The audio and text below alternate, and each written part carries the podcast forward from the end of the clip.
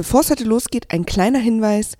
Diese Podcast-Folge wurde bereits Ende des vergangenen Jahres aufgezeichnet. Unser Gast beschäftigt sich also mit der Frage, was die Gesellschaft eigentlich zusammenhält und kümmert sich um die Zukunft unseres Landes. Das Postergirl des Digitaljournalismus, ihr Motto lautet Deutschland 3000. So heißt ihre Sendung und der beliebte Interview-Podcast. Weil für meine Zielgruppe Politik eben nicht da spannend ist, wo sie gemacht ist, wo Männer in Anzügen, sondern da, wo sie dann ankommt. Dass Parteien auch selber mit ihren eigenen Personalien so stark beschäftigt sind, dass sie nicht mehr ihre Inhalte verkaufen. So, die Große Koalition hat schon erstaunlich viel auf den Weg gebracht, wovon Bürgerinnen und Bürger auch gar, nicht so viel mitbekommen. Man müsste und, ja denken Genau, dürfen. man müsste denken dürfen und das sagt Pierre Bourdieu. Aber in dem Moment, wo du denkst, entsteht Dead Air. Und das kann sich das Fernsehen, glaubt es, nicht leisten. Das Schlechte ist, dass die Journalistenschulen nicht für mein Format zeitgemäß ausbilden. Ich finde da keine Leute, die die Skills haben, die wir brauchen. Und da habe ich realisiert, dieser Sommer wird, glaube ich, nicht davon handeln, dass du lernst, wie Politik bis ins hinterste Eckchen funktioniert, sondern das wird davon handeln, dass du lernst, wie du verdammt nochmal so einen Laden schmeißt, weil sonst wird das ja alles gar nichts. Ich habe auch gehört, dass du, du neigst zu Perfektionismus. Kann sein. Das ist natürlich die Hölle für die ja. Kollegen, oder? Ah. Ach, guck mal. Also,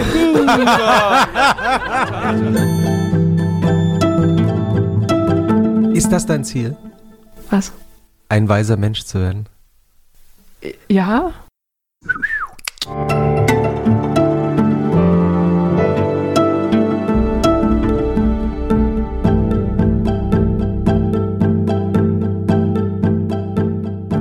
Herzlich willkommen zu Alles gesagt, dem unendlichen Podcast von Zeit Online und Zeit Magazin, der genau so lange dauert, bis unser Gast findet, es sei alles gesagt. Wir begrüßen heute die Reporterin, Moderatorin, Podcasterin, öffentliche Intellektuelle und Produzentin Eva Schulz. Die lacht schon. Ja. Die, Entschuldigung. Ähm, das machen wir nochmal. Schnitt. ja. Ähm, die macht Deutschland 3000, die Politiksendung auf YouTube und Facebook mit Millionen Abrufen und zwar pro Folge. Und den Podcast neuerdings, also seit Sommer, also seit neulich erst, eine gute Stunde mit Eva Schulz. Herzlich willkommen. Hallo. Hallo Eva. Ich freue mich sehr. Und das, mir gegenüber kann man nicht hören, aber er sitzt mir gegenüber, ist Christoph Ahmed, Gastgeber von Alles gesagt, Herausgeber der Weltkunst und im Nebenberuf Chefredakteur des Zeitmagazins der Eva Schulz gleich ausführlich vorstellt. Und die Stimme, die Sie gerade gehört haben, ist die Stimme des wunderbaren Gastgebers von Alles gesagt, dem Chefredakteur von Zeit Online, Jochen Wegner. Hallo. Wir haben aufgenommen, ich habe durchgezählt, drei Tage und sechs Stunden alles gesagt bisher. Die Frauenquote beträgt 53 Prozent derzeit ohne Eva. Das habe ich jetzt noch nicht ausgerechnet. Mit dir steigt sie noch ein bisschen. Und kommen noch mehr Frauen. Welche verrate ich noch nicht. Bisher bei alles gesagt waren unter anderem Robert Habeck, Herbert Grönemeyer, Christian Lindner, Rezo, Bas Kast, Jutta Almendinger, Uli Wickert, Dorothee Bär, Sophie Passmann, Tim Raue und Katharina Bali. Wenn Sie uns beschimpfen wollen, oder, was uns lieber wäre, Vorschläge für Gäste machen wollen. Wir hatten gerade vor diesem Podcast eine lange, lange Sitzung mit der Gästeliste für nächstes Jahr. Oh ja. Oh. Vorschläge für Gäste gerne an die Internetadresse, Entschuldigung, die E-Mail-Adresse, alles gesagt, zeit.de mailen. Hat, Jochen hat mit Internet nicht so viel zu tun normalerweise. So aus, ja. Man kann sich auch über Christoph beschweren mhm. oder dass er unsere Gäste wieder nicht ausreden lässt oder eigentlich meistens ich. Äh, die Speisenfolge nochmal nachfragen. Es gibt aber auch einen Blog, das man googeln kann, wo alle Speisen aufgelistet sind die jemals in diesem Podcast serviert worden sind. Übrigens wunderbar, weil du gerade Tim Rauer erwähnst. Wir haben eine bei alles gesagt, Zeit.de gerade eine Mail bekommen. Ich, ich, weiß gar nicht, ob das auch jemand aus, aus der Kreuzberger Gangster-Hip-Hop-Szene ist, der gesagt hat, wir sollen nochmal checken, wie lange Tim Rauer wirklich Mitglied bei den 36 Boys ja, war. Nicht so lange, oder? Also er, er habe ihn einmal verprügelt, also ich weiß gar nicht, wir müssen der Sache mal Das ist ja wirklich interessant, müssen wir unbedingt einladen. Man kann da auch hinschreiben, übrigens sehr lustig, weil wir so viele Anfragen bekommen, wie die Kaffeemühle von Bas Kast heißt. Jochen hat jetzt ein hab, Automatic Response. Ich habe einen, einen Roboter programmiert, der, na, ehrlich gesagt, einen Autoresponder gebaut, der immer, wenn du schreibst Kaffeemühle Bas Kast an unsere alles gesagt Adresse, automatisch dir den Link schickt und auch nochmal die Speisenfolge, die gibt's gratis dazu. Ja, der Bas Kast Roboter. Und diese Sendung wird wie alle Sendungen produziert von Maria Lorenz von Pool Artists. Redaktion Munja Mayborg, Recherche Hanna Schraven und Vincent Mank. Und bevor wir jetzt endlich, endlich, endlich beginnen, Ich denke, wenn du sagst Recherche, muss ich immer an drei Fragezeichen denken. Kennst du die, die Recherche und wie hieß denn das? Archiv. Recherche und Archiv. Nee. Finde ich ganz toll. Bob Andrews. Recherche und Archiv Bob Andrews. Gut. Hallo Vincent. Ich bin völlig verwirrt. Ich habe das als Hörspiel meinst du oder was? Ja, ja, es gab Nee, immer die, Ich habe die drei gelesen und als ich noch jung war, Gab es ja, noch keinen Ton. gab es, glaube ich, diese Hörspiele noch gar nicht. Bevor wir jetzt wirklich anfangen mit diesem Podcast, muss sich Eva Schulz ein Schlusswort überlegen und ich glaube, sie weiß, was das bedeutet. Ja. Ich kann es aber nochmal Ja. erklären. Für alle, die nicht wissen, wie erklär's. dieser Podcast funktioniert. Wir legen jetzt ein Schlusswort fest, zum Beispiel Giovanni oder so.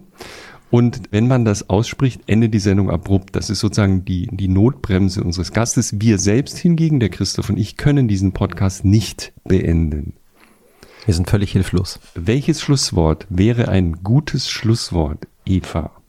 Ich habe das gestern mit meiner ähm, Mannschaft besprochen äh, in der Redaktion und die haben gesagt, das Schlusswort soll sein 3001. Also, Hui.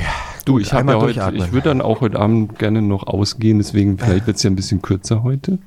Es ist jetzt, es ist jetzt kurz nach 16 Uhr an- diesem äh, wunderschönen Ich denke, Nachmittag, an dem, wir, 16.30 sind wir fertig. an dem wir anfangen aufzuzeichnen. Hier in dieser WG. Wobei, ich habe gehört von unserer Produzentin, die wird in letzter Zeit, weil wir so oft sagen, dass wir hier in einer WG-Wohnung sitzen, darauf angesprochen, wer denn noch in dieser WG-Wohnung Das sagen wir nicht. Ja, verraten wir nicht. Also, Gut. drei- 3001, ja? 3001. Christoph, du protestierst nicht? Ich versuche jetzt 3001 Ich hab so ein Uli Wickert aus Gefühl, meinem, äh, aus meinem Sprachschatz zu streichen. Okay. Das muss aber der Gast sagen, ne? Wir, wir können ja 3001. Absolut, wir okay. können sagen. Gut. Christoph stellt unseren Gast vor. Unser heutiger Gast kümmert sich um die Zukunft unseres Landes. Ihr Motto lautet Deutschland 3000. So heißt ihre Sendung für das öffentlich-rechtliche Jugendprogramm Funk und so heißt auch der beliebte Interview-Podcast, den Jochen gerade schon kurz erwähnt hat. Unser Gast beschäftigt sich also mit der Frage, über die wir sowieso in letzter Zeit öfter sprechen, nämlich was die Gesellschaft eigentlich zusammenhält. Und öffentlich-rechtliches Fernsehen spielt insofern eine prägende Rolle bei ihr, weil das auch das Thema ihrer Abschlussarbeit war, ihrer Bachelorarbeit. Ich zitiere wörtlich den Titel Innovationsverhinderung im öffentlich-rechtlichen Fernsehen. Das ist nicht wörtlich der Titel. Sondern, das sagen, sagen alle, also es spielt, wir spielen ja hier immer Wikipedia. Was ist der genaue Titel? Der wörtliche Titel ist Innovation im öffentlich-rechtlichen Fernsehen und wie sie verhindert wird. Check. Nur wenn du schon wörtlich sagst, Absolut. Ich sag jetzt mal nichts. Absolut. Ich sag jetzt mal nichts, Christoph. Absolut. Im Alter von 15 Jahren hat sie ihr erstes Blog gestartet, stimmt es? Ja, Sie hat alleine mit ihrer Schülerzeitung damals so viele Preise gewonnen, dass ich irgendwann aufgehört habe zu zählen. Soll man ja auch immer genau sein bei Journalistenpreisen. Und sie hat, darauf kommen wir nachher sicher noch zu sprechen, sie hat ihre Schülerzeitung digital transformiert. Wie das geht, wird sie uns sicher erklären. Sie war auch mal Reporterin auf Snapchat, wahrscheinlich die erste Reporterin, die in Deutschland überhaupt äh, Karriere gemacht hat auf Snapchat. Sie kommt wie ich vom Land, was ich immer sympathisch finde. Sie kommt aus Borken und zwar aus dem Borken im Münsterland. Es gibt ja noch ein paar andere. Geboren ist sie 1990, also sie ist immer noch keine 30 und gehört damit gerade noch so zur Zielgruppe ihres Programms, das von 14 bis 29 geht. Und sie hat mal gesagt, zu Hause ist, wo es Vollkorntoast mit Nutella gibt. Vollkorntoast. Ja. Sie ist mal als das Postergirl des Digitaljournalismus bezeichnet worden. Dann hat mal, habe ich gelesen oder gehört, ich weiß nicht, ob es stimmt, dass ihr Team sie manchmal Destructive Eva nennt. oh Gott, ja. Und äh, mit Don Quixote ist sie auch schon mal verglichen worden. Ja, war auch eine verrückte Situation. Herzlich willkommen, Eva Schulz. Hallo, vielen Dank für die Einladung. Sag mal, Eva, Jochen. Können wir mal ernst anfangen? Also sozusagen, wir haben, wir über, also wir reden nie über unsere Gäste, aber wir reden immer mal drüber, was, was stellen wir als erste Frage? Das ist das Einzige, was wir überhaupt was wir eigentlich vorher das besprechen. Einzige, was wir abstimmen. Und wer das Essen besorgt. ja, diesmal ich. Ich Christoph habe ich hab besorgt das Kuchen, ich Essen. dachte Deutschland, Ach, genau. Deutschland 3000. Das heißt, ich, hab, ich hab, war in einer Oh. Laptop Ostberliner. ist auch schon, schau mal. Du hast Ja, der ist schon mit. Der Fürs Laptop. Protokoll, ja, weil es gibt eine Nerd-Szene von Leuten, die das Essen in diesem Podcast auf meinem Laptop Ja. Ich habe, Käse, ich habe. Sahnetorte auf meinem das, können wir das Laptop. kurz festhalten? Die Sahne an Jochens Laptop. Schokosahne. Ja. Ja, letztes Mal hat Christoph gesabbert. Es war Jetzt ist auch mal- spektakuläre Bilder. Ist der Smoothie Ähm, explodiert. Ähm, weil ich schläg's, ich schläg's jetzt mal ab, gell? Ja, das ist mal. okay. Also ich habe ich hab Kuchen äh, besorgt in der Ostberliner Konditorei sowohl als auch. Dachte mir irgendwie Deutschland 3000, also Schokokuchen. Ich habe, ich hatte das Gefühl in der in der Vorbereitung, du magst Schokolade. Das stimmt, aber der da sieht sehr mächtig aus. Ich bin bei Kuchen vor allem so streuselig. Da, ist das da? Ja, das hab ich- dann haben wir vielleicht, ist Ach nee, das wir haben ja meins. Streuselkuchen. Da, das Haben da sieht nach Streusel aus. Achtung, Das wäre meins. Ja, okay. Ich serviere dir mal den Streusel. Mal hier mit dem Und, Messer. ähm, aber Jochen, fange ruhig Achtung, an. du hast fast die Schoko Fast, Schokotorte ja. umgeworfen. Ja, ich, ich, auf, Ich bin ja mehr so der wieder- Schokotortentyp. Ja, ich gebe dir deine Schoko. Ja. Ja, da gibt's sogar, guck mal, es sind ja sogar verschiedene. Du kannst. Hm, ich will die ganz dicke. Ja. Also So, einmal da muss auch, das muss. Sahne also fürs. Protokoll, die sind alle ganz dick. Das hier ist ja auch. Und wie heißt nochmal die äh, Ostberlin, was? Äh, sowohl als auch. Hab ich schon mal gehört. Ja. Wo, wo sind die? In der Kollwitzstraße. Ah. Wir dürfen ja immer alles erwähnen, alle ja, genau, wir äh, zahlen Läden, weil wir das alles immer mal- zahlen. Kann, kannst du mir so Ja. eine, vielleicht ein halbes, also so, Ah, das dann aber doch. nee? Das von welcher Schoko? Weil Schokosahne noch, weil hier oder auch noch, Schoko? Nee, auf keinen Fall, hier die Sahne. Ah ja, Schokosahne, mache ich. Mhm. Du kannst ruhig deine Frage stellen, ich schneide dir das Die Frage ist zu Stückchen ernst für Schokotorte, ich muss erst warten. bis- Okay. sie- Darf ich das so kippen? Bitte. Schatz. Danke. Cherie. Eva, möchtest du eigentlich Kaffee? Trinkst du Kaffee? Ähm, nee, ich trinke keinen Kaffee. Gibt's einen Tee? Das würde ich nehmen. Oder sonst ein Wasser. Wir sind so schlecht haben Ich hatte ähm, in der Umfeldrecherche herausgefunden, dass du stilles Wasser gerne trinkst. Das hast du sehr gut recherchiert. ja, also ich schenke dir schon mal ein stilles Wasser ein. Der Tee ist bestimmt auch bald. Es gibt da nachher noch was. Achso, du hast schon eine Gabel, Ja, ich Eva, das schon. Mhm, danke. Wir gucken ja immer alles, wir lesen immer alles über unsere Gäste und äh, mir ist klar geworden, dass wir eigentlich mit einem Thema anfangen müssen und es ist kein, das ist wirklich ein sehr ernstes Thema, nämlich meine erste Frage wäre, wo warst du, als du von dem Anschlag in Halle gehört hast? Ich glaube, ich war unterwegs. Sag nochmal das Datum. Das Oh Gott, war. das weiß ich nicht mehr. Ich glaube, ich war einen ganzen Tag unterwegs und kam abends nach Berlin zurück und habe dann noch mitbekommen, dass ähm, in Berlin vor der Synagoge sich ja viele Menschen Hm. versammelt haben, um Mhm. einmal. Ähm, Ach, du hast das gar nicht mitbekommen sozusagen an dem, nee, an ich dem habe Tag ich selbst? hab die, die Nachricht erst sch- Stunden später mitbekommen. Mhm, mhm, ich mhm. bin ja nicht äh, wie ihr in so einem tagesaktuellen hast du so ein Tunnel drin, was? Nachrichten angeht. Ja, habe ich, aber ich bekomme keine Push-Mitteilungen Ah, interessant. sowas. Okay, aber dann, also Bewu- irgendwann bewusst, hast bewusst nicht, Ja. weil zu viel Nachrichten Es ist, Irrsinn. ja, genau. Es würde mich, glaube ich, es würde so mein Nervositätslevel nach oben treiben und ich brauche es nicht für meine Arbeit, so, dass ich jetzt innerhalb der Stunde, in der etwas passiert, Bescheid weiß. Das heißt, als du es mitbekommen hast, war schon sehr viel klar. Ja, also sozusagen. Naja, an diesem Tag war ja nicht Mhm. viel klar, ne? Da wurde ja noch diskutiert, war das jetzt überhaupt ein antisemitischer Anschlag, war es ein Anschlag, war es Mhm. Amok und so. Das weiß ich noch, dass es abends diskutiert wurde, aber Was hast, also vielleicht eine dämliche Frage, aber was hast du gedacht, als dann sich langsam herausstellte, worum es da ging? Ich habe mich total erschrocken und gedacht, Mist, das ist jetzt wieder so ein Fall, der in die Sammlung kommt. So, Mhm. Was für eine ähm, Sammlung? in die Sammlung von, von ähnlichen Vorfällen, die wir schon in den letzten Jahren hatten. Also es gab ja gerade auch hier in Berlin Leute, die mit Kippa durch die Gegend gelaufen sind und Sachen erleben mussten oder Anfeindungen und sowas. Und wir hatten vor knapp einem Jahr, glaube ich, auch einen Film darüber gemacht, äh, wie junge Jüdinnen und Juden sich in Deutschland fühlen. Und damals waren wir verwundert, dass der in Zahlen gar nicht so gut gelaufen ist. Und dann zu merken, boah, jetzt ist der leider aber dann doch wieder sehr relevant, hat mich sehr nachdenklich gemacht an dem Abend. Also ihr habt viel dazu gemacht oder du hast viel dazu gemacht zu Juden in Deutschland. Du hattest kürzlich mehrere sehr eindrückliche Dinge im Podcast auch. Also Justin Sonder. ne? Genau, Äh, das ist ein Holocaust-Überlebender, der in Chemnitz lebt. Ja, mit dem du sehr lange gesprochen hast für den, für den Podcast. Du hast mal auch vor einer Weile was gemacht, was ich heute Morgen mir nochmal angeguckt habe, nämlich Holocaust-Überlebende reagieren auf Hasskommentare. Ja, aber der, der ist auch Also- sehr gut Ja, gelaufen. Ja, der das lief ist, ja, extrem der viele ja. Äh, genau, das ist. Und ja. ich kann den jedem empfehlen, weil das so eindrücklich ist, Hm. dass mir die Worte fehlen. Also ich saß relativ, ich habe den damals nicht gesehen, ich habe mitbekommen, dass es den gab Hm. und, hab, und dachte wirklich, Himmel, Herrgott. Ich kann es äh, jedem empfehlen. Der lief fast acht Millionen, also fast acht Millionen Views, ich meine auf Facebook zumindest genau. gesehen zu haben. Ja.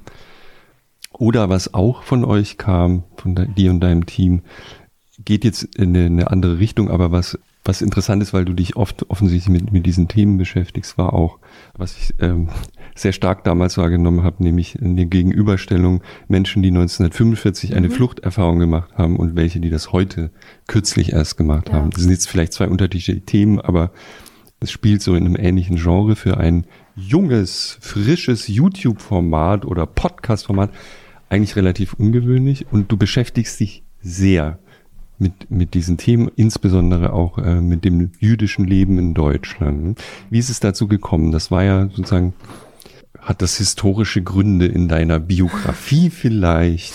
Spielst du vielleicht an darauf, dass ich da mal gelebt habe in mhm. Jerusalem? Ja. Ist ja, es eine ich. triviale Vermutung oder ist es wirklich so? Also hast du da angefangen, dich dafür zu interessieren? Mm. Oder? Ich habe mich immer schon für Religion und die damit verbundenen Kulturen, äh, mhm. das ist ja bei Judentum wird das ja oft in einen Topf geworfen, äh, interessiert, obwohl mhm. ich selbst gar nicht religiös bin, aber mich hat immer, mich haben immer Menschen fasziniert, die es sind oder die mhm. ganz stark von sowas geprägt sind. Darüber habe ich eigentlich, glaube ich, schon immer berichtet, seit ich journalistisch arbeite.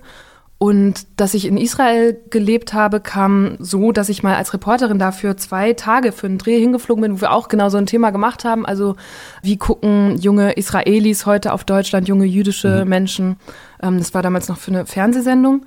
Und ich weiß noch, dass ich nach Tel Aviv gekommen bin mit diesem riesigen Knäuel in mir von okay, Israel-Palästina-Konflikt, äh, deutsche Vergangenheitsbewältigung. Also das war für mhm. mich damals, weil ich Anfang 20, alles so ein Riesending und ich wusste nie, wie soll ich überhaupt mit der Auseinandersetzung anfangen und habe mich davor gedrückt. Mhm. Weil ich dachte, oh Gott, alleine die ganzen Kriege, die man mal aufarbeiten müsste, um Israel und Palästina zu verstehen und so. Mhm.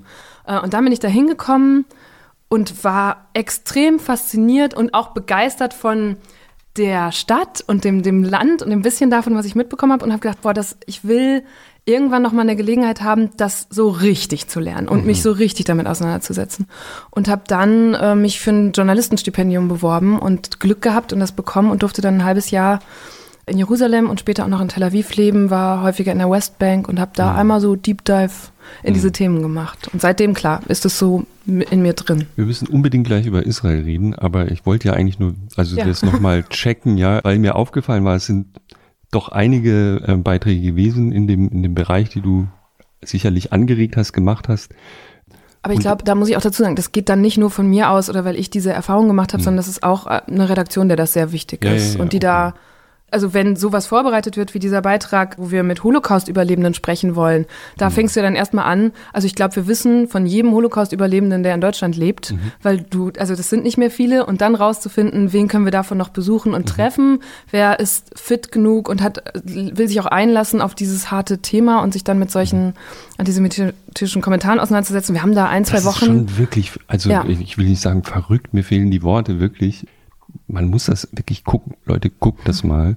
Mhm. Das ist eine verrückte Idee auch, das zu machen. Irgendwie. Ja, und gleichzeitig ist es ja eine gelernte Form im Internet. Ne? Mhm. Also auf Hasskommentare ja, ja. reagieren ja, kennt man, nur kennt man es noch nicht in dieser Farbe sozusagen. Aber das ist dann, das sind so Themen, die auch wirklich nicht nur den Redakteur, der dann in der Woche damit betraut ist, beschäftigen, sondern das hat uns wochenlang beschäftigt. Auch die Tatsache, dass wir ja diesem Format auf dieser Plattform Facebook oder Instagram sind wir sehr kurz, damit diesen Film so viele Leute sehen und damit mhm. er so viele erreicht. Aber es ist natürlich super unbefriedigend, wenn du stundenlang Material hast mit mhm. diesen beeindruckenden Menschen und Geschichten und das dann in so einen drei Minuten oder vier Minuten Film gießen musst. Und so kam dann eben auch dieser mhm. ganz starke Wunsch, dass wir sagen, boah, jetzt haben wir den Podcast, da können wir dem noch mal viel mehr Raum einräumen. Und du sagst ja auch, es gibt keine jungen Themen.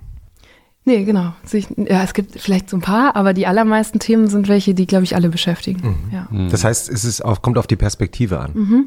Genau, es kommt auf die Perspektiven an. Natürlich in unserem Fall, also wenn man das journalistisch betrachtet, auch darauf, wie man es aufbereitet, um dann, je nachdem, was für eine Zielgruppe man erreichen will. Aber Rente ist ein Thema, das meine Eltern, meine Großeltern und mich beschäftigt. So. Mhm. Und dass man nur natürlich aus sehr unterschiedlichen Perspektiven bewerten kann. Mhm. Ja. Können wir kurz noch bei dieser Frage bleiben? Was wir eigentlich, ob es irgendwas gibt, was wir neu denken müssen nach Halle. Du hast ja gesagt, nein, das kommt so in, auf die Liste, in die Galerie, in die, hm. ein weiter, es ist eigentlich nur ein, ein weiteres schreckliches Ereignis. Na, nur habe ich nicht gesagt. Naja, naja, naja, okay. Gibt es danach irgendwas, ähm, wo du sagen würdest, wir müssen dringend mal, also viele haben ja gesagt, es, es reicht mir jetzt, also ich habe auch wahrgenommen, dass Leute also jüdischen Glaubens gesagt haben, hört, also wir hatten in der Zeit zum Beispiel einen sehr eindrücklichen Text, hört mir doch auf mit euren Kerzen vor Synagogen und dem mhm. ganzen Kram, das ist halt so, wie du das auch äh, wahrnimmst, offensichtlich, das ist wieder so eine Welle der Empathie und dann ist es weg und es ist exakt gar nichts passiert. Was müsste denn passieren? Ich habe eine sehr enge jüdische Freundin, die sagt, wenn Deutsche nicht jüdische Deutsche an Juden denken, dann sehen die immer noch die ausgemergelten Leuten aus den KZs. Äh, Leute aus den KZs. Mhm. Also diese Fotos mhm. hat man dann vor sich. Und sie meinte, wir reden viel zu viel über die toten Juden und nicht über die lebenden Juden und vermitteln keine Bilder davon, was jüdisches Leben heute bedeutet. Mhm. Und das ist so ein Ding, das ich mir sehr zu Herzen genommen habe. Also, dass wir noch nicht jetzt groß umgesetzt haben bei Deutschland 3000, aber ich denke, da könnte was dran sein, dass sich dadurch auch viele Vorurteile und Klischees weiter verbreiten, dass wir sehr viel immer in die Vergangenheit gucken und nicht in die Zukunft. Mhm. So. Oder mhm. in die Gegenwart. Mhm. Mhm. Und sonst können wir nichts machen? Also, das ist ähm, vielleicht ein wichtiger Hinweis, aber ums, also ich habe es mhm. gleich mitbekommen. Ich war in der Redaktion, wir sind ja so eine Nachrichtenredaktion auch. Und am Anfang war es völlig unklar, was da los ist. Und es war aber relativ schnell klar, okay, da hat jemand mit einem, mit so einem, ich, mir fehlen die Worte, Kampfanzug, was auch immer, mit so einer komischen Kampfausrüstung versucht, in eine Synagoge reinzukommen und hat da in die Tür geschossen. Und was ist denn da los? Das ist ja, und dann wurde ja irgendwann klar, okay, der hat es halt nur nicht geschafft. Es war ein reiner Glücksfall, sonst die Tür hat gehalten. Viele Leute äh, gestorben und ich, und dann, dann war ich saß da und dachte, okay, wenn de, dieser Mensch, es ist ja ein Mensch, wenn dieser Mensch Erfolg gehabt hätte, würde ich in einem anderen Land leben. Mhm. Ja, weil ähm, die Ereignisse, die du, die du im Kopf hast, die habe ich zum Teil auch im Kopf, aber das wäre was völlig Neues gewesen. Also sozusagen für mich jedenfalls. Mhm. Ich hätte das nicht, ich hätte das, ich habe das nicht erwartet, dass sowas möglich ist. Vielleicht ist es naiv. Es gab immer wieder Aggression, Angriffe, und, und, aber es ist für mich eine völlig andere Qualität. Wir, wir werden, es gab natürlich schon den, den rechtsradikalen Terrorismus NSU. Hm. Aber, eine, aber eine, eine, eine Synagoge, in die jemand stürmt und versucht, also offensichtlich war ja der Plan, möglichst viele Leute da umzubringen. Ja das hätte das Land verändert und eigentlich müsste es ja jetzt das Land verändern, ne? weil es war ja jetzt mhm. deutlicher kann man es ja nicht vor Augen. Deswegen frage ich so nach. Ja. Äh, äh, dich, die du dich damit auch ähm, beschäftigst. Ja, ich habe da, ich, kann, ich teile dieses sehr bedrückt sein, aber habe auch keine Lösung oder keinen. Nee. Haben denn, haben denn Freunde aus äh, Israel eigentlich darauf reagiert? Hattest du da Kontakt? Nee, davon habe ich gar nichts mitbekommen. Mhm. Was, woran ich jetzt gerade denken muss, ist, wie ich habe in Israel gelebt zu Zeiten des äh, Charlie Hebdo-Anschlags mhm. und weiß noch, dass ich dann da mal am Flughafen war und auf einmal nur noch Französisch um mich rum gehört habe, weil so mhm. viele Franzosen, ich meine auch, dass das damals statistisch messbar war, dass eben viele französische Juden äh, nach diesem Anschlag tatsächlich nach Israel gegangen sind und gesagt haben, es geht nicht mehr, wir können nicht mehr in mhm. Frankreich sein. Mhm. Daran muss ich gerade denken, das könnte ja. eben eine Konsequenz ja. sein, wenn das hier wirklich passiert wäre und die ist es vielleicht auch jetzt schon. Ja. Ne? Es hat auch eine äh, Freundin von mir, äh, ursprünglich aus München mit, mit jüdischen Wurzeln, hat eben auch mir nach Chemnitz schon gesagt, dass sie zum ersten Mal plötzlich drüber nachgedacht ja. hat, kann es eigentlich den Moment geben, in dem ich das Land verlassen ja. muss. Hm. Genau. Die Freundin, von der ich gerade sprach, hatte nach Chemnitz, glaube ich, so diesen Impuls, sich einen Davidstern zu kaufen, weil sie meinte, die Leute müssen mal erkennen, dass sie hier mit einer Jüdin zu tun haben, sonst haben die gar keine Idee. Also ich glaube, das geht ja auch ganz, ganz vielen, vielleicht auch Leuten, die uns jetzt gerade hören, so, dass man vielleicht gar keine jüdischen Mitmenschen kennt. Oder so, glaubt. Ähm, genau. sie nicht zu kennen. Ja, oder glaubt so. sie nicht zu kennen, sie nicht wahrzunehmen, weiß aber nicht, ob diese Freundin den Stern jetzt gerade noch trägt. Hm. Ist das, sind das so Ereignisse, die ein, also mich hat das äh, wirklich sehr zum Nachdenken gebracht. Ich habe jetzt aber auch nicht, also der Ruf nach Sicherheit und wir müssen, mhm. das, das ist halt, eigentlich komme ich mir da so lächerlich vor mit, mit solchen, das ist irgendwie klar, aber es ist, ändert ja nicht eine Gesellschaft oder ein, ein, ein, ein Trend. Du hast mal gesagt äh, in irgendeinem deiner Interviews, dass der 11. September für dich, dass für dich sozusagen gedanklich damit die Politik begann. Du warst mhm. damals noch relativ jung. Ja, ich, ich denke war so elf. elf ne? Genau. Ganz interessant. Also auch ein leider sehr, sehr erfolgreicher terroristischer Anschlag, der dich politisiert hat oder zumindest zum ersten Mal mit Politik ich glaube, der hat mich nicht politisiert, aber der hat meine politische Wahrnehmung so mhm. ausgelöst. Ich denke mir immer, meine Eltern sind aufgewachsen mit diesem, mit kaltem Krieg Und ich glaube, ich frage mich immer, dass, ob man das so gut nicht an James Bond Bösewichten ablesen kann, dass damals die Bösewichte hatten immer, kamen so, waren so diese osteuropäischen, kahlköpfigen Schränke und in meiner Jugend hatten sie auf einmal Bärte und sahen arabisch aus. Mhm. Weil das so, also das, da hat sich so der Fokus äh, verschoben. Mhm. Äh, und Islam ist ein Thema, das, glaube ich, seit meiner Jugend vor allem in der öffentlichen Wahrnehmung ein eine Rolle spielt, worüber mhm. wir seitdem mehr lernen und all mhm. das. Ja. Kannst du dich erinnern an den Tag an, das war ja, glaube ich, ein Dienstag, der mhm. 11. September? Ja, natürlich. Ich meine, ich war elf mhm. und ich hatte, ich war meine allererste Dance for Fans Stunde. Damals Dance war Dance for, for Fans? Fans ein Ding. Man lernte die äh, Choreografien von einzelnen aus Musikvideos, weißt du, von so berühmten ah, Bands gerade. Tutorial sozusagen. Ja, nur live. Ne? Also ich bin in eine Musikschule. Es gab YouTube ja noch nicht richtig, Christopher. Zu deiner ähm, Zeit gab es YouTube noch nicht? Nee, da hat, was gab es denn? Ja. Es gab ähm, ICQ. Ähm, MySpace. Ja, ja, ja, wahrscheinlich. Und das Kindernetz vom SWR. Ich meine, ich war elf, daran erinnere ich mich. Und Vorläufer von Facebook. Und ich hatte meine allererste Dance for Fans Stunde und meine Mutter holte mich nachmittags ab und ich war super aufgeregt und dachte, genau, wir sind zu meiner Großmutter gefahren anschließend und ich wollte da allen vortanzen und die, ich habe keine Aufmerksamkeit bekommen, weil die halt alle vorm Fernseher geklebt haben und gesagt haben, da ist irgendwas passiert. Hm. Und das, das ist so meine Erinnerung an den 11. September. Dass ich weiß, ich erinnere mich an diese Türme ja. im Fernsehen und dass ich meine Dance Moves gerade gelernt hatte und sich keiner dafür interessiert hat. an dem Dienstag hatte ich auch nicht, hatte eine Präsentation, weil ich war damals Redakteur beim Tagesspiegel und sollte das neue Konzept für den neuen, die neue Sonntagsausgabe präsentieren. Und während wir äh, präsentiert haben, klopften eben zwei Leute an, mhm. an, der Tür und sagten, da ist was, da ist in New York ein mhm. Flugzeug in einen Turm geflogen. Macht man den Fernseher an. Und ich war auch im ersten Moment so, ja, jetzt, ist dieses Flugzeug im Turm. Also ich habe jetzt hier diese wichtige Präsentation und so. Ja, es hat dann. Ich war in einem Flugzeug nach New York. Wirklich? Wirklich? Mhm. mhm.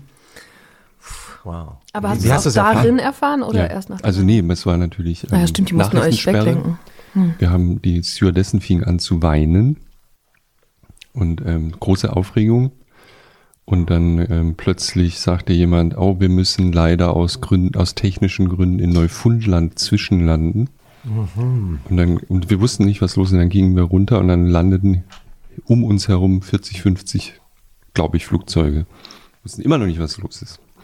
Und irgendwann wurde das dann klar und dann sind wir von der kanadischen Armee als, weil ja Ausnahmezustand war, der Luftraum wurde geschlossen und jeder, der nach New York unterwegs war, war ein potenzieller Terrorist.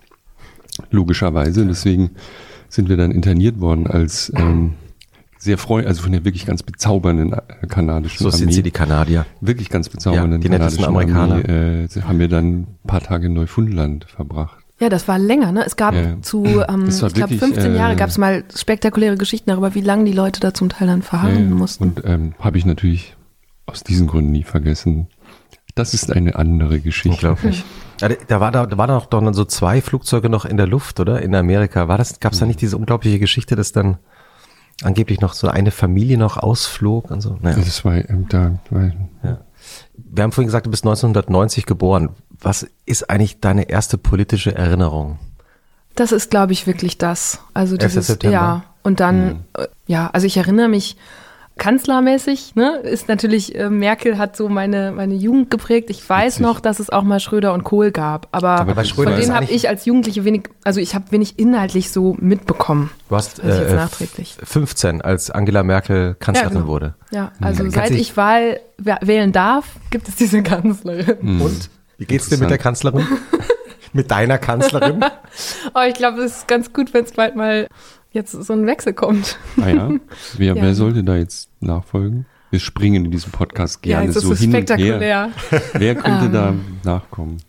Oh, das ist ja nicht an mir, das zu bestimmen, aber das ich finde nach vier Amtszeiten. Bitte? Ja, nee, das, so weit so waren wir ja. Wer wäre denn ein, wer wäre denn dein Traumkanzler, deine Traumkanzlerin, dein Traumkanzler? Die sehe ich gerade noch nicht in dem Feld. Nein. Also nein. Da gibt es jetzt niemanden, wo ich sage, boah, das finde ich äh, super spannend, den hätte hm. ich gerne mal an meiner Regierung. Hm. Sag mal aber, um nochmal auf diese, dieses, ich nenne das jetzt mal politische Erlebnis zurückzukommen, was danach kam. Also sozusagen, ich versuche mich jetzt, ich bin jetzt auch schon älter, also für mich hat mein, das war irgendwie Helmut, wahrscheinlich mhm. Helmut Kohl, ne? Bei mir war es Helmut so, Kohl. Und, und äh, so Schmidt hat man so als Kind noch wahrgenommen, so, aber das Kohl war so, mhm. da waren wir schon als Teenager relativ verzweifelt, wenn ich mich recht entsinne. Also es war schon, heute würde ich das völlig anders sehen, aber damals habe ich mich geschämt. Ich fand es fürchterlich und so. Und heute würde ich Helmut Kohl auch völlig anders bewerten als damals. Und du bist sozusagen aufgewachsen in einer Welt, wir hatten Waldsterben und die ganze, äh, muss ich, jetzt nicht, ich überlege nur, was ist sozusagen deine politische Welt, in der du machst, bist politische Journalistin. Was ist das eigentlich für eine Welt, in der du geprägt worden bist?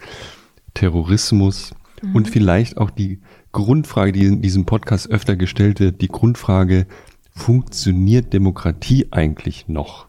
So, so wie früher. Früher war das so klar. Das war zum Beispiel, ich bin aufgewachsen, das war die Sieger, die Siegerphilosophie ist äh, die Demokratie.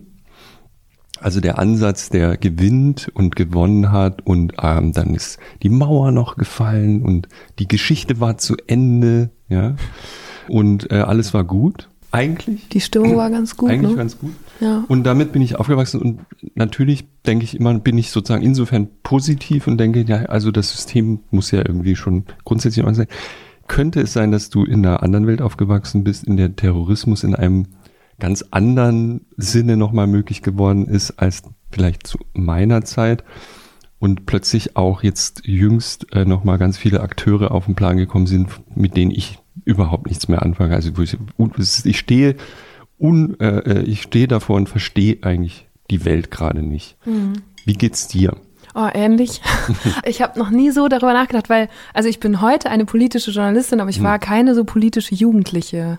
Ganz und gar nicht. Ich bin im Münsterland, ne, der, dem Münsterland geht's gut. Mir ging's auch sehr gut. Ich stand auf meinem Schulhof und habe mich mit anderen Dingen tatsächlich beschäftigt. Also ich war noch nicht immer so interessiert daran, aber ich glaube, dass vielleicht nicht der Begriff, den man da drüber schreiben würde, unbedingt Terrorismus, obwohl das ein sehr großer darin ist, ist Ein- sondern ein- ein genau, Baustein, aber ich glaube, ne? der größere Begriff wäre dann Globalisierung, weil das glaube ich, also das ist ja auch ein globalisierter Terrorismus. Der Terrorismus, der eure Jugend geprägt hat, war wahrscheinlich RF, sowas, ne? Und dieser Terrorismus ging ja auf einmal, das war ja, da Wobei, sind- die, also in meiner Jugend, der RAF gab's noch, aber, Aber, es war, aber eigentlich noch- war das Geschichte. fast Geschichte. Okay, ja. Entschuldigung. nee, genau, deswegen meine ich ja. Ich bin ja Nee, Alter. also Der Christoph ist ja schon ein schon sehr alt. älter. Nicht? Der Ich bin ja schon zwei, drei Jahre älter als Jochen. Aber ähm, nee, aber das ist interessant, weil es eben, es gab im. Grunde genommen, wenn man so vergleicht mit heute, Terrorismus in, in, der, in der Gegenwart.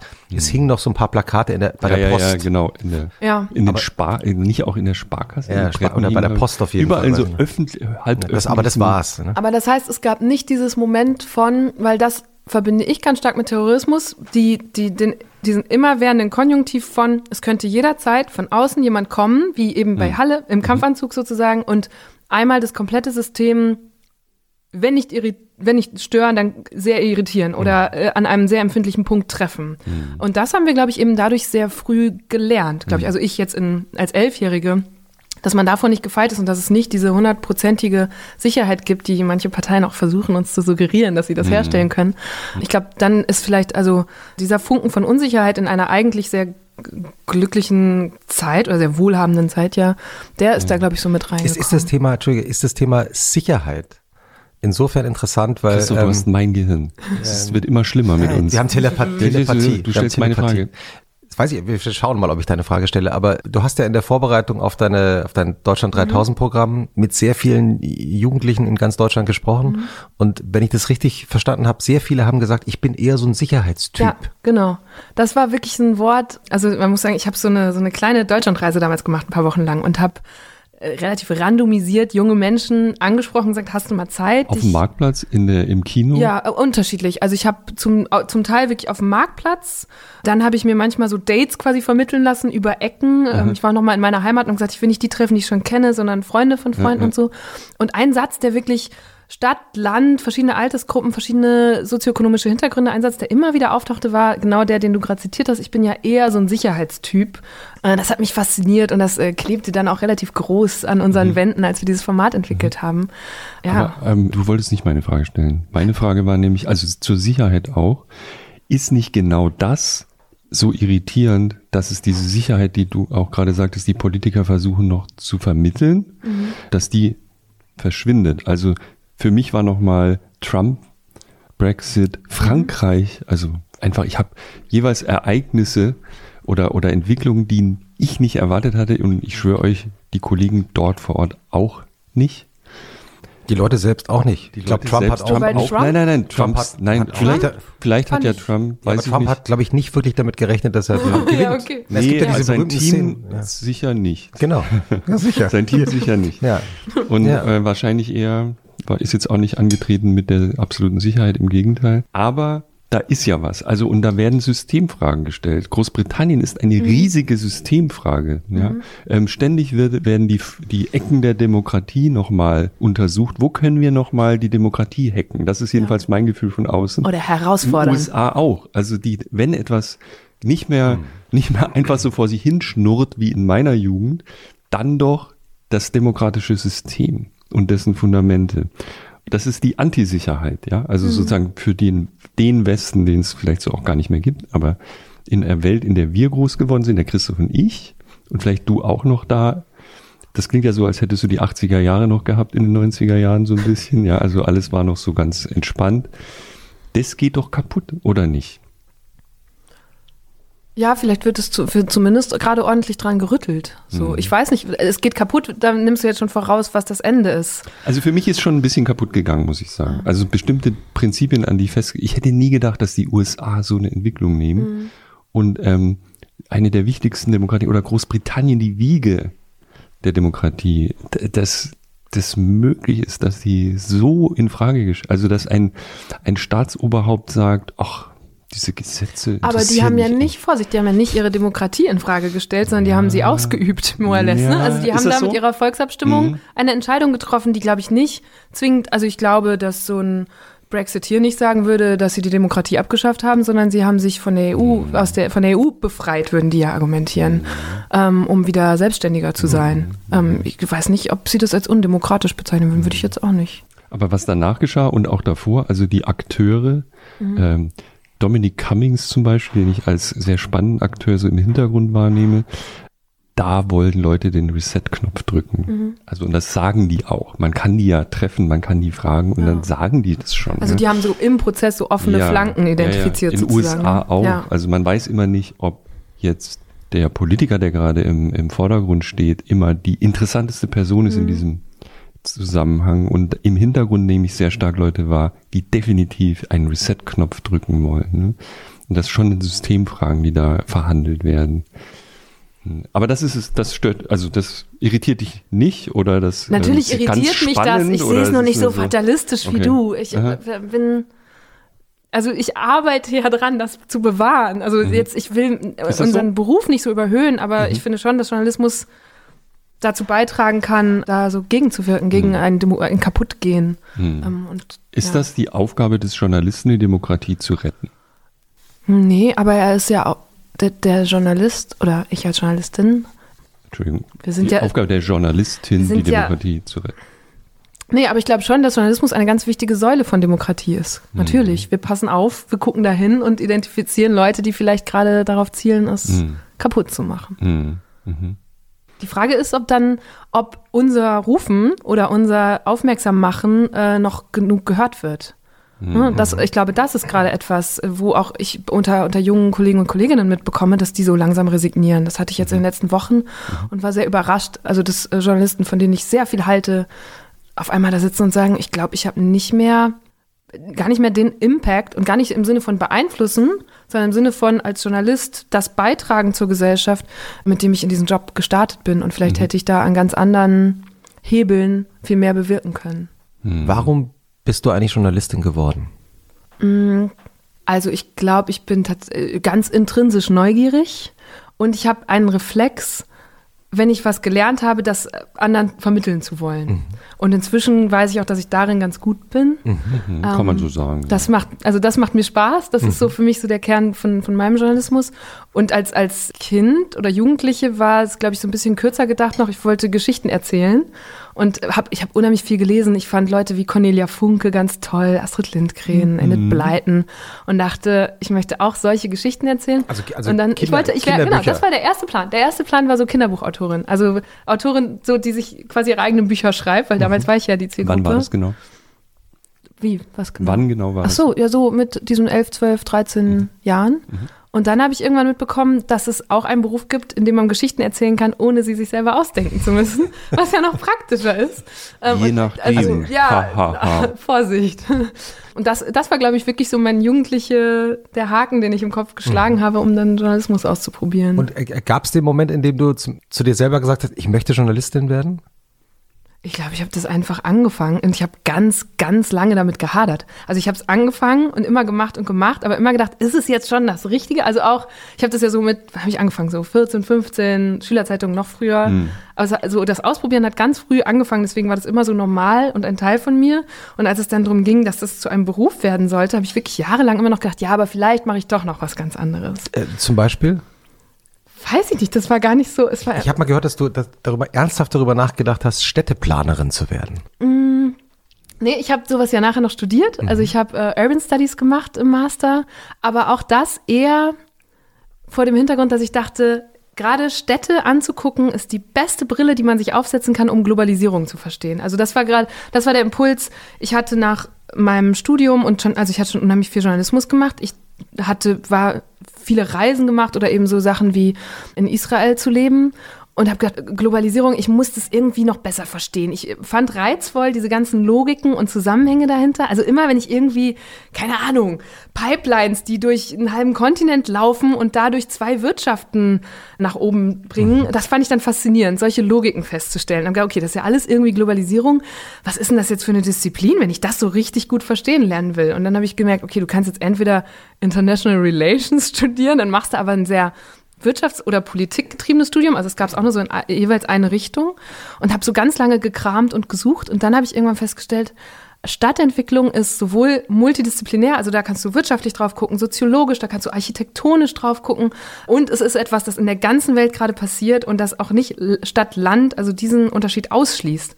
Deswegen habe ich das irgendwann nochmal studiert und könnte jetzt, glaube ich, auch eine Stadtplanerin werden, aber das ähm, wie, ja, wie, weiß ich nicht. Wenn du, Vielleicht wenn so ein Plan C. Wenn du jetzt äh, Plan C. Ja. Okay, also wir reden mal. gleich über also B. Plan, Plan, nee, A, B ist auch Plan A ist ja Journalismus. Ja. ja genau. Was ist was ist das ist Plan C ist Städtebau. Was ist Plan es gibt, B? Den gibt es nicht nur, so Plan C, also es fühlt sich ein bisschen weit, also ich glaube, es ist sehr unwahrscheinlich, dass ich jetzt irgendwann nochmal in so ein Büro gehe oder bei einem Bürgermeisteramt arbeite und sage, Och, wir müssen jetzt hier aber die Ankeln anders. Vorstellen. Die du in einem Bürgermeisteramt mit so ja. Planrollen morgens genau. ins Büro. Aber Plan B? Äh, nee, also ich habe dann, das ist ein paar Jahre, aber gar nicht lange her, 2016 hatte ich so mal einen Moment, wo mir eine, eine Kollegin gesagt hat, okay Eva, jetzt erzählst du mir schon wieder, dass du dir noch nicht, das war mitten in diesem Studium tatsächlich, jetzt erzählst du mir schon wieder, dass du dir nicht sicher bist. Und ich glaube, da war eher der Gedanke, auch vielleicht doch Wissenschaft, weil das ist ja ganz ähnlich, also Wissen generieren, für andere aufarbeiten. Hm. Und ich habe gesagt, jetzt hör doch mal auf, das erzählst du mir seit zehn Jahren, jetzt komm mal drauf klar, dass du längst eine Journalistin bist. Und das war wirklich, das war wie als hätte mich einmal jemand so geschüttelt und gesagt, Dazu habe ich eine Frage. Wir haben natürlich ein bisschen Umfeldrecherche gemacht, was wir immer machen. Das heißt, wir reden mit Menschen, die die Menschen, die uns besuchen, gut kennen. Das war in dem Fall sehr einfach mhm. für mich, weil in meiner Redaktion, in Redaktion mehrere Menschen zufälligerweise ja. arbeiten, die dich ganz gut kennen. Und mit denen habe ich gestern gesprochen. Und einer wollte, deswegen hake ich da kurz ein, äh, wies mich darauf hin, frag sie doch mal, und er hat sehr, ist ein eher sehr bewundernd ausgedrückt, die weiß genau, das war es jetzt nicht und zieht dann einen harten Schnitt und das hat er mehrfach in deinem Leben beobachtet. Also mal, mhm. du hättest mal ein bestimmtes Studium abgebrochen mhm. oder mal ein Projekt sehr schnell beendet, wo du eigentlich was auf sehr lange Frist angelegt hast, gesagt, nee, das ist nichts für mich, ich mach's doch nicht. Und du hättest ein Talent, sehr schnell zu erkennen, Moment, das war, da bin ich falsch abgebogen, ich mache was anderes. Das bewundere ich sehr. Oder und auch die Person, mit der ich gesprochen habe, meinte so Respekt. Ist das eine Eigenschaft von dir? Also bist du so, siehst du das dann plötzlich oder zögerst du nur die ganze Zeit? Du hast es ja jetzt so halb ironisch, weiß nicht was, also deine Freundin. Nee, also da, ich bin jetzt angekommen darin, dass ich eine Vollblut, Herzblut-Journalistin mhm. bin. Also mhm. damit habe ich mich jetzt abgefunden. Okay. Ähm, Aber ähm, abgefunden? Ja, nee, Klingt also, ja so wie, also, naja, okay, dann bin ich's also jetzt. Ich also, mache es ja auch richtig gerne. Ich genieße mhm. das. Ich finde es geil, dass ich ständig neue Themen und Leute und Orte kennenlernen darf. Also ich finde, es ist ein Riesenprivileg in diesem Beruf und dass man also wirklich das Lernen zum Beruf machen darf, weil ich glaube, das ist was, was sich immer so bei mir durchgezogen hat. Das, wie bei Israel eben auch, dass ich gedacht habe, okay, was will ich als nächstes lernen? Ich will jetzt endlich diese Region verstehen, ich muss da jetzt länger hin. Und Ich habe aber gar nicht das Gefühl, dass ich jetzt öfter falsch abgebogen bin. Ich habe nur, also das, vielleicht bei diesem Studium war es so, das habe ich angefangen und ich hatte ganz klare Fragen. Ich wusste, okay, ich möchte besser Globalisierung verstehen lernen. Ich möchte verstehen, was passiert gerade in, in Städten. Mich haben auch traumatisierte Städte interessiert. Was ist eine Also, traumatisierte Stadt zum Eine Beispiel? traumatisierte Stadt wäre zum Beispiel New York nach 9-11. Ich hatte auch, ich glaube, der Moment, in dem ich gemerkt habe, dass ich das studieren muss, ist, als ich in New Orleans zum ersten Mal war. Ich habe so einen Südstaaten-Roadtrip gemacht. nach, der, nach der. Naturkatastrophe. Genau, das war gar nicht direkt danach, das war 2014. Also ich glaube, so, wann war die Katastrophe? Das muss fünf Jahre oder vier Ja. Jahre später Ende, gewesen sein. Ende der Nullerjahre, glaube ich. Genau. Und dann war ich in dieser Stadt für ein paar Tage und habe dann mich irgendwann dabei ertappt, dass ich die ganze Zeit geschrieben habe. Und weil ich, also ich war, Also in ich bin alleine, ja, oder oder, Laptop, ich bin ja. alleine gereist und habe einfach dann immer, du triffst ja die, die tollsten Begegnungen passieren ja, wenn du alleine reist. Und ich habe Menschen getroffen, sei es so der gleichaltrige Eisverkäufer oder jemand, der mich in einer Bar angesprochen hat oder was auch immer. Und alle hatten eine Form dieses Traumas in sich, das der Sturm mit sich gebracht hat. Und das hat mich extrem fasziniert und da habe ich gedacht, das möchte ich irgendwie verstehen. So, was macht so eine Naturkatastrophe oder eine terroristische Katastrophe, also mit einer Stadt? Und dann habe ich eben angefangen zu suchen und zu gucken, wie kann man das studieren und habe dann festgestellt, ah ja, es ist wirklich, ah, so kann man Globalisierung studieren. Dann habe ich ein tolles Studium gefunden.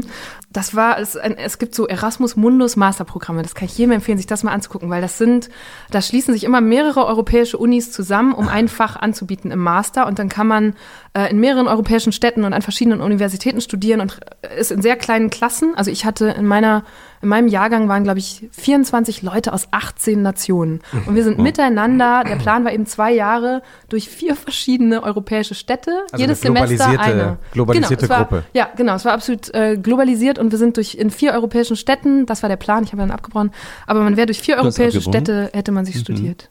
Das ist was? Du hast, du gesagt, Ja, das habe ich abgebrochen, genau. Mhm. Weil, also ich habe dann angefangen und es war richtig gut.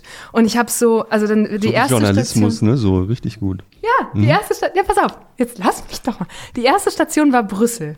Und in Brüssel hatten wir einen starken Schwerpunkt auf Wirtschaftsgeografie, was mir sehr liegt. Also da haben wir einmal von vorne bis hinten den Neoliberalismus durchgenommen und was Gentrifizierung bedeutet und, äh, und so weiter. Und es hat mir schon ganz viele Antworten gegeben auf die Fragen, mit denen ich da reingegangen bin. Und ich dachte wirklich, so vier, fünf Wochen war ich, nachdem ich ja ein paar Jahre nicht studiert hatte, war ich da so drin und so erfüllt damit, mal wieder nur lesen zu dürfen und dieses Wissen anzuhäufen und mit diesen spannenden Kommilitonen aus verschiedenen Kulturen darüber diskutieren zu dürfen, dass ich dachte, boah, Wissenschaft, geil. Also ich kann ne, so die ganze Zeit nur Wissen, Wissen, Wissen zu generieren, anzuhäufen, sich anzueignen fand, fand ich richtig gut und ich habe gedacht, wisst ihr was, ey, den Journalismus, ich pfeif drauf. Ich mache jetzt hier mal zumindest zwei Jahre nur Wissenschaft. Und dann passierte der Anschlag auf das Bataclan in Paris, wo wir interessanterweise, ich war vier Wochen vor diesem Anschlag im Bataclan auf einem Konzert, weil wir eine Exkursion nach Paris gemacht hatten. Welche Band war das? Tallest Man on Earth. Ja. Das war sehr schön. Ich habe da noch eine Aufnahme von, das ist, also so, manchmal mache ich so mit dem Handy, schneide ich mir so 30 Sekunden mit. Ganz komisch, das jetzt zu hören. Auf jeden Fall. Und dann natürlich auch sehr komisch, diese Bilder zu sehen. Und das heißt, da war auf einmal dieser terroristische Anschlag. Und dann ja war auf einmal meine Stadt, Brüssel, in der ich gerade lebte, in den Schlagzeilen, weil man ja ähm, genau, Attentäter gab- in ja, Molenbeek genau. vermutete. Ja. Und das war aus, auf ganz viele Weisen dann ganz komisch, weil zum einen auf einmal Panzer durch diese Stadt fuhren, da war zehn Tage lang Ausnahmezustand, wir durften nicht in die Uni, wir haben dann unsere Seminare in irgendwelchen WG-Wohnzimmern gemacht und so. Und als diese Panzer durch die Stadt fuhren, hatte ich so ein Déjà-vu und dachte, das ist jetzt wie Jerusalem. Also nicht, dass da immer Panzer durch die Stadt fuhren, aber es war auf einmal so eine Art von Paranoia und Sicherheit, die ich nicht aus Europa kannte. Und in dem Moment ist die Journalistin sofort wieder angesprungen und ich habe wieder journalistisch gearbeitet. Da bin ich dann eben äh, nach Molenbeek geradelt, ein Stadtteil, den ich schon kannte, weil wir da auf Exkursionen durchgestiefelt waren, weil wir da äh, Leute getroffen und gesprochen hatten. Und ich hatte diesen Stadtteil ganz anders kennengelernt, als er dann in den Medien gezeichnet wurde. Da hieß sondern es dann. Also da hieß es ja dann das Mekka der Islamisten und es wurden immer, es wurde auch, es wurden so interessante Perspektiven gewählt. So in diesem Stadtteil gab es damals zwei Hochhäuser und nur die habt ihr immer im Fernsehen gesehen in Deutschland und meine Eltern, die da natürlich auch in Sorge waren. In Wirklichkeit sieht dieser Stadtteil ganz anders aus. Und ich hatte da, wir hatten ganz viel, ich kann dir an einer Stadt in Molenbeek die komplette Globalisierung, äh, an einer Straße die komplette Globalisierung erzählen. Das Erzähl, ist, erzähl mal. Nee, mache ich nicht, Doch, weil es doch, ist doch. eine Geschichte, die ich irgendwann noch machen muss. Entweder für euch schreiben oder verfilmen oder irgendwas. Aber nur Es gibt- kurz. Nee, dann macht die jemand anders. Das ist zu gut. Nein, Das aber wenn, du einfach- sie, aber, wenn du weißt sie du, jetzt, ich- aber wenn du sie jetzt erzählst, dann kann sie ja niemand anders machen, weil dann genau. wäre es ja eine Blamage wir immer für jeden anderen oder jede andere, die das dann nachmachen Na, würde. in einem Nee, Satz wenigstens. Okay, in einem Satz. Oh, sie wird Wir mir haben ja bestimmt. zwei, sie wird Wir haben nicht so viel Zeit in diesem Podcast. Es gibt, es gibt eine Satz. Straße in ähm, Molenbeek. Oh, mir ist gerade der Name entfallen, aber in, aus dieser Straße werden europaweit die allermeisten Gebrauchtwagen nach Afrika exportiert. Hey? Genau. Also es ist eine Straße, die sieht aus wie eine Straße mit lauter drei-, vierstöckigen Wohnhäusern. Und dann guckst du mal genauer hin und siehst, dass diese Wohnhäuser eigentlich Parkhäuser sind. Quatsch. Wo, doch. Und ich kann nicht mehr erzählen, weil es ist so gut. Jochen, ich glaube, da sollten wir mal eine Geschichte drüber machen. Ja, wen nehmen wir da als Autor? Wen können wir da fragen? Äh, keine Ahnung, niemand Also es ist wirklich unfassbar gut. Da Da war ich durchgestiefelt mit meiner Klasse und dann war auf einmal diese, dieser Stadtteil für ganz, ganz andere Dinge in den Schlagzeilen. Und dann bin ich Mhm. da wirklich einfach mit dem Fahrrad hingefahren. Das war 15 Minuten, wo ich wo gewohnt habe und habe da eben so eine Snapchat-Reportage gemacht und gesagt, ey, ganz ehrlich, also erstens, so sieht's hier aus und zweitens, aus Stadtentwicklerperspektive ist das so und so, weil auch das ist ganz toll, wenn man das studiert als Journalistin, da sind halt überall Geschichten, weil man Mhm. nicht also auch, man guckt sich auch ab- abstrakte ökonomische Schemata an und so, aber man, wir haben jede Woche, waren wir in irgendeiner fremden Stadt, jeder Mittwoch war immer Exkursionstag und wir sind nach Charleroi gefahren oder nach Antwerpen oder irgendwie Was ans für ein andere Ende von Studiengang. Brüssel. Ja, es ist der Hammer. Vielleicht bewerben. kann Warum, warum hast du das nochmal abgebrochen dann? Pass auf, ja. Und dann war ich also, obwohl ich da, ne, ich war so ein paar Wochen lang so, geil, ich mache jetzt doch einen Doktor und so. Und dann war ich. Beide Fäuste und Arme Ja, in der Luft genau. gerade. Und dann war ich auf einmal wieder Journalistin und es war natürlich tief befriedigend zu sagen, ey, ich kann euch hier eine andere Perspektive anbieten aus all dem, was ich gelernt habe und dann auch das, den Rückkanal zu haben von so vielen Leuten, die darauf reagiert haben und gesagt haben, okay, krass, vielen Dank, so habe ich das noch nie gesehen. Wow, äh, das ist ja spannend. Ich habe auch diese Urbanistenbrille noch nie aufgehabt, die konnte ich den Leuten dann ja aufsetzen sozusagen. Und es war hat Spaß gemacht. Und dann hat irgendwann mal auch ein Kollege zu mir gesagt, Eva, also so eine Doktorarbeit lesen drei Leute und deine Snapchat Story sehen so ein paar tausend. Und das ist dann allein das ist schon natürlich was anderes. Und also wir waren damals in besagter Straße mit einem Doktoranden, Die, der Name, der einfach nicht einfallen will. Nein. Ja, ja, mhm. mhm. Und Ah, ähm, hab schon verstanden. dieser Doktorand hatte, bevor er überhaupt angefangen hat, dort zu arbeiten, erstmal drei Monate dann nur an der Ecke gestanden. Und ich habe gedacht, okay, also einerseits, das ist Wissenschaft und das ist Geduld, Mhm. weil man hat ja ganz andere Zeiträume. Heute jemand fliegt dahin und hat vielleicht eine Woche Zeit, wenn er gut Mhm. ausgestattet ist mit Ressourcen als Journalist. Und dann habe ich aber auch mich dabei ertappt, dass ich diese Geduld nicht hätte. So. Ähm, Also hast dich nicht an der Straßenecke stehen sehen für Nee, drei also, Monate. ja. Da ist seit, seit, seit acht Wochen steht da diese deutsche Journalistin, genau. die Dafür total, quatsche ich halt zu schnell dann auch die Leute an so und komme dann an ähnliche Ziele. Warum so, bist du eigentlich so unstet, wenn es um den Aufenthaltsort geht? Also das zumindest würde ich sogar aufgrund der Faktenlage jetzt Mhm. ähm, verifiziert haben wollen. Du hast sogar mal einen Blogbeitrag geschrieben, glaube ich, dass du in einem Jahr in 15 verschiedenen Ländern warst oder so. Puh, so viel werden es nicht gewesen sein. Das steht aber da. Na, guck mal Ähm, nach, ob das wirklich die Zahlen im sind. Doch. Flugscham. Und ähm, ein Mit kleiner Essay folgte natürlich. über den deutschen Pass. Mhm. Einer der mächtigsten, schriebst du, glaube ich, also zumindest ein Pass, der Ja. äh, so ein bisschen in der Oberliga der Länder ist, wo man eben kein Visum braucht. Ja. ne? Und hast über deine Freunde geschrieben, die dann immer die Visa zeigen, wie so ein Panini-Album oder was auch immer Ja. die Metapher. Und du bist ganz schön rumgekommen. Also auch deine Studien führten dich ja Mhm. ähm, überall hin. Ist, äh, warum und gerne allein? Das ist auch so ein Motiv, das mir deine Freunde erzählt haben. Sie ist Mhm. reist gut alleine. Und zwar haben sie gesagt, die reist gut alleine. Interessant. Ja. Was ist das?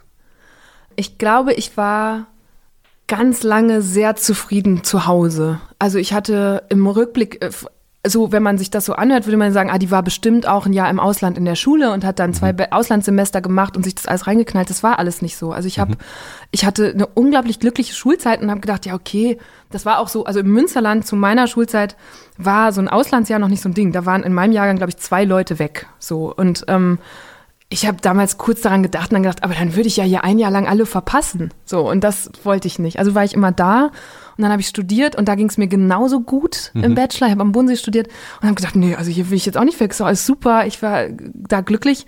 Und ich glaube, dass ich dann nach dem Abschluss das so ein bisschen überkompensiert habe. Also ich wollte noch nicht direkt in irgendein Anstellungsverhältnis. Mit Journalismus kannst du ja sehr viel machen und vor allem gibt es da verhältnismäßig viele Möglichkeiten zu reisen, wo man dann eben gefördert wird, wie in dieser Israel-Palästina-Zeit. Mhm. Und das habe ich einmal komplett mitgenommen und war so drei, vier Jahre wirklich in sehr vielen verschiedenen Ländern und alle vier, vier Monate oder halbe Jahre in anderen Aber das alleine, das alleine Reisen ist ja interessant, weil das ist mir auch aufgefallen in der Vorbereitung, äh, dass du auch das auch öfter selber zum Thema machst und dann auch, glaube ich, mal darüber erzählt hast und gesagt hast, dass du manchmal auch alleine reist über Wochen und dann reist du äh, Freunden hinterher. Mhm. Also du bist dann alleine und weißt dann, ah, mein, meine Freundin so und so, die heiratet dann da und dann fahre ich da hin oder man trifft sich mit jemandem oder man fährt auch jemandem hinterher. Habe ich das richtig also, verstanden? Ja, ich war, das hat sich dann irgendwie ergeben, dass ich einfach ganz viel alleine gereist bin, weil jetzt auch, also wenn du dann, ich hatte ja dann erstmal Zeit, so zwischen Jobs oder Stationen gab es immer mal wieder so Zeiträume, wo man sich einen fremden Ort aneignen konnte, aber dann haben nicht zwingend Freunde auch genau da Zeit und kommen mit. Deswegen ergab sich das selten und ich wollte mich aber davon nicht bremsen lassen und bin dann alleine losgezogen.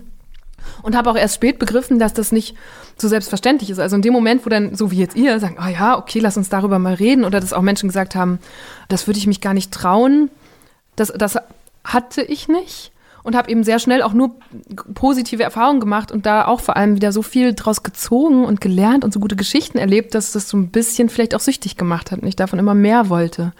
Ja, ich glaube, viele, viele Menschen reisen ja auch deshalb nicht alleine, weil sie Angst haben vor der Einsamkeit, oder? Oder mhm. auch zu, alleine im Urlaub ja. oder auf Reisen gesehen zu werden nach dem Motto, die oder der ist aber mhm. allein. Mhm. Ich, also ich habe auch die Erfahrung gemacht, dass man auf so einer siebenstündigen Autofahrt einmal sein gesamtes emotionales Repertoire abrufen kann. also im Sinne von Himmel hoch jauchzend zu Tode betrübt. Ja. Aber ich genieße das auch. Also dann, ich mag insbesondere Roadtrips so die Gedanken schweifen zu lassen, auf so einer geraden Straße unterwegs sein. Ich bin ein Fan des Tempolimits, weil dann muss der Kopf noch weniger im aktiven. Hm? Ein Fan von? Was heißt vom Tempolimit, weil so. du da, also das strengt den Kopf ja viel weniger an und dann so mal, also das ist auch das Auto ist der Ort, an dem ich am intensivsten Musik höre zum Beispiel und das so, ah, ich finde auf so einer Fahrt greift die dich auch viel mehr und mhm. du, du, gehst dann viel stärker in die Emotionen, die diese Gibt Musik Gibt es einen Moment, wo du dich einsam fühlst? Also wo du sozusagen, ich kann zum Beispiel nicht, ich kann das nicht, ich kann wieder alleine reisen, als Vergnügungsform, mhm. als Arbeit kein Problem, aber wenn ich jetzt alleine in einer tollen Stadt bin, dann fehlen mir sofort Leute, mit denen ich das teilen kann. Ja. Fühle mich dann total einsam und ich muss sofort weg. Deswegen verbinde ich nie Dienstreisen mit privaten Reisen, das ist fürchterlich. Oder ich kann nicht allein ins Kino gehen. Ich war in meinem Leben einmal, Wirklich? einmal allein im Kino. Das war ein toller Film, trotzdem grauenhaft. Weißt du, welcher Film? Ja, das war Wenders, äh, Der Himmel über Berlin. Sehr, oh, sehr, okay, sehr, sehr so lange her. Sehr ja. lange her, sehr lange. Und krasse Erfahrung. Ich wollte, ich habe es seitdem einmal gemacht und nie wieder. Ich kann es nicht. Und wie, also gibt es Momente, in denen selbst du dich einsam fühlst? Ja, klar. Also schon. Ich glaube, das genau, das ist so eine ganz wichtige Unterscheidung zwischen Alleinsein und Einsamsein, ne? Weil Alleinsein ist total okay und ist auch eine Riesenchance. Also wie gesagt, man trifft andere Menschen. Ich habe auf diesem Südstaaten-Roadtrip damals, waren, das war wirklich so, what? You're on your own? Haben die Leute gefragt, let me mhm. give you my number. Oder, Ach, also Quatsch. Leute haben mich mit anderen verkuppelt oder haben gesagt, also ich hatte wirklich das, über Airbnb in Savannah, Georgia, einen Vermieter, der gesagt hat, Moment mal, jetzt machst du hier morgen den zweiten und den dritten Tag alleine, das geht ja nicht. Ähm, ich schick dir wen vorbei. Und am nächsten Morgen stand so ein Typ ein mit Motorrad vor der Tür. Nein. Wirklich. Also stand ein Typ mit Motorrad und hat gesagt, hi, ich verbringe heute den Tag mit dir. Und, und du so? Und ich so, let's go. Und dann haben wir, das war super. Ähm, der hat mir die Stadt natürlich auch nochmal ganz anders gezeigt, vor allem vom Sozius eines äh, Motorrads. Und der hat, da habe ich, ich hatte einen richtig guten Tag und der war froh, weil er sich mal mit einer Europäerin über Politik unterhalten Hast du konnte. Zugang zu Menschen? Würde ich jetzt schon sagen, ja. Hm, sieht so aus, ne? Ja. Leute fahren ihr Motorrad für dich vor, ja. ungefragt. Hast, ja. du, hast du einen guten Zugang zu Menschen? Ja, ich glaube schon. Warum? Das müssen die Menschen sagen. Also ich habe, glaube ich, auch so von zu Hause und Freunden mitbekommen, so sehr unvoreingenommen auf, auf alle möglichen hm. Menschen zuzugehen. Hast du Menschen um, oder liebst du Menschen? Ist das eine sie. dämliche Frage? Nee, also Sophie immer Passmann hat mal in unserem Podcast gesagt, das werde ich nie vergessen. Wir haben sie, also ich hasse Menschen. Wir haben sie oder wir haben gefragt, hast, hast du Menschen? Und sie hat gesagt, ja, aus tiefstem Herzen. Ich könnte Ja, das sowas könnte ich nie sagen. Ja. Du wirkst eher so, als du liebst die Menschheit und dann gibt es vielleicht zwei Ausnahmen, aber im Großen und Ganzen, der Mensch ist super. Ja, also wo sollen wir denn sonst die Geschichten herkriegen? Klar. Mhm. Und ich bin, also, wenn es um dieses Einsamkeitsthema, ich erinnere mich, dass ich, ich glaube, letztes Jahr im Sommer bin ich alleine verreist, weil wir mit der Redaktion einen Monat Pause gemacht haben. Und ich hatte so intensiv davor gearbeitet, dass ich es nicht mal geschafft habe, mir darüber nachzudenken, was machst du eigentlich mit dieser freien Zeit? Und bei mir ist so im Zweifel immer Österreich, nämlich Im losgefahren. Zweifel Österreich gefällt ja, mir. Ja, und dann bin ich also in Österreich unterwegs gewesen und hatte so drei Wochen. Und ja, du, du lachst, das ist immer ich gut. finde super. Nee, Im Zweifel Österreich ist sofort ein ikonischer Also Satz. Berge und so füllen, erfüllen mich. Das macht mich froh. Aber natürlich, also genau wie du sagst, dann ist man da vielleicht anderthalb Wochen unterwegs und hat da einen Haufen guter Momente und dann gibt's schon. Also ich, das Anstrengendste am Alleine reisen ist, dass man so viele Entscheidungen treffen muss, alleine. Ich finde gar nicht so schlimm, diese, diese schönen Dinge zu erleben, weil ich kann die ja auch gut erzählen. Also ich kann die auch noch nachträglich mit jemandem teilen oder ich kann sie auch virtuell teilen. Also es ist schon dann, wenn ich alleine reise, ist oft eine Zeit, in der ich intensiv mit Freunden telefoniere oder Fotos schicke oder eben wieder so sofort teilen will, was ich gelernt oder erlebt habe. Ich kann gut so on my own sein, was glaube ich auch richtig wertvoll ist. Ich habe das jetzt einfach jahrelang trainiert. Ich werde das nie wieder verlieren. So, wo hingegen andere, die dann immer in Beziehungen waren oder so, das vielleicht gar nicht können. Das ist sehr gut und stärkt mich, glaube ich, das so zu wissen.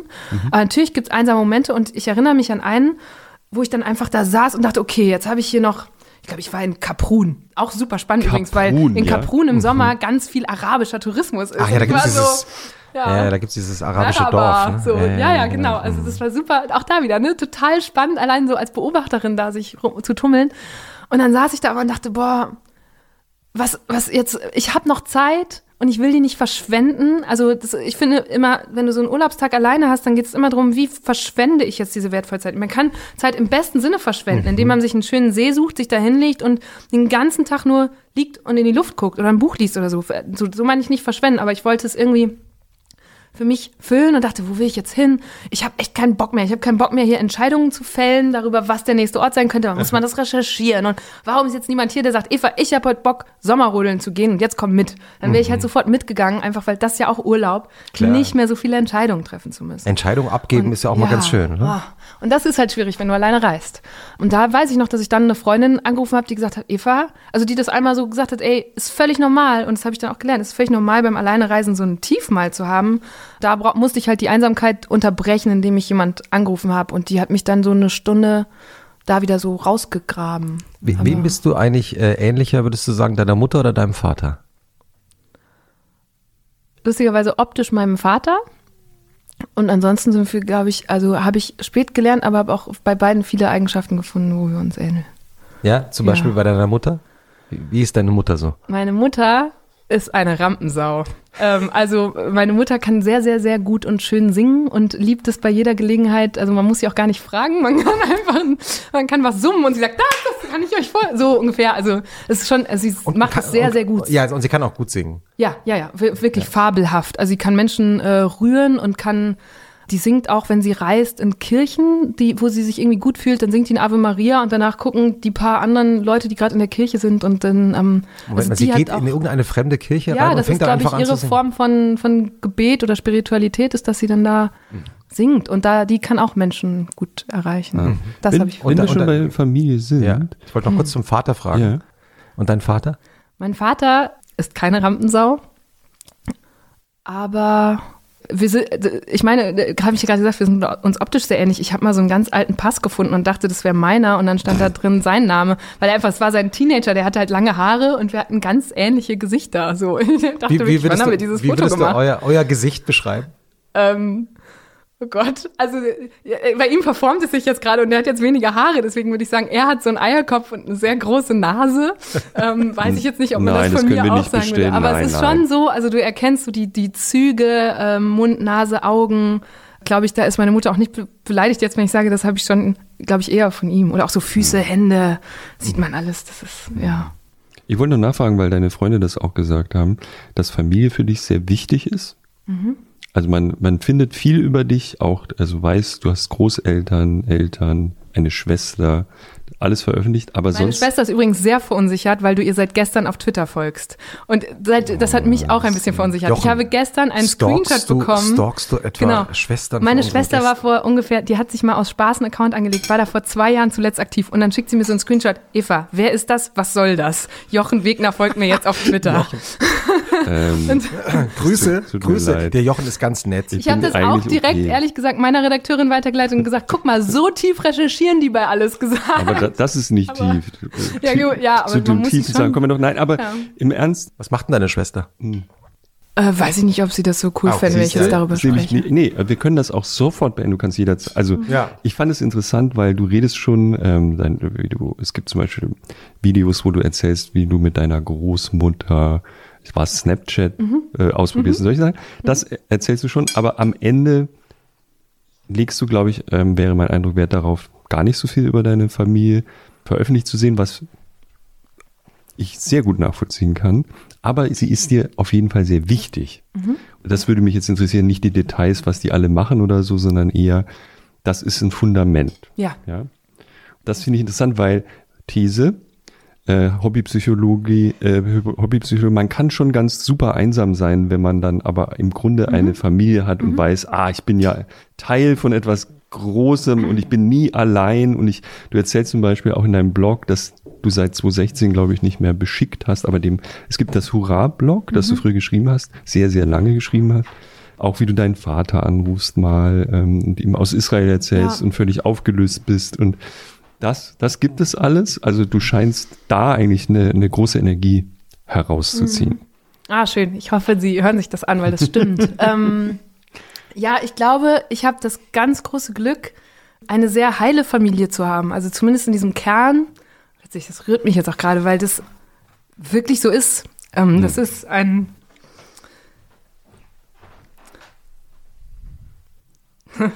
Das ist ein Vorteil, den ich habe. Also es ist wirklich, ähm, ich habe Eltern, und eine Schwester, äh, wir lieben uns alle sehr. Wir sind da ähm, auch, ich liebe diese Familie in ihrem Erwachsensein. Also ich bin, wir sind alle so super glücklich miteinander, seit wir alle, also meine Schwester und ich erwachsen sind und immer wenn wir uns treffen, sagen wir, Mensch, haben wir es schön, weil es ähm, Unfassbar. ja, also das ist, und es ist, also in dieser erweiterten Familie, ich glaube, da gab es schon auch riesige Probleme und, und Herausforderungen und, und ganz viel Krisen und so. Und ich glaube, gerade deshalb wissen wir, wie wertvoll das ist, dass wir alle so cool miteinander sind und uns wirklich, also ich kann denen alles erzählen. Und ich glaube auch nicht, dass meine Eltern von mir irgendwelche Geheimnisse hätten. Im Gegenteil. Und das ist, und ich, mir ist bewusst geworden, wie wertvoll das ist. Ich habe Freunde, wo das eben nicht so ist. Äh, Freunde, die irgendwie aus, aus ganz zerrütteten Haushalten kommen oder ähm, Alkoholikerhaushalten und so, wo ich merke, wenn ich denen dann, so Leute, die ich dann näher kennengelernt habe, wo ich gemerkt habe, boah, die haben einen inneren Struggle oder genau diese Unsicherheit, die ich dann gesehen habe. Also genau deine These ist, wo ich gemerkt habe, okay, ich habe dieses sehr sichere Fundament und das haben diese Leute nicht. Die haben sich nie auf ihren Vater verlassen können, weil der im Zweifel besoffen in der Ecke gelegen hat oder ihre Mutter, die so viel arbeiten musste, um das auszugleichen, dass sie nicht äh, emotional für die Kinder da sein konnte und dadurch haben die diese Sicherheit nicht oder diesen Anker. Und daher weiß ich, dass das ein Riesenprivileg ist. Aber es gibt ja. Ja. auch, also man muss ja nicht gleich aus schrecklichen Verhältnissen kommen. Es gibt Mhm. auch einfach den Fall, dass Teenager sich irgendwann von ihren Eltern emanzipieren. Würde ich jetzt mal vornehm ausdrücken und sagen, ich bin jetzt mein ein ei- eigener Mensch und möchte mir nicht mehr erklären lassen, wie das hier läuft, sondern bin selber groß und da so eine Art Abnabelung passiert.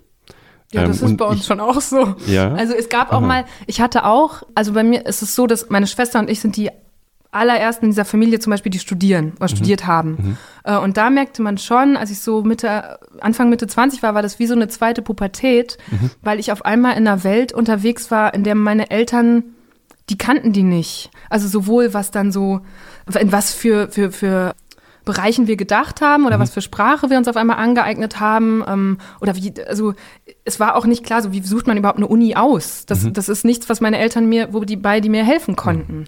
Ähm, und da gab es dann, oder dann auch so bei Kommilitonen dann auf einmal zu Hause zu sein und zu sehen, ah Gott, das sind jetzt so Akademikerhaushalte, da gibt's gar keine Fernseher. So, also bei uns zu Hause ist das Wohnzimmer auf den Fernseher ausgerichtet.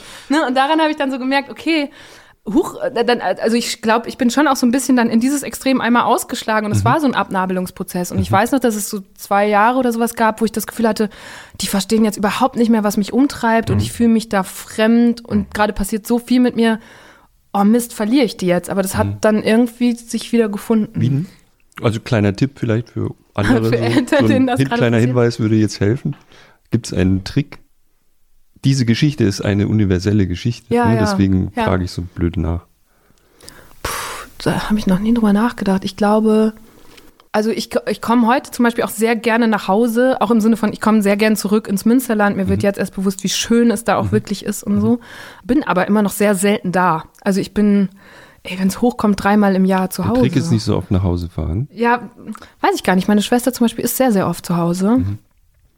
Ich weiß es nicht. Ich kann, irgendwie sind wir, also vielleicht habe ich mich dann auch mal wieder eingekriegt. Also ich glaube, der Trick ist, nicht zu denken, äh, ich bin jetzt was Besseres, nur weil ich einen anderen Abschluss habe. Oder weil ich, also dafür haben ja meine Eltern auch gearbeitet, dass ich äh, diese Art von Ausbildung machen kann. Also so dieses Ding. Ich weiß noch, wir hatten aus Spaß in der, im Abi damals überlegt, ob wir uns so T-Shirts drucken, krasser Bildungsaufsteiger, weil das war ja damals so dieses Ding, das, oder ist ja bis heute so, dass statistisch gesehen es eher unwahrscheinlich ist, wenn deine Eltern kein Abitur haben, dass du eins machst Ja, oder so. ja. Und ich war ganz überrascht, als ich meiner Mama davon erzählt habe, dass die davon so ein bisschen beleidigt waren. Dann haben wir die Idee auch schnell verworfen, weil es gab halt mehrere Mitschüler, bei denen das so war. Und die Ja. hat es, glaube ich, falsch, weil ich dachte immer, ist doch geil. So, da haben jetzt mehrere Generationen dafür gearbeitet, dass wir diesen Sprung schaffen. Und sie hat es, glaube ich, damals falsch verstanden.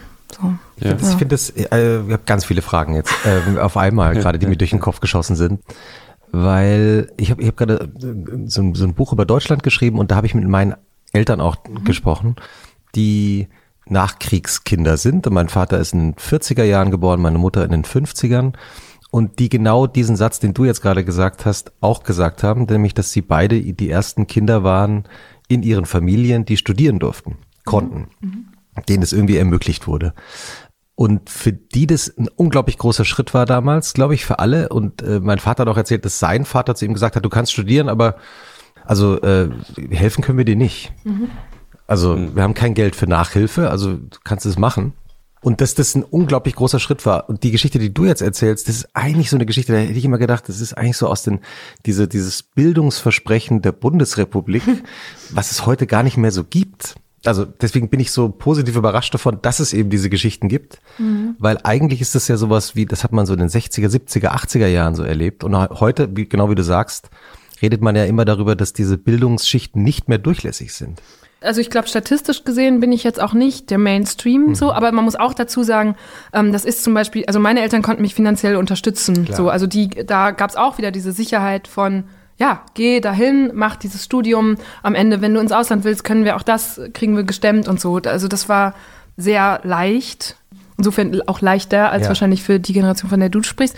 Aber ich beobachte zum Beispiel auch, dass es in meiner Generation, insbesondere bei Leuten mit Migrationshintergrund, die dann in der ersten, äh, in der zweiten Generation hier sind, eben so einen ganz starken Trieb gibt, so sehr viel zu leisten und unter Beweis zu stellen oder auch oft, glaube ich, Eltern gerecht zu werden. Das habe ich auch bei meinen Podcast-Gästen oft. Ich glaube, in der letzten Staffel ist mir habe ich neulich mal so durchgezählt. Wir hatten so 20 Gäste, die Hälfte davon hat einen irgendwie gearteten Migrations- oder sogar Fluchthintergrund.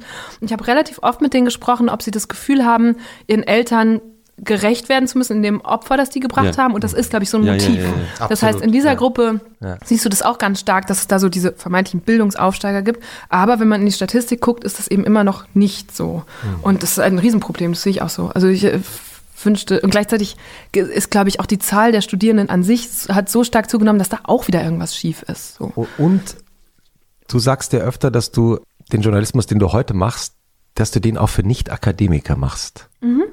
Ja, also das ist, also Deutschland 3000 richtet sich explizit an Leute, die auf, äh, Haupt- und Realschulabschlüsse haben und Ausbildungsberufe machen, weil ich finde, dass die in unserem Alter journalistisch und medial komplett unterrepräsentiert sind und dass sich insbesondere diese ganzen jungen Angebote, die in den letzten Jahren gestartet sind, da zählt ja auch Z zu von eurem Verlag, eher an ein akademisches Publikum richten. Und, Das ist ein ja. großes Problem im Journalismus, was Ja. ich deswegen weiß, weil Christoph und ich beide gelegentlich nach Leuten suchen, die wir einstellen können. Mhm. Und ich rede auch immer mal oder habe äh, immer mal geredet. Jetzt verlässt er leider die Nannenschule, der den Nann Andreas Wolfers, der die Nannenschule sehr lange geleitet hat. Eine Journalistenschule. Der, eine der wichtigen Journalistenschulen, mit dem ich mich mal unterhalten habe. wo es darum ging, wie kriegen wir eigentlich mehr Diversität in den Journalismus? Und er meinte, na ja, ihr redet da alle über Migrationshintergrund, aber ehrlich gesagt, mein größtes Problem ist, Leute zu finden, deren Eltern nicht studiert haben. Ne? Also die, find mal ein Arbeiterkind. Ja, man Und muss da aber dazu sagen, recht. dass die Nannenschule auch sehr, sehr lange immer so, also zu der Zeit, als ich mich äh, als Schülerin damit auseinandergesetzt habe, ob ich mal auf so eine Schule will, war Hm. es noch so, weil ich dachte auch, also ich war wirklich so, oh, ich würde am liebsten direkt an die Journalistenschule. Ich weiß noch, dass ich eigentlich nur angefangen habe zu studieren, weil dann die Chancen so viel Ja. höher waren, an einer Journalistenschule angenommen haben, zu werden. studiert haben. Ne? Genau, und damals war es an der Nannenschule und an der Münchner Journalistenschule so, dass man immer so einen, quasi wie so einen Green Card Menschen in den Kohorten hatte, der nicht studiert hatte und alle anderen hatten studiert. Also das fängt vorne und hinten an, dieses Problem. Ja. Sie müssen auch die Schulen ändern und auch ein ganz anderes Recruiting machen. So. Ja. Ja. Wie denn? Ich wusste dann aber übrigens nach einem Semester, dass ich nicht mehr an eine Journalistenschule will. Also ich glaube, die Journalistenschulen sind ein Riesenproblem. Ich habe in meiner Redaktion niemanden, der in einer dieser klassischen Journalistenschulen war, mit Ausnahme der Electronic Media School, die zum, zum RBB gehört. Mhm. Und das Ich ist gut glaube, so, das- weil. Da, bitte? Und das ist gut so, weil. Nee, das ist nicht gut. Also die. Journal das Schlechte ist, dass die Journalistenschulen nicht, äh, nicht zumindest für mein Format zeitgemäß ausbilden. Ich finde da keine Leute, die die Skills haben, die wir brauchen. Und die Diversität ist ein zusätzliches Problem, das die Ja. haben. Ja. Welche Skills, also wenn man kurz, wenn man sich bei euch bewerben will, welche Skills sind denn gefragt? Also was gefragt ist, ist auf jeden Fall eine sehr gute Recherchefähigkeit. Mhm. Die traue ich auch den Journalistenschülern auf jeden Fall zu. Aber was die dort nicht mitbekommen, weil, glaube ich, die Lehrpläne so ein bisschen so veraltet sind. Ich sehe auch, dass das in Bewegung ist. Also bevor jetzt hier nachher ganz viele Protestmails kommen. Aber es bewegt sich sehr langsam.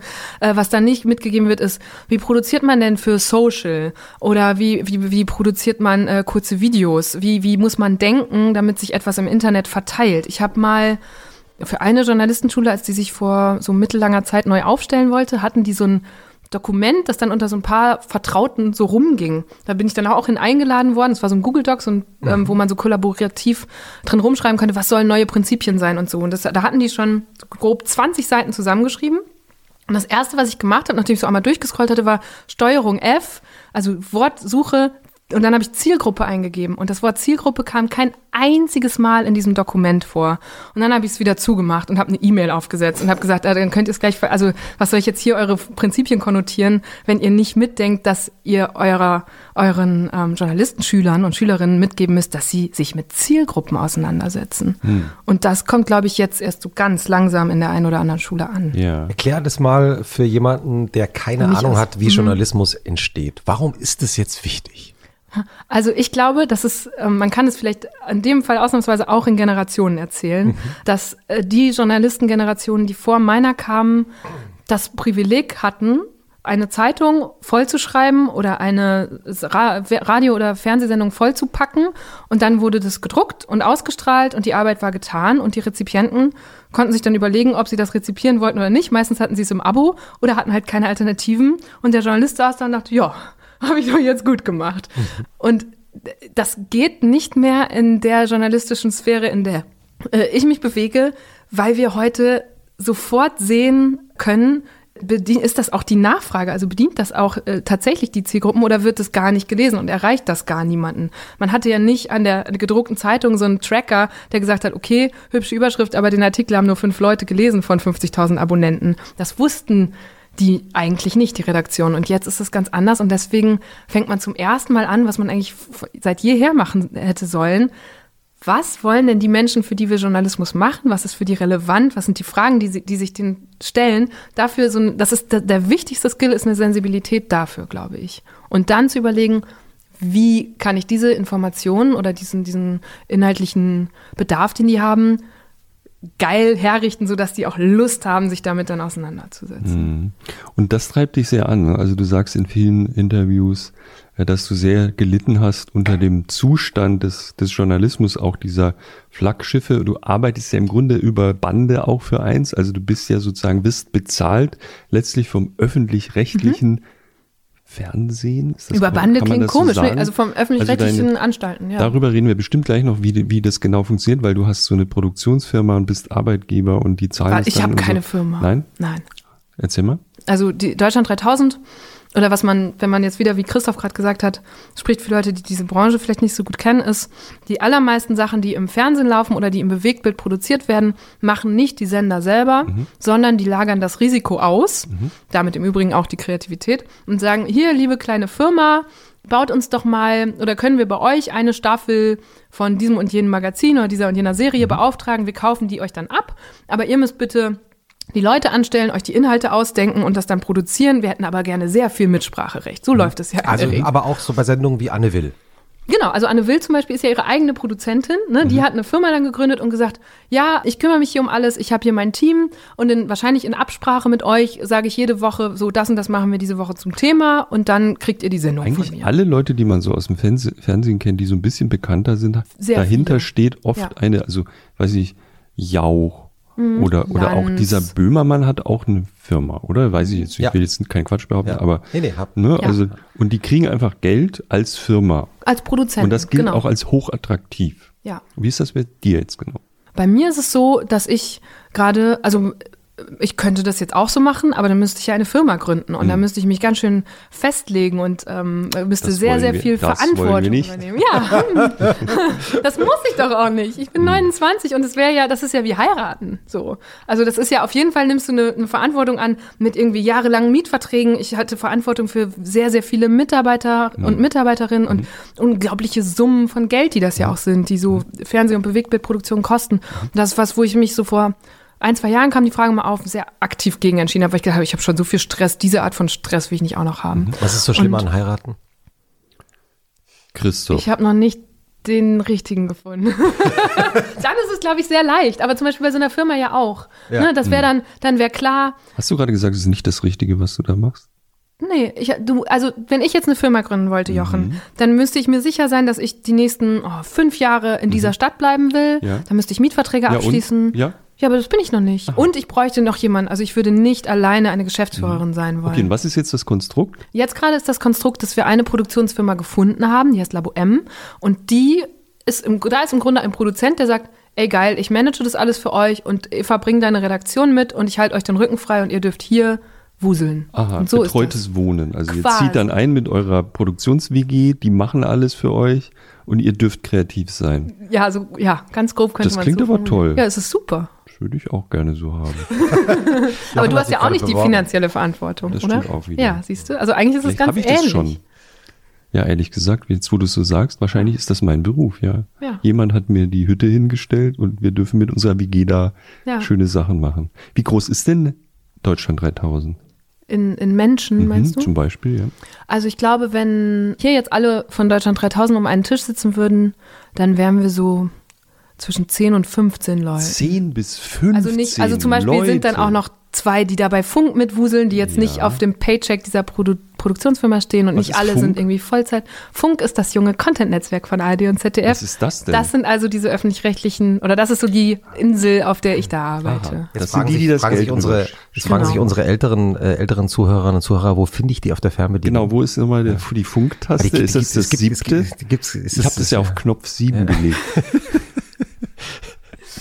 Ja, okay, also wenn man das kurz zusammenfassen will. Bitte, kannst du es einmal erklären? Das, also man kann es eigentlich so erklären, dass auch die Öffentlich-Rechtlichen irgendwann gemerkt haben, dass sie die jungen Leute jetzt nicht mehr so richtig erreichen mit ihrem linearen TV-Programm um 20.15 Uhr. Was ist denn ein lineares TV-Programm, bitte? Das ist das, was in der Fernsehzeitung also steht. Also einfach, was im Fernsehen kommt. Ja. Also so, also erst das Erste, ne? Und die Uhrzeiten. Dazu. Knopf 1. Mit 20.15 Uhr. 20.15 Uhr kommt. Ja. Nicht verpasst. Was kommt heute 20.15 Uhr? Hm?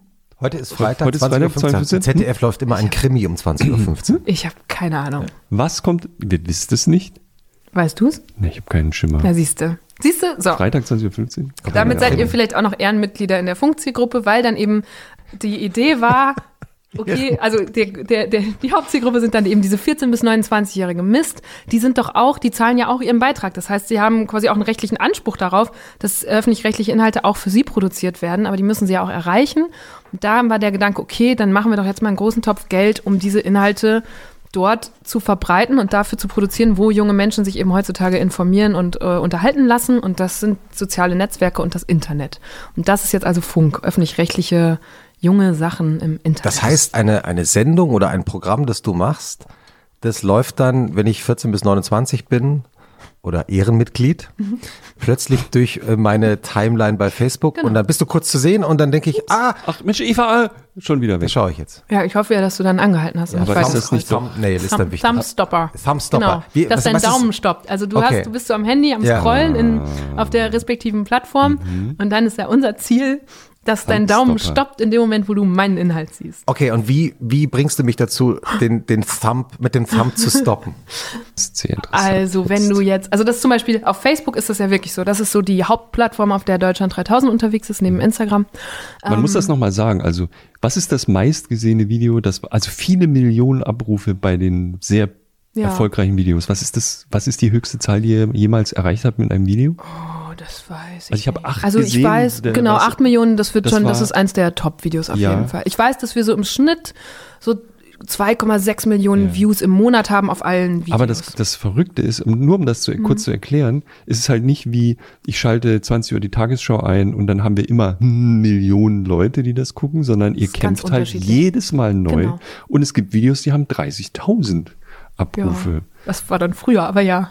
Habe ich gefunden. Und Ja, äh, genau. es gibt Videos, die haben eben 8 Millionen, was ja, Ja. eine unvorstellbare, also Rezo, der neulich hier war, Grüße, der hat 16 Millionen Mit der mit, Zerstörung einem, mit der Zerstörung der, der CDU, CDU. erreicht. Da haben alle schon so sehr anerkannt, also das Ja, ist zu ja Recht. sehr, sehr, Ja. und dann noch YouTube. Ja. Ihr seid auch auf Facebook sehr viel erfolgreicher als auf Ja, YouTube. auf YouTube sind wir nicht so wirklich. Also da 16 Millionen und ähm, du hast 8 Millionen Ja. mit einem und du machst ja ständig Videos, also schon auch richtig hohe Reichweite, Ja. die du da erreichst. Ja, und auch lustigerweise sehr viel höher als manche Quote von so einem. Er ist ja lustig, weil ARD 8 Sender. Millionen, also jetzt nur mal so gesagt, welche, welches Fernsehprogramm im analogen Fernsehen 8 hat Millionen heute eigentlich noch 8 Einschaltquote. Millionen Also Einschaltquote? die Tagesschau hat so 9,8 oder Mit sowas. allen- Ne? Das ist so, also die erreichen ne? ja richtig viel. Das heißt, du ist bist so. wichtiger als die Tagesschau? Nö, die Ta nein.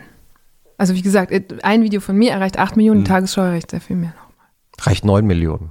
Sehr Oder auch mehr als 10. Ja, naja, und aber die Und das Tagesschau erreicht Tag. es Also jeden das- Tag. genau, Und also das weil ist so ein nämlich das ist da auf der Fernbedienung und man, da ist das Abendbrot gelaufen in Deutschland, man setzt sich hin und dann kommt die Kirsche. Genau, das ist so der, das Ritual, Ja, das damit verbunden ist. Also so genau. bin ich aufgewachsen. Ja. Badewanne, Freitag, Freitagabend gehst Und du das mal ist auch der Badewanne Unterschied, und also guckt man noch Wenn ich Tagesschau. jetzt zum Beispiel, das ist bei Deutschland 3000 jetzt ganz unterschiedlich, ne? Wenn auf Facebook muss ich eine komplett andere Strategie mit den Inhalten verfolgen, weil dort gibt es nicht ein ritualisiertes, ähm, eine ritualisierte Mediennutzung, genau, wohingegen so ein Podcast, der wöchentlich erscheint, das wisst ihr ja hier auch, Mhm. Ja, das wird zu einem Ritual. Ja, ja. So. Also wir müssen gar nichts mehr machen. Die Leute kommen einfach, nicht wahr, liebe Hörerinnen und Hörer? Wie würdest du jetzt, wie würde ich, ich, ich versuche mal dich nachzumachen. Mhm. Mhm. Das ist der Jochen Wegner Sound. Mhm. Signature Move hat der. Das ist wie in dem, in dem, in dem Grüße, Film, Ruben in dem, in dem Film mit, von Wes Anderson, Fantastic Mr. Fox, oder? Der, ja, Der pfeift im ersten absolut. Is that your signature? Is ja, that your Ich signature? liebe es. Ja, Ja. Wovon redet ihr eigentlich gerade? Kurze, das war eine kurze toller Film. Hast Ganz toll. Ich habe aber gesehen? den Hundefilm Da kannst du gesehen. auch alleine ins Hunde- Kino den gehen und bist japanischen sehr gut Hundefilm? unterhalten. Pfadfinderfilm. Ja. Der tolle Pfadfinderfilm. Der Hundefilm ist auch sehr schön. Nee, das ist nicht der Pfadfinderfilm. Fantastic Weiß. Mr. Fox Aber- ist der, wo Ja, gepfiffen und aber, geklackt aber, aber, wird. aber, Genau, Isle ja. of Dogs, Leute, Sehr schön. ist nicht so stark wahrgenommen worden. Dieser Film ist Sehr schön. Fantastisch. Sehr schön. Was für ein Ja. fantastischer Film. Also Wes Bitte Anderson gucken. macht diese fantastischen auch Trickfilme, das ist ja auch ein Trickfilm. ja, ja, Und genau. als ich das gesehen habe, habe ich gedacht, okay, wenn es davon noch fünf gibt, ist auch die Kindheit meiner Kinder gesichert. So, weil das so schöne Geschichten und Unterhaltung ist und so liebevoll gemacht. Stimmt es eigentlich, dass du im Alter von neun Jahren äh, deine erste Website gestaltet hast und zwar selber mit Paint gemalt hast? Ja. Mit neun. Moment, Ja. wir müssen erst erklären, was Ich bin Paint ehrlich, ich ist. habe noch richtig, wir haben richtig viele Fäden offen und ich, aber ihr sagt ja immer, ihr findet die alle noch. Ich habe so ein paar im Kopf, ich glaube, die Was hast du? ihr. Was? Ja, wir haben ganz viele Sachen, wo wir noch nicht Das ist fertig unser Prinzip. Entschuldigung, Ja, wir, wir, kreisen ja. Ähm, Das ja noch- wir Prinzip haben dieses Podcasts ist, liebe Hörerinnen und Hörer, Sie wissen das längst, das Kreisen. Wir kommen immer wieder an den Ausgangspunkt. Ich wollte nur mal Werden sagen, mhm, dass, ähm, äh, Jetzt äh, will ich auch einen. stopp, was ist Paint nochmal für alle, die nicht in den 90er Jahren Paint sozialisiert war so ein sind? Wenigstens einen Faden, um wenigstens einen Faden weiterzuziehen, ja? Mal kurz erklären. Also, Paint war so ein Zeichenprogramm in Windows. Eva erklärt die Medien, jetzt Eva erklärt Computer, hi Ja. historische Computer. Paint war ein Malprogramm. Genau. Und du hast Konnte quasi, so nur damit Maus- man die volle Tragweite da gab's noch versteht. eine Maus. Ja, ja, Klick, klick. du hast gar nicht eine Website gebaut mit neuen, sondern du Ich hast wollte. eine gemalt. Ja, weil ich nicht wusste, wie das geht. Verstehe, ja, ich auch nicht mit neun wahrscheinlich. Ja, Da aber immerhin habe ich sie schon am Computer gemalt und Das nicht auf toll. Papier. Und was ist dann passiert? Dann hat mein Vater das mitbekommen, also der hatte damals diesen Laptop, ich weiß auch noch, also das war die Zeit Mhm. Was für einer? 98, ich weiß nicht, was für ein Laptop, aber ich erinnere noch das Geräusch des Äh, Modems, Windows, Windows. so ein schwarzer. Ja. Und ich erinnere diesen Windows, Zeichsel 65, nee, wie hieß das? und ich erinnere diesen ähm, Bildschirmschoner, wo immer die bunten Fenster auf einen zugeflogen Ja. kamen. Aber das ist sehr advanced schon, also dann war er gut ausgestattet. Ja, ich glaube, da, da, das war, weißt du was, das war nämlich die Zeit, wo der noch selber die Bedienungsanleitung gelesen hat und dann kippte es in meiner Pubertät und dann musste ich immer die Ja, ja, Bedienungsanleitung kenn ich, für die Geräte ja. Aha, lesen, die aha. er sich gekauft hat. Und deine Mutter Dann hat immer gerufen, deine Mutter hat immer gerufen, Eva, kannst du mal bitte rausgehen, ich will telefonieren. Die, Leit, die meine Telefonleitung Mutter, ist meine. Mutter, ich habe auch nachher dann Informatik ähm, gewählt an der Schule und ich weiß noch, dass meine Mutter mal beim Elternsprechtag gesessen hat und gesagt hat, Herr Erdner, muss Eva wirklich so viel am Computer sitzen? und, er, und das war natürlich mein Tod, weil er ihr dann gesagt hat, naja, ganz so viel eigentlich nicht. Und dann wurde das beschränkt. Oh nein. beschränkt. Ja, Und wie viele Frauen waren damals in Informatik? Zwei. Mhm. Du und wer? Ich weiß ihren Namen nicht. Eine Mitschülerin. Ja, also es gab Grüße. eine Mitschülerin. Wir, wir, wir schicken Ja. ganz liebe Grüße Ja, nach, herzliche nach Grüße. Borken. Kann ich kurz, weil das ist auch eine, Ja. eine Leitfrage in diesem Podcast. Warum ist es so, dass Frauen damals, Oh, ja. äh, haben wir öfter schon diskutiert, ähm, und ich finde den Essay immer noch nicht, Leute. Es gibt, es gab einen großen, tollen Essay dazu auf Medium und ich, äh, und ich finde ihn nicht mehr. Aber die, die These war, es gab eine Zeit, in der plötzlich es kippte und in die Heimcomputer äh, und, und diese PCs und so weiter plötzlich hauptsächlich von Jungs benutzt wurden, während die Mädels irgendwie anders sozialisiert worden sind. Was angeblich mit allen möglichen zusammenhing, wie dass die Games vor allem auf die männliche Zielgruppe ausgerichtet waren und so weiter. Wa kannst du das, warum war das bei dir anders? Das kann ich schwer erklären. Ich habe mal, also eine Erfahrung, die mir dazu gerade einfällt, ist, dass ich mal vor einer Schulklasse gestanden habe, auch so 2016 wird das gewesen sein, eine siebte oder achte Klasse. Das war zu der Zeit, als ich dann für Funk ein erstes Snapchat-Format auch mit konzipiert habe. Und das war für diese Altersgruppe, also so Teenager. Und die habe ich gefragt, was ist die erste App, die ihr morgens benutzt? Und da haben alle Jungs YouTube gesagt und alle Mädchen WhatsApp. Und das fand ich total spannend, weil das bedeutete, dass die Jungs erstmal rezipieren wollten und sich erstmal beschallen oder Erstmal berieseln gucken. lassen wollten mit dem Inhalt und die Mädels waren sofort Oh, sozial. klingelt. Verdammte. Axt. Ich, äh, ich gehe mal kurz Moment, an die will ich die? Klingel ausgehängt? Ich schau mal kurz. Ich, Wir ich müssen, habe ja, ich hab ja, ich Echt? hab ja was organisiert. Normalerweise hängt Maria ja die Klingel ab, wenn wir podcasten. Ey, apropos organisiert, ich habe auch noch Gastgeschenke dabei, weil mir jemand gesagt hat, ihr habt immer Gastgeschenke. Das müssen wir gleich ist, machen, äh, wenn das Christoph ist wieder total da ist. richtig. Wir kriegen immer Gastgeschenke, außer die Gäste vergessen Gastgeschenke. Nein, ehrlich gesagt haben Doro Bär, Dorothee Bär hat Gastgeschenke mitgebracht. Lass mich kurz nachdenken.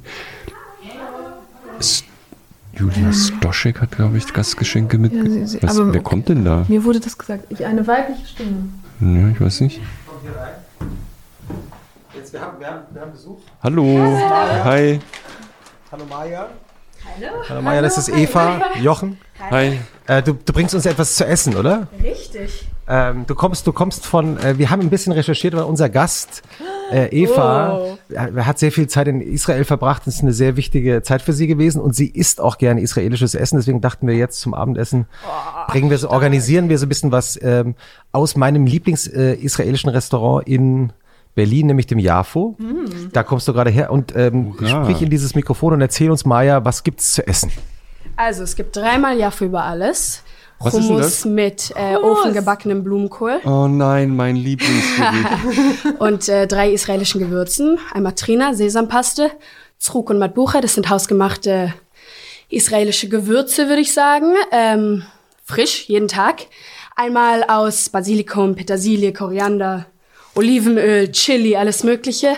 Und das andere ist eine Art Tomatensauce, ein bisschen schärfer. Dann haben wir den äh, frischen Artischockensalat mit äh, Tzatziki unten drunter und eine Szinia, das ist eine Moussaka. Lammfleisch, äh, Aubergine und Trina ofengebacken. Sehr lecker und natürlich Pita und Pickles, wie immer. Fantastisch. Können wir sofort die Torte wegräumen, Ja. bitte? Vielen Dank, Maja. Sehr, sehr gerne. Das ist ja toll. Christoph, du bist Ich habe mich ein bisschen um das Catering gekümmert heute. Ideen diesem So, Achtung. Ich stelle das mal alle hier, das Essen. Maja, ja. fantastisch. Wie heißt nochmal der israelische Koch, der diesen Blumenkohl erfunden hat? Du meinst bestimmt Otto Lengi? Nein, Oder- es gibt, nein, nein, es gibt, ah, alle sagen immer Otto Lengi, nein, nein. Das ist es der gibt einzige, ein, den man kennt. natürlich. Es gibt ein, ich google das später und schreib's wieder mal nicht in die Shownotes, weil ich sage, Jafo, es gibt- Jafo über alles Ja, für Aber- über alles. ist äh, das, das sogenannte Signature Dish vom Jafo. Ich freue mich da schon. Ich habe mich den ganzen Tag schon drauf gefreut. Deswegen ist hast so du auch nur toll. ein halbes Stück Kuchen gegessen. Ich dachte, der Kuchen ist alles und habe jetzt so ein komplettes Liebe, Stück liebe, Grüße, liebe Grüße an unsere äh, Freundin Diane, Diana Kinnert, ähm, die äh, Teilhaberin von Genau, diesem äh, Restaurant ist. Und äh, die ich in Australien erreicht habe äh, und die ähm, das organisiert hat, dass Maya jetzt heute zu uns Oh. kommt. Ja, ich zahle jetzt mal die. Rechnung, weil wir zahlen ja immer alles, Jochen. Ne? Ja, du zahl, zahl du mal die Rechnung und wir packen hier schon mal die Tüte aus. Boah. Oh, das ist ja toll. Oh. Ich liebe israelisches Essen. Ich auch. Meine ähm, Hast du einen damalige. Tipp, wo man in Tel Aviv das beste Hummus kriegt? Das ist, eine Oh, das ist eine, das ist, zu das ist eine ne? religiöse. Frage Ja, tatsächlich. aber du Ähm, kannst du, kannst du. In Tel Aviv kann ich das nicht sagen. In Jerusalem musst du halt auf jeden Fall in der Altstadt. Naja, also in Jerusalem, Äh. der Altstadt ist ja jetzt kein sehr konkreter Tipp. Nee, aber da, da, da gibt es mehrere. Das ist auf, also Oh, ich liebe es. Oh Leute, wenn ihr das sehen könntet. Ja, also wir beschreiben mal, was, was, was, äh, Es, wir Was haben eine Schüssel sehen. mit, guck mal, das Guck ist so ein. mit das Hummus. Ist, das ist Oh. eine 12-inch Platte Größe nur Hummus. Oder? Ah, nee, das Nee, nee, das ist, das ist was anderes. Senior. Das, äh, Wie heißt das noch? Ähm, Ah, Senior. ist Hummus. das ist Hummus mit äh, Blumenkohl. Hier ist der Hummus. Hummus ist übrigens das hebräische Wort für Kichererbse. Also sowohl die noch, fert, die noch unzermalmte als auch der Aufstrich. Sind Das wusste ich nicht. Ja, Ganz kleines bisschen Abfall, den wir hier das produzieren. Ich habe damals auch äh, Ulpan gemacht, die, die erste Stufe, Ulpan Aleph, und kann deshalb, konnte ein bisschen Hebräisch. ich's Hat jemand von euch jemals den Film äh, Don't Mess with the Sohan gesehen? Nein, Ihr kennt Don't Mess with the Nein, erzähl. Mess with, Don't Oh, Mess with the Sohan ist über einen, ich glaube, israelischen Geheimagenten, der sich hauptsächlich von Hummus ernährt und fast übernatürliche Kräfte hat. Ihr kennt den Film nicht? Nein. nein. Der will dann aber Friseur werden später. Und es ist ein großartiger Film, den ich sehr empfehle. Übrigens auch so ein Ding, äh, israelische Männer, die, also in Israel müssen ja alle Männer und Frauen drei Jahre zum ähm, Militärdienst, Ja. außer die Ultraorthodoxen. Und äh, nahezu alle Männer, die ich kennengelernt habe, sei es romantisch oder nicht romantisch, haben irgendwann versucht, mich damit zu beeindrucken, dass sie haben wirklich Sie alle gesagt, haben? dass sie dann im dritten Jahr bei den Special Forces waren. Ja, und so Ähm, viele gibt's und da gar nicht, oder? Doch, also ich glaube, alle sind halt irgendwann bei den Special Forces, aber haben offenbar gelernt, dass das äh, Expats total beeindruckt, wenn Sexy sie bei den finden Special. Forces waren. Ja, Mein, also mein, das jetzt new, so als Tipp, my new date mal is gesehen a With guy the from the Special Forces. Forces. Es ist aber auch, also ich war auch, ich, ich weiß noch genau, wie ich das erste Mal in Israel war. Und Maria, kann ich dir ein bisschen was äh, zu essen abgeben? Ich frage mich nur, ob ihr was braucht noch? Ja, äh, es ist eigentlich Äh, okay. Vielleicht Darf man hier so rumklecksen? ja, ein, nein, Schon, Also oder? das ist ein können sehr wir über den Tisch. penibler So Haushalt. musst du das aber doch auch essen. Also es ist Ja? doch was, Okay. der Tisch We ist share. voll und alle essen Bitte von nicht allen. in meinen Laptop den Hummus, bitte, ja? Nein, aber vielleicht hier so ein, eine Zucchini. vielleicht, vielleicht, vielleicht zwei, drei kleine Teller. Für- Dann können wir, die auch, können wir, können wir das auch teilen. Was, wie, Ja. was ist das da? Das ist Senior, stand da Guck mal, drauf. da ist noch was drunter hier nämlich. das? Ja, da ist Aubergine. Ah, das Ich ist mit. da- oh, ist da etwa Fleisch drin? Müssen wir probieren, ich weiß es nicht. Habt, hat irgendwer hier so ein Hygienefummel oder dürfen Nö. wir mit allem überall? Ja, dürfen okay. Ja, wir, we share. Mm, mm, schau mal, die Pickles sind auch sehr wichtig immer.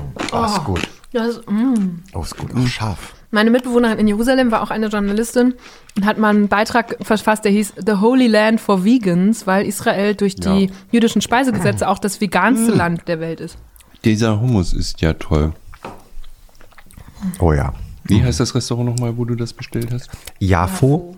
Y-A-F-O. In der Torstraße. Ah, es ist wirklich. Ähm, äh, ich sage jetzt den Satz, den wir immer sagen, und dann machen wir es doch nicht. Kommt in die Shownotes. Ja. Vergessen. Da du die ja meistens schreibst, könntest du ja mal dran denken. Ah, ja, ja, ja, ja. Äh, ähm, pflegst du deine Shownotes gut, Eva, von deinem Podcast? Schon? Schon, Also, ja. Ist Eva das macht toll. das viel besser als mir. Oh, danke, Maria. Danke, Magst Maria. du, Maria, magst du auch ein bisschen was vom, von meinem Jafo über alles? Ja, ich gebe dem, ich verteile mal so ein bisschen auch dann. Oh, das ist lecker. Danke sehr. Woran denkst du eigentlich als erstes, wenn du an, an Israel denkst, an deine Zeit in Israel? Was Und auch an Hummus. Hummus, ja. Darf ich dir was auftun, Schatz? wo soll man hingehen, wenn man noch nie in Tel Aviv war und das erste Mal nach Tel Aviv kommt? Was würdest du den Leuten sagen? Äh, nach Jerusalem. ja. also ich Nein, finde, an den Strand, Ach. in die Clubs. das, Oder also einen nicht? Strand kannst du doch auch überall anders haben, mit dem Unterschied, dass da vielleicht keine Hubschrauber drüber fliegen. Oh, ich finde find es schon cool da. Ja, es ist cool. Und ich bin auch froh, dass ich zuerst in Jerusalem war, vier Monate lang, und dann erst nach Tel Aviv gezogen bin. Das war Teil dieses Programms. Weil umgekehrt ist es sehr sch- schwierig. Was meine Ich wollt- ich Maria wird reich. Im Grunde werden, versorgen wir hauptsächlich Maria Maria gerade, weil die muss ja diesen Podcast Maria produzieren. muss versorgt sein. Okay, dann machen wir das so. so. Pickles? Ich hatte eine total wichtige Frage und dann habe ich Hummus gegessen. Jetzt weiß ich die nicht mehr. Story of my life. Also, stellst du mal, als ich, äh, bevor ich hier rausgegangen bin, um, um das, um die Tür zu öffnen, mh, da ging es ja noch um deine ersten, äh, ja genau, da ging es um deine Kindheit und Jugend und um deine Ach genau, Webseite. und wir waren bei den Jungs und den Mädels. Ja, genau, mit Jungs und Mädels und Sozialisation und Genau, warum. ich glaube, dass die Mädels sofort morgens halt in einem Austausch und in Kommunikation sein wollten. Das war so meine Küchenpsychologie, die ich mir dann da abgeleitet habe. Und die Jungs erstmal hochfahren mussten. Jetzt, und vielleicht war das auch dann, also vielleicht war mein Herangehen an Informatik, würde ich jetzt, also habe ich mich auch nie damit beschäftigt, warum ich jetzt als Mädchen darauf stand. Ich glaube, einerseits haben mir Sprachen gelegen und dann halt in dem Moment war es ja auch wieder ein kreatives Informationen vermitteln. Also ich wollte ja eine Website bauen, um irgendwas zusammenzufassen oder so. Und dann hat mein Vater eben das mitbekommen, dass ich da in Paint mir so meine Frames zusammenmale und hat hat mir dann so ein Buch geschenkt. Das habe ich auch noch, das heißt HTML für Kids. Und damit habe ich dann Programmieren ich gelernt. das, also ich weiß noch, wie das aussah. Ich meine, ich so habe ja, orange, keine, so ein Taschenbuch. ich hab ja keine Ahnung, aber ist HTML wirklich Programmieren? Ja, mh, Frank Thelen, der auch schon mal bei mir im Podcast war. Christoph, das hast du von mir geklaut, weil ich dir vorhin erklärt habe, dass HTML. Genau, es ist eine Ich habe ja gesagt, ich habe keine Ahnung. Ja. Genau, es ist nicht Programmieren, aber es kommt dem nahe, weil du eben auch mit dieser Art von Sprachen arbeitest. Würde ich jetzt mal sagen, oder Jochen? Schon. Sag mal, ich habe Lust, Es ist nicht Programmieren. ich habe Lust, ich habe ich hab, ähm, gerade Aber Lust auf ein, auf ein wer Glas, bin ich schon, auf ein Glas Weißwein. Ich schau mal in der, im Kühlschrank, ob wir, einen- ob wir einen, Weißwein haben. Weißwein? Eva trinkt doch fast keinen Alkohol. Aber Christoph, ich trinke ja auch keinen mehr. Maria, trinkst du eigentlich noch Alkohol? Hm, Was hast du da jetzt gerade Grünes? Ach, das, Das ist weiß ich die, nicht. Darf ich dir was Ja, davon bitte. auftun? Was auch immer es ist. Du bist Da, doch da ist die die. Aubergine drunter, glaube ich auch. Ne? Ja. Nee, hier ist auch, oder? Was ist Nee, guck das? doch. Ah, nee, ach, Das Artischocken. ist Artischocken. Komm, komm, ein bisschen Artischocken. Naja, gut. Ist gesund. Mm, oh, toll. Also wirklich toll. Das Tolle an Hummus ist, man ist dann auch so satt. Hinterher. Ja, man kann es aber auch sehr, sehr lange einfach essen. Ne? Das ist Ja. ja sowas. Aber man ist dann so satt und äh, so zufrieden und es ist auch sehr gesund. Ja, Hülsenfrüchte sind ja sehr Es gesund, wie wir seit sehr viel Bas Öl Kast drin. wissen. Ja, aber das ist gutes Öl. Olivenöl in der Regel. Aber, also ich finde ganz witzig. Ist da nicht, was ist denn für ein Öl? Olivenöl ist da drin, Ja, oder? Ja, ja. sehr gesund. Sehr, Bas würde sich sehr freuen. Okay, die Folge muss ich noch hören, um das. Ich fand das so witzig. Ich Hast habe du ähm, unseren Podcast eigentlich schon mal gehört? ja, ich habe eben mal so geguckt. Ich glaube so die Hälfte der Folgen. Die. Hälfte. Mhm. Und welchen hast du besonders gerne gehört? Gibt es einen Podcast, den du gerne erinnerst? Überhaupt. Von euch? Mhm. Ich habe mir, die, ist gar nicht da, deswegen ich hab mir die vollen acht Stunden Rezo gegeben. Nein. Und ich fand auch Ju äh, Staschek sehr spannend. Julia Stoschek war Ja. toll. Ich habe so viel über Kunst, beziehungsweise über das Kunstgeschäft eigentlich Mhm. gelernt, wie nie. Super, ich wusste das also nicht. Christoph, der ja Herausgeber der Weltkunst ist, wusste das das natürlich alles. alles. Ja. Aber unser eins, ja, Sterbliche, Ja. keine Ahnung gehabt. Wir haben sehr positiv. Oh, was bringst du damit? Ich bringe ich bring euch einen Sancerre. Mhm. Das ist mein Lieblingsweißwein.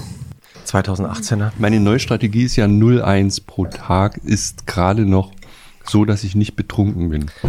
Wenn man nichts trinkt, ich weiß nicht, du trinkst, Eva, du trinkst fast nichts. Ne? Außer manchmal. Also Doch, lass, doch, lass doch Eva kurz. Das ist der berühmte, der Also dann berühmte, kann ich ja kurz, äh, während Eva isst, ähm, berühmte Flaschenwein. wenn man eigentlich keinen Alkohol mehr trinkt und dann, also bis 0,1 finde ich es okay, danach wird man echt sehr schnell betrunken. Mhm. Also ich gieße dir jetzt dann mal 0,1 ein. Also 0,1 zum Ja? Hummus ist schon okay, glaube ich. Was ich aber spannend finde, um jetzt kurz mal dieses Frauen in der Informatik-Thema weiterzuführen oder vielleicht sogar abzubinden. Ich habe vor zwei, drei Jahren mal jemanden getroffen, der eine Programmierschule für Frauen hat. Und der hat erzählt, naja, jetzt, wo Programmieraufgaben so komplex werden und insbesondere in Unternehmen ja oft nicht mehr der eine Programmierer in seinem Hoodie und so im Tunnel sitzt, äh, sondern man ganze Teams dafür hat, da ist es auf einmal, sind Frauen total gefragt, weil die eben, und das ist jetzt auch wieder so sehr platt gedacht, aber so sozial und in Teams sehr gut sich organisieren und interagieren können. Und das beobachtete er. Aber sind das nicht alles Klischees? Also wenn wir schon bei, nicht, bei Männern und Frauen sind, kurz. Es gibt auch Menschen, auch in diesem Podcast, und ähm, die Frage darf man durchaus noch stellen, denke ich, ähm, gibt es eigentlich ein, gibt es so einen fundamentalen Unterschied zwischen Männern und Frauen oder ist das alles halt, weil deine Eltern gesagt haben, der Junge soll sich einen Computer kaufen und die, das Mädchen, und dein Vater hat das eben nicht gemacht, ja, aber so das, das Mädchen soll mal, was macht man als Mädchen, keine Ahnung, Ballettunterricht nehmen. Klischees nochmal Oder whatever, ja. Ja. Also reiten gehen. Also ich- lass uns kurz mal den Sancerre probieren. Dann kann Eva noch über die Ich Frage gerade eine. Feminismusdiskussion Ja, ja. anfangen. Du es mit Wasser an. Mit Wasser. Sehr schön. Jetzt äh, Lechaim, sagt man. Ne? Du trinkst jetzt gar keinen Wein, der Christoph Nee, hat ich, er hat mir das, es sieht ja gut aus, wenn es da so steht. also Trinkst du, für aber trinkst du überhaupt keinen Alkohol? Audiokommentar, Eva trinkt gar keinen Wein. Ich habe ganz, ganz lange wirklich gar keinen Alkohol getrunken, habe irgendwie so einfach den Start verpasst und dann mal mit einem Freund in so einer sehr guten Bar mit einem sehr dicken, gut äh, gefüllten Weinbuch, wirklich einer Karte, nicht ein Buch, äh, mal einen sehr schönen Abend verbracht. Da hat er mich da so ein bisschen rangeführt und habe gesagt, okay, ja, das war doch jetzt ganz nett. Aber ich habe seitdem, ich glaube, ich könnte an drei Händen abzählen, wie oft ich Alkohol Ah. getrunken habe. Sag mal. Dann stimmt die Info doch. Ja, die drei. alle- Es sind immer sehr gute Menschen mit und sehr guter Stoff. So, also können wir natürlich nicht mithalten. doch, das glaube ich. Ja. Wir äh, haben hier ein Glas Sancerre. Aber Aber ist er denn sehr gut? Dann der ist wirklich sehr ist gut. Der ist wirklich sehr gut. Also, also einmal mal. noch rein. Christoph würde nie, Moment, stoß mit mir an. Christoph würde nie schlechten Wein kaufen. Also. Das kann der gar nicht. Nee, ich frage nur deshalb auch, ähm, aber ich lasse dich kurz probieren, ob du auch so angetan bist. Vor allem ist der nicht zu, der knallt mich jetzt nicht zu sehr weg. Nee, der ist, kommt ganz, ganz- leicht ja. daher. Ganz leichter Weißwein. Kommt leicht daher. Gerade der ist ja Nein, berühmt aber- dafür, dass er eigentlich null Schwere hat. Frag deshalb auch, weil ähm, ich habe natürlich auch knallhart recherchiert auf deinem Instagram-Account und dein allererstes Bild ist aus der Berliner Neuköllner Bar Tier. Also man würde jetzt nicht darauf äh, kommen, dass, äh, dass du Ist keinen Alkohol trinkst. Hm, Das ist auf jeden Fall so eine Bar, wo die Barkeeper wie so Apotheker sich verhalten und so Sachen mischen und würzen und gedöns. Hm. Ja, da habe ich aber nicht getrunken. Also die Gläser, die du da siehst, sind das Ergebnis der Konversation. Oh, witzig, jetzt scrollen die Leute alle ganz nach unten. Auf jeden Fall, das war äh, sehr schön. Da war ich mit einem alten Freund, in Anführungsstrichen Freund, weil da, das hast du dann auch gesehen, saßen wir irgendwann, genau, erstmal war es so. Wir haben uns da hingesetzt, wir waren vorher schon was essen und dann habe ich zu dem Bartender, den habe ich so angeguckt und gesagt, ich hätte gerne was Aufregendes ohne Alkohol. Das mache ich immer in Bars. Und er guckt mich an, so ganz mit konsterniertem Blick und sagt, Cocktails sind per Definitionem alkoholisch. So, also diese Bar hat, hat- hatte zumindest damals, ja ein paar Jahre her, das Prinzip, nein, so aufregende Sachen ohne Alkohol gibt es hier nicht. Und dann hat er mir so eine, eine Limonade unterm Tresen hervorgebracht, wo wirklich so eine Staubschicht drauf war. ähm, und die äh, durfte ich dann immerhin aus einem schönen Glas trinken.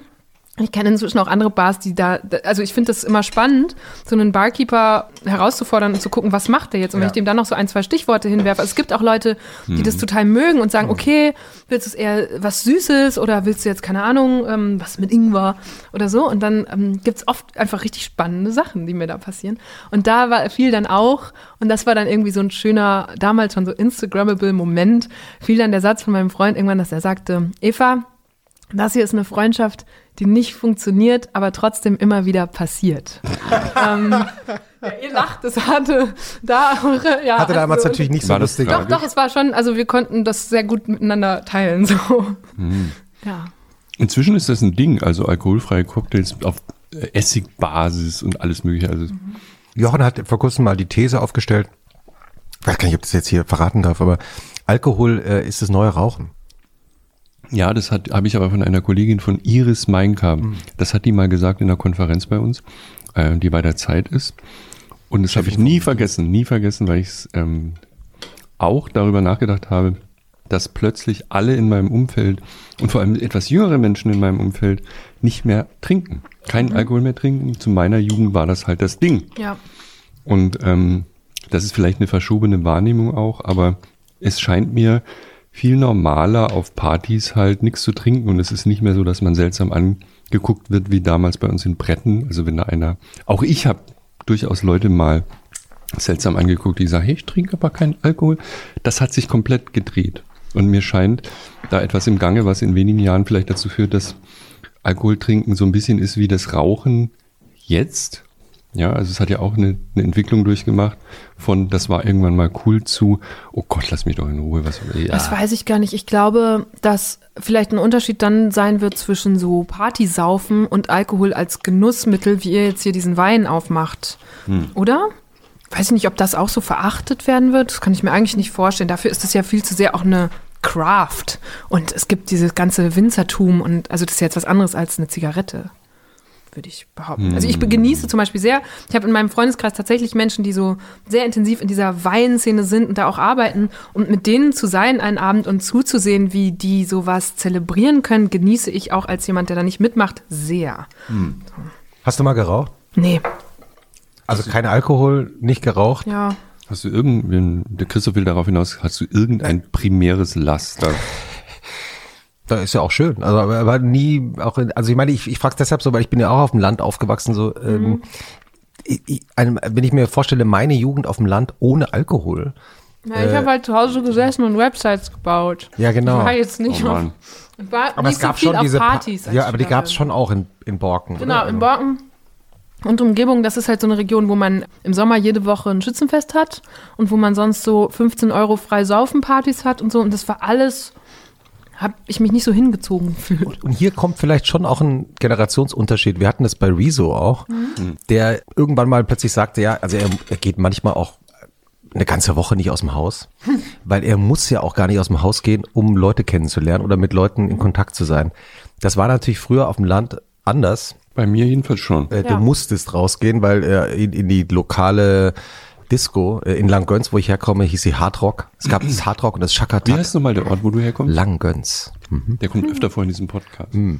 Das muss man heute natürlich nicht mehr, weil es gibt ja irgendwie so. Und ich das glaube, für mich Digitale. war das auch ein prägender. Oh, jetzt habe ich hier, du musst noch kurz einen Satz sagen, damit ich mir den das Pickel gibt es, runterschlucke. äh, heute, heute gibt's ja eben auch, das heißt, du bist ja, wir reden ja jetzt hier, du bist 1990 geboren, das heißt, wir reden jetzt hier Teenagerzeit, Mitte der Nullerjahre. Mhm. Da gab's natürlich äh, längst alles digitale, E-Mail, Facebook war kurz davor erfunden zu werden. Also man brauchte im Grunde, man braucht nicht mehr rausgehen. Man Und braucht nicht mehr in die Tolle, lokale ich glaube, Disco. ja, man, das braucht man vielleicht nicht.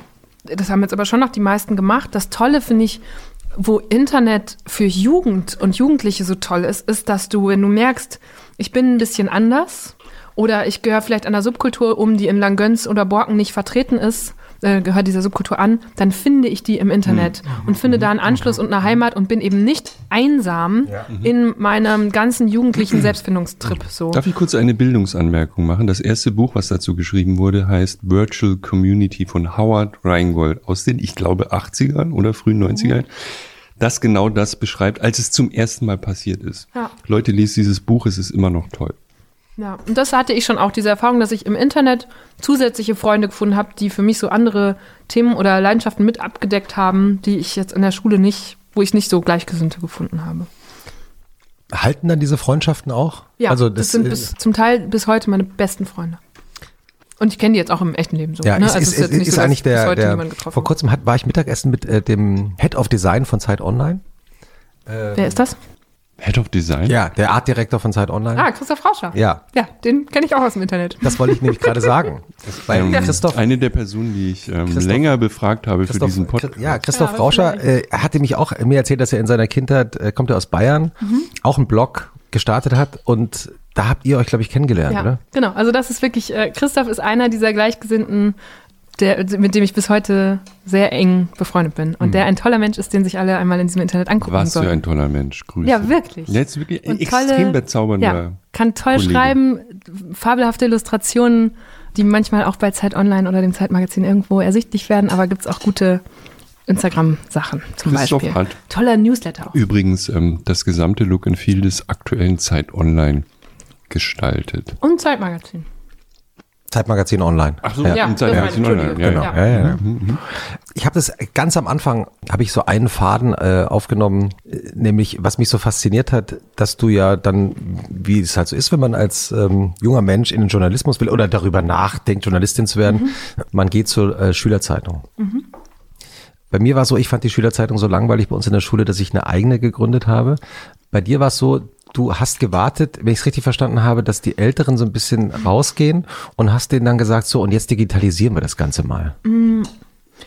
Ich weiß ehrlich gesagt gar nicht, gar nicht mehr. Also es ist ja ganz oft so, dass dann eine Generation von Schülern so eine Zeitung startet und wenn es nicht einen guten Übergang gibt, dann stirbt die und jemand muss eine neue gründen und Ja. so. Ich glaube, so war das auch ein bisschen bei uns. Also ich musste da niemanden ausboten. Ich habe aber tatsächlich mir dann erstmal Ausgaben von dieser Vorgängergeneration besorgt und so. Also vielleicht ein bisschen so wie bei dir. Und dann haben wir so ein paar gedruckte Ausgaben gemacht. Und das Ding war, äh, das hat total Spaß gemacht und ich hatte irgendwie einen Haufen Gleichgesinnter gefunden, die da auch Spaß dran hatten. Aber was eben keinen Spaß macht, ist Anzeigen organisieren, um zu finanzieren, dass das dann gedruckt wird, das davor aufwendig und kompliziert in so einem Layout-Programm zu gestalten und dann zu Erwachsenen hingehen zu müssen bei irgendwelchen Druckereien und die zu fragen, ob sie uns das in kleiner Auflage, aber günstig ähm, irgendwie drucken könnten. Und da muss man warten und alles dauert ewig. Und das wäre alles nicht, weshalb wir das gemacht haben. Wir haben das gemacht, weil wir Geschichten über die Schule erzählen wollten und irgendwie da eine Öffentlichkeit herstellen und so. Und dann habe ich irgendwann gesagt, warum machen wir das denn dann eigentlich nicht im Internet? Weil da können wir doch eigentlich die ganze Zeit nur die Inhalte produzieren, hauen die da raus und können auch viel schneller sein. Also man muss dann nicht mehr jedes halbe Jahr auf dieses Druckerzeugnis warten, sondern kann ganz aktuell reagieren und so. Und das fanden die alle gut und die Schule hat das auch unterstützt und dann haben wir das gemacht und das hat auch voll gut funktioniert. Was spricht man eigentlich in Borken? Du meinst, ob man dann Dialekt spricht? Mm, Also wie du hörst, spricht man da viel Hochdeutsch. Meine Eltern haben aber auch noch so Anwandlungen von Platt. Hm, dachte ich mir. Meine Kannst du? Großeltern Kannst auch. du mal? Nein, leider nicht. Gar nicht? Mm, Nee. Also mein Vater sagt noch so dieses dat und wat statt das und was oft. Mhm. Und meine Großeltern können das und meine Mutter versteht das, wenn sie es hört. Aber, oder ich verstehe es, aber obwohl, wenn die das so richtig breit machen, dann kann, kann ich es auch nicht mehr. Warum wurde der, das Bahnhofsgebäude mal abgerissen? Das ist sehr traurig. Borken ist in, inzwischen ein Endbahnhof. Die Gemeinde Borken liegt sehr nah an der holländischen Grenze und war früher quasi so der, wahrscheinlich, oh Gott, das weiß ich nicht genau, aber einer der letzten deutschen Bahnhöfe vor Holland. Man konnte mit dem Zug bis Holland fahren. Das haben sie irgendwann eingestellt und dann war Borken der Endbahnhof. Bis heute gibt es lediglich eine stündliche Zugverbindung von Borken nach Essen ins Ruhrgebiet, in ist die. Einkaufsstadt Essen. Doch. Mit einer privaten Regionalbahn. Und deswegen wurde irgendwann der Bahnhof, wo auch mal eine Kneipe drin war und ein Laden und ein richtiger Schalter und alles und oben drin Wohnungen, äh, der wurde dann abgerissen. Und jetzt gibt es nur noch so ein einsames, trauriges Wartehäuschen, eine, eine Süßigkeitenmaschine und sehr viele Parkplätze. Wie war denn der Weg nach Holland in deiner Jugend? Ist man da öfter auch mal gewesen? Also ich, da, ich gehörte nicht zu der Partyjugendlichen, deswegen gehörte ich auch nicht zu den Jugendlichen, die da für Du bist brav in deinem Zimmer gewesen und hast HTML programmiert. Ja, ich war tatsächlich so ein Nerd. Ich kann dir jetzt nicht Nein, mit irgendwelchen das ist- geil. nein, Also ich erinnere mich, so dass, eine dass man naheliegende Frage. Also, ja, natürlich. Und das gab es natürlich auch. Ähm, so- und das war auch, also man muss sich das so vorstellen, es ist so nah, dass Mitschüler von mir hatten im Wohnzimmer deutsches Handynetz und in der Küche dann schon holländisches so. Ja, und wir hatten auch so holländische Ich geh mal Radiosender. ins Bad. Ach nee, ich gehe doch nicht ins Bad. Ungefähr so. Aber wir, also meine Familie ist nach Holland gefahren, um Kaffee und Benzin zu kaufen. So, Ja, ja. Und Son, achso, Kaffee und Benzin. Und sag mal, Guck mal, zum ersten Mal schweigt unser Gast bei dem Thema. nein, nein, wir wollen auf keinen, was kann man denn in Holland noch? Nein, Blumen, die Tulpen. Ja, diese Klischees. Du hast mal gesagt, dass bei dir zu Hause, weil wir jetzt schon wieder über, über deine, deine Jugend sprechen, das scheint ein Leitmotiv dieses Podcasts zu sein, da wurde wenig über Politik diskutiert. Hm? Und du hast auch gesagt, also ich bin eigentlich in einem behüteten Universum aufgewachsen, es gab keine Probleme, das sage ich jetzt in meinen Worten, und es gab auch keine politischen Debatten. Und ähm, wie ist es dann, also dann gab es den 11. September, da warst du elf, aber Ja. sozusagen, Ähm, du meinst, wie ich jetzt dann doch politisch dann, genau, geworden genau, bin? genau, wie ist das passiert? Ich glaube, dass das tatsächlich was mit, äh, in meinem Fall mit Bildung zu tun hatte. Also meine Eltern, ich habe das dann später mal erlebt, als ich in Österreich gewohnt habe. Äh, da waren zu den Zeitpunkten dann die mehreren Präsidentschaftswahlen 2016. Und da habe ich mitbekommen, wie die Familie, die ganz tolle Familie, die mir dort meine Wohnung vermietet hat, die hatte eine jugendliche Tochter, die dann in der zweiten Runde, weil es ja eine zweite Wahl gab, bei der dann Van der Bellen als, als Sieger hervorging, in der zweiten Runde war sie gerade 16 geworden. Und in Österreich darf man ja schon ab 16 wählen. Die haben ein niedrigeres mhm. Wahlalter als wir in Deutschland. Mhm. Und die liebe Nina, schöne Grüße, äh, durfte dann also zum ersten Mal wählen gehen und ich habe diese Familie für eine Geschichte darüber begleitet und die haben das so richtig zelebriert und Nina hat morgens ein Buch über Demokratie bekommen und ich dachte so, Nein. wie geil das ist, dass die Eltern da so wirklich vermitteln, Nina, das ist was ganz Besonderes und wir gehen jetzt mit der ganzen Familie dahin und ähm, sie war auch richtig aufgeregt und so. So war das bei mir zu Hause nicht. Also meine Eltern haben, wenn sie gewählt haben, Briefwahl gemacht und ich weiß noch, ich glaube, die erste Wahl, die ich machen durfte, war eine Europawahl, wo ich dann alleine ins Kreishaus gegangen bin mhm. und auch selber ganz aufgeregt war, das zum ersten Mal zu machen. Ähm, aber das war irgendwie nicht so ein Thema und kam für mich erst mit Uni und dann auf einmal mhm. konfrontiert sein mit politischen Hochschulgruppen oder dass dann eben ganz anders über, über Tagesgeschehen diskutiert wurde. Und jetzt sitzt du bei Markus Lanz und plädierst dafür, dass das Wahlalter auf 16 gesetzt wird in Deutschland. ja. Das ist ein interessanter Weg von da nach da, ne? Ja. Und, äh, ja. Wie fühlt sich das an? Ist das eine blöde Frage? Ich fand das, ich hab, ich saß da nach dem Mensch. Mensch, Mensch, ja, so Mensch, also, die Eva. Also ich muss dazu sagen, wir duzen uns. Ich darf das, weil wir uns auch schon ein ja. bisschen länger kennen als äh, seit diesem Podcast. Und das so Mensch. Schon witzig, ne? Be beobachtest ja. du dich selbst dabei gelegentlich? Ja, es ist also das Verrückte, was mir passiert, ist, dass ja so viel passiert, dass die Schlagzahl sich ständig erhöht und mhm. man wenig Zeit hat, es zu reflektieren. Also mhm. ich habe zum Beispiel mich auch vor heute ziemlich verrückt gemacht, weil ich dachte, ich empfinde das als ja. was sehr Besonderes, hier eingeladen ja, zu sein. Ja, das ist auch, ähm. wir, also, und, ähm, kann ja auch richtig schief gehen bei uns. nee, aber es ist schon, also ihr wisst, ich schätze dieses, diesen Podcast sehr und ich weiß, wen ihr schon als Gäste da hattet und habe dann mit Freunden gesprochen und gesagt, das ist jetzt irgendwie alles. Und dann meinte ein Freund gestern noch zu mir, Eva, jetzt setz dich da einfach hin und genieße es so, weil es ist ja, also ne, Also das Essen ist gar nicht so schlecht, ja, das musst du sagen, oder? Hier so zu sein, mit euch ein paar Stunden so laut denken zu dürfen und so. Und äh, so, so ähnlich ist so eine Erfahrung wie dann bei Lanz zu sitzen oder bei Böhmermann mit Markus oder so. Lanz verglichen worden. Oh. Nee, aber es ist ja so, ne, man so, das ist spannend und dann, also dann besetzen die einen ja so, ja, sie sollen der journalistische Part neben Philipp Amthor sein. Ist das so, nicht ne? grauenhaft, wenn man so eine Rolle dann da aufgedrückt wird? Ich, also erklär mal, wie, wie läuft denn das ab, also, wenn man zu Markus Lanz geht? Ich glaube, das ist unterschiedlich, ob du jetzt zum Beispiel Hans Siegel bist, der den Bergdoktor spielt und mhm. seinen neuen Film verkaufen oder, mhm. oder anpreisen muss, oder ein Philipp Amthor, der seine Politik irgendwie und sich selbst darstellen soll. Mhm. Und ich bin ja in der journalistischen Funktion dahin gekommen, was, für, mhm. was ich auch ganz dankbar fand. Also es war, ging nicht darum, dass ich jetzt irgendwie mich präsentieren soll, sondern ich soll eine Journalistin sein, die irgendwie ein Gegengewicht zum Beispiel gibt zu seinen Argumenten. Wenn mhm. Philipp Amt, also dass man auch sagt, hier, der sagt natürlich, nein, das mit dem Wahlalter herabsetzen ist Quatsch. Und dann sage ich, hier sind fünf gute Gründe, warum das vielleicht doch eine Idee sein kann. Mhm. Hast du dich darauf sehr, das wirkte so perfekt, wie du das dann vorgebracht hast. Ich dachte, das kann, das kann die doch jetzt nicht spontan. Mhm. Aber wir haben dazu mal einen Film gemacht, mhm. da haben wir uns sehr auch damit beschäftigt. Aber ich wusste auch, dass die Redaktion so ein paar Themen auf dem Zettel hatte, auf die sie eingehen wollte. Und die hatten mir auch vorher gesagt, wir haben uns diese und jene Filme von ihnen angeguckt. Das könnte doch was sein, worüber mhm. wir mit Herrn Amthor sprechen. Ich war beeindruckt, wie gut und intensiv diese Redaktion arbeitet. Also mhm. die haben wirklich, die hatten auch viel, viel mehr Themen, die sie gerne hätten ansprechen wollen oder können, mhm. als dann mhm. tatsächlich in dieser Sendung Bist rankommen. du eigentlich äh, dann noch nervös? Mm, wenn ich mich gut vorbereitet habe und gut weiß, was mich erwartet, dann eigentlich nicht. Mhm. Dann ich, macht mir das Spaß. Ist, mhm. ich hoffe, wir sind nicht idiotisch jetzt gerade, wie wir da fragen, ne? weil ich ich sehe, ich kenne dich jetzt so lange, dass ich halt auch eine Zeit kannte, wo du andere Sachen gemacht hast ja. und würde ich diese Entwicklung durchmachen, das so war die Frage gemeint. Ich würde auch gelegentlich so zurückblicken, denken, Huch, was passiert hier ja. gerade? Und in dem Moment bist du ja noch. Also du, ja, du weißt noch, wie es ist, nicht bei Markus Lanz zu ja. sitzen.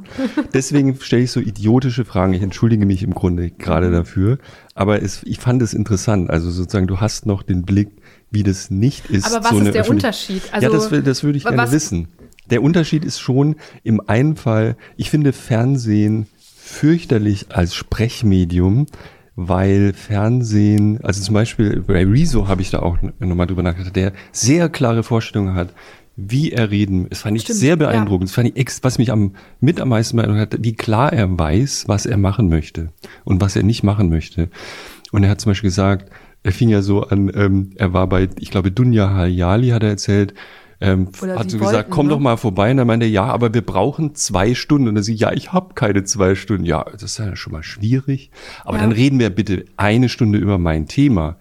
Ja, also vielleicht noch zwei, drei andere Themen. Nee, dann mache ich das nicht. Ja, das Interessante Das war ja, dass er in einer Konsequenz gar nicht von Dunja Hayali und dem ZDF ausgegangen ist, sondern von sich Ja, und genau. vom Und Thema. er und das machen möchte, ja, ne? passt zu Und ich mir. glaube, das ist vollkommen neu. Ja. Ich glaube, Das ist halt, ne, ne, das ist, glaube ich, gar nicht so neu. Neu ist, dass er den Zugang bekommt zu diesen klassischen Medien, die sonst geprägt sind durch die besagten Journalistenschulen und so, wo Leute jetzt im besten Sinne verdorben werden dafür, wie man das halt macht. Na, ich glaube schon, dass es neu ist, dass ein Gast äh, sagt, also okay, also das muss man aber so machen. Genau. Das und ist zwar neu. Das ist, Genau. glaube ich, Ja, also neu, weil er sich, nicht weil er sich, Stunden? Ja, es genau. ist neu, weil er sich außerhalb dieses äh, dieser etablierten Medien Ja. trotzdem eine Macht erarbeiten kann und einen, dadurch ein Selbstbewusstsein von ich kann meine 16 Millionen auch ohne euch erreichen. Nee, und aber in dem auch- Moment, aber wo man auch- weiß, wie das geht, kann man Ja. auch sagen, warum macht ihr das denn nicht auf zwei Stunden? Und dann sind wir wieder bei diesem linearen Fernsehen, weil es Ja. passt dann nicht mehr in die Fernsehzeitung. Ja. Und deswegen finde ich die, also, weil du, du hast gefragt, ne, deswegen reden wir jetzt drüber. Ähm, ich finde Fernsehen, also dieses sogenannte lineare Fernsehen, das auch unter sehr strengen Bedingungen hergestellt wird, unerträglich. Unerträglich. Also eine, eine Redesituation, in der da sitzen sechs Leute, die haben alle maximal zwei, drei Minuten Zeit und müssen wie so ein Tanzbär auf Befehl jetzt eine These abrufen das ist das, äh, ich kann das heute sehr viel besser reflektieren als vielleicht vor ein paar Jahren. Das stört mich. Und jetzt, seit wir diesen lustigen kleinen Podcast hier machen, weiß ich, was mich die ganze Zeit gestört Ja. hat. Ich finde es viel interessanter, mit dir stundenlang über alles zu reden. Und ich kann noch viermal drauf zurückkommen. Und dann frage ich nochmal, habe ich es jetzt richtig verstanden? Nee, ach doch nicht, ach ja. Und wir, wir gehen grundsätzlich, wir wollen erstmal wissen, was du denkst. Und wir wollen erstmal verstehen, wie, du denkst. Und wir haben auch die Zeit dafür. Das genieße ich als Ja. Journalist wahnsinnig. Und das wäre unmöglich in so einem Umfeld. Und ich genieße sozusagen das, was wir hier machen, viel mehr und bewundere Leute wie dich, die das ja auch können. Also du sitzt dann da und kannst in einer Minute sagen, wie das hier zu laufen hat mit dem Wahlalter. Und es wird super und es bringt aber äh, auch eine bestimmte Art von Menschen hervor, die eine bestimmte Art haben zu Ja. reden und das wiederum stößt mich sehr ab. Ja, also. absolut. Und das vor allem, das schließt auch so viele aus. Es gibt, als ich damals diese Abschlussarbeit geschrieben habe, habe ich ein Büchlein gelesen, das ich auch bis heute sehr schätze. Das ist bei Surkamp erschienen, äh, von dem Soziologen Pierre Bourdieu, der mir auch viel über meine Familie zum Beispiel beigebracht hat, weil das der ist, der so ganz viel über Sozialkapital gesprochen hat und wie, ne, und wie man sich in, in gesellschaftlichen Schichten nach oben und unten bewegen kann, wenn man über dieses Kapital verfügt. Der hat aber auch mal, ich bin mir nicht mehr ganz sicher, ob es genau so war, aber ich glaube, der hat in den 90er Jahren vom öffentlich-rechtlichen französischen Fernsehen zwei Sendeplätze bekommen, ah, 45 Minuten oder einer Stunde. Und die haben ihm einfach gesagt, er darf damit machen, was er will. Und dann hat er sich einfach, Akademiker, vor die Kamera gestellt und Vorträge gehalten über das Fernsehen. Die kann man kaufen heute, gibt's übersetzt. Und da spricht er eben unter anderem auch über Talkshows ähm, und alles, was daran krankt. Und das spricht mir aus der Seele. Ich habe es auch so wild konnotiert in einer Ausgabe zu Hause. Und da beschreibt er unter anderem den Schmerz, den du empfindest, dass Talkshows gemacht sind für Fast Thinkers, also für Leute, die sehr schnell denken können oder die schon so stark auf ihrer Position feststehen, dass sie sich halt perfekt planen Das lassen für die Redakteure. Ding. Du sagst Ne? immer wieder dasselbe Genau. Und noch kürzer Ja. und du kannst es in Ja. einer Minute sagen oder in 30 Oder noch Sekunden. anders. Sagen Sie Und es das noch ist mal für in den 10 Und- Sekunden. Oder noch anders, Genau. die Redaktion weiß schon Genau, vorher, was was du sagen wirst Ja. und du spielst Und- der Schauspieler und- deiner eigenen These. Und die Redaktion hat, und das stört mich sehr an Talkshows, die Grundannahme von, was in unserer Show passieren muss, ist, dass extreme Standpunkte aufeinander clashen. Das hat auch eine, insofern, eine, wenn man es gut macht, wie zum Beispiel, ich finde, dass eine Anne Will das oft gut macht, eine gewinnbringende Funktion in dem Moment, wo ich dann wirklich sehe, ah ja, okay, das sind die verschiedenen Standpunkte. Was, und ich kann mir da, es hilft mir, eine Meinung zu bilden, ist auch einer der Grundmechanismen von Deutschland 3000. Aber was mich in Talkshows stört, ist, dass sie überhaupt nicht darauf angebracht sind, Leute, die da sitzen, auf neue Gedanken zu bringen. Also es geht nur darum, dass die ihre existierenden Gedanken, die bitte möglichst spitz und provokativ sind, reproduzieren. Und es ist nicht auf Kompromiss ausgelegt. Man müsste Und- ja denken Genau, man dürfen. müsste denken dürfen. Und das sagt Pierre Bourdieu. Aber in dem Moment, wo du denkst, entsteht Dead Air. Also wir sind alle still. Ja. Und das kann sich das Fernsehen, glaubt es, nicht leisten. Ja. Und das ist der, der, der Kern, warum ganz viel Fernsehen so äh, in Anführungsstrichen kaputt ist, dass äh, so, eine, so eine falsche Grundannahmen da sind, die man dann eben in den Journalistenschulen und Volontariaten vermittelt bekommt. Nein, es muss die ganze Zeit knallen. Dunja Hayali kann nicht ein Thema machen, die muss drei Themen machen, damit der Zuschauer die ganze Zeit irgendwie gereizt ist und neu. Aber ähm, dieses Konstrukt ist ja aufgelöst. Wir haben jetzt dieses Internet, in dem du arbeitest, aber du hast neue Randbedingungen, die auch wieder Ja. dich einengen, oder? Also wir haben vorhin drüber gesprochen. Du hast ja auch Quoten, die du, ich weiß nicht, ob ihr jetzt Quoten habt, die ihr erfüllen müsst, aber natürlich schnalzen, wie war dieser Laut, den der Fuchs macht? Schnalzen die, die Leute schnalzen, also dein Team oder deine Auftraggeber oder dein, was auch immer, Finanzier, freut sich, wenn du acht Millionen Abrufe hast auf einem Video und findest vielleicht nicht ganz so toll, wenn es nur 30.000 Abrufe sind.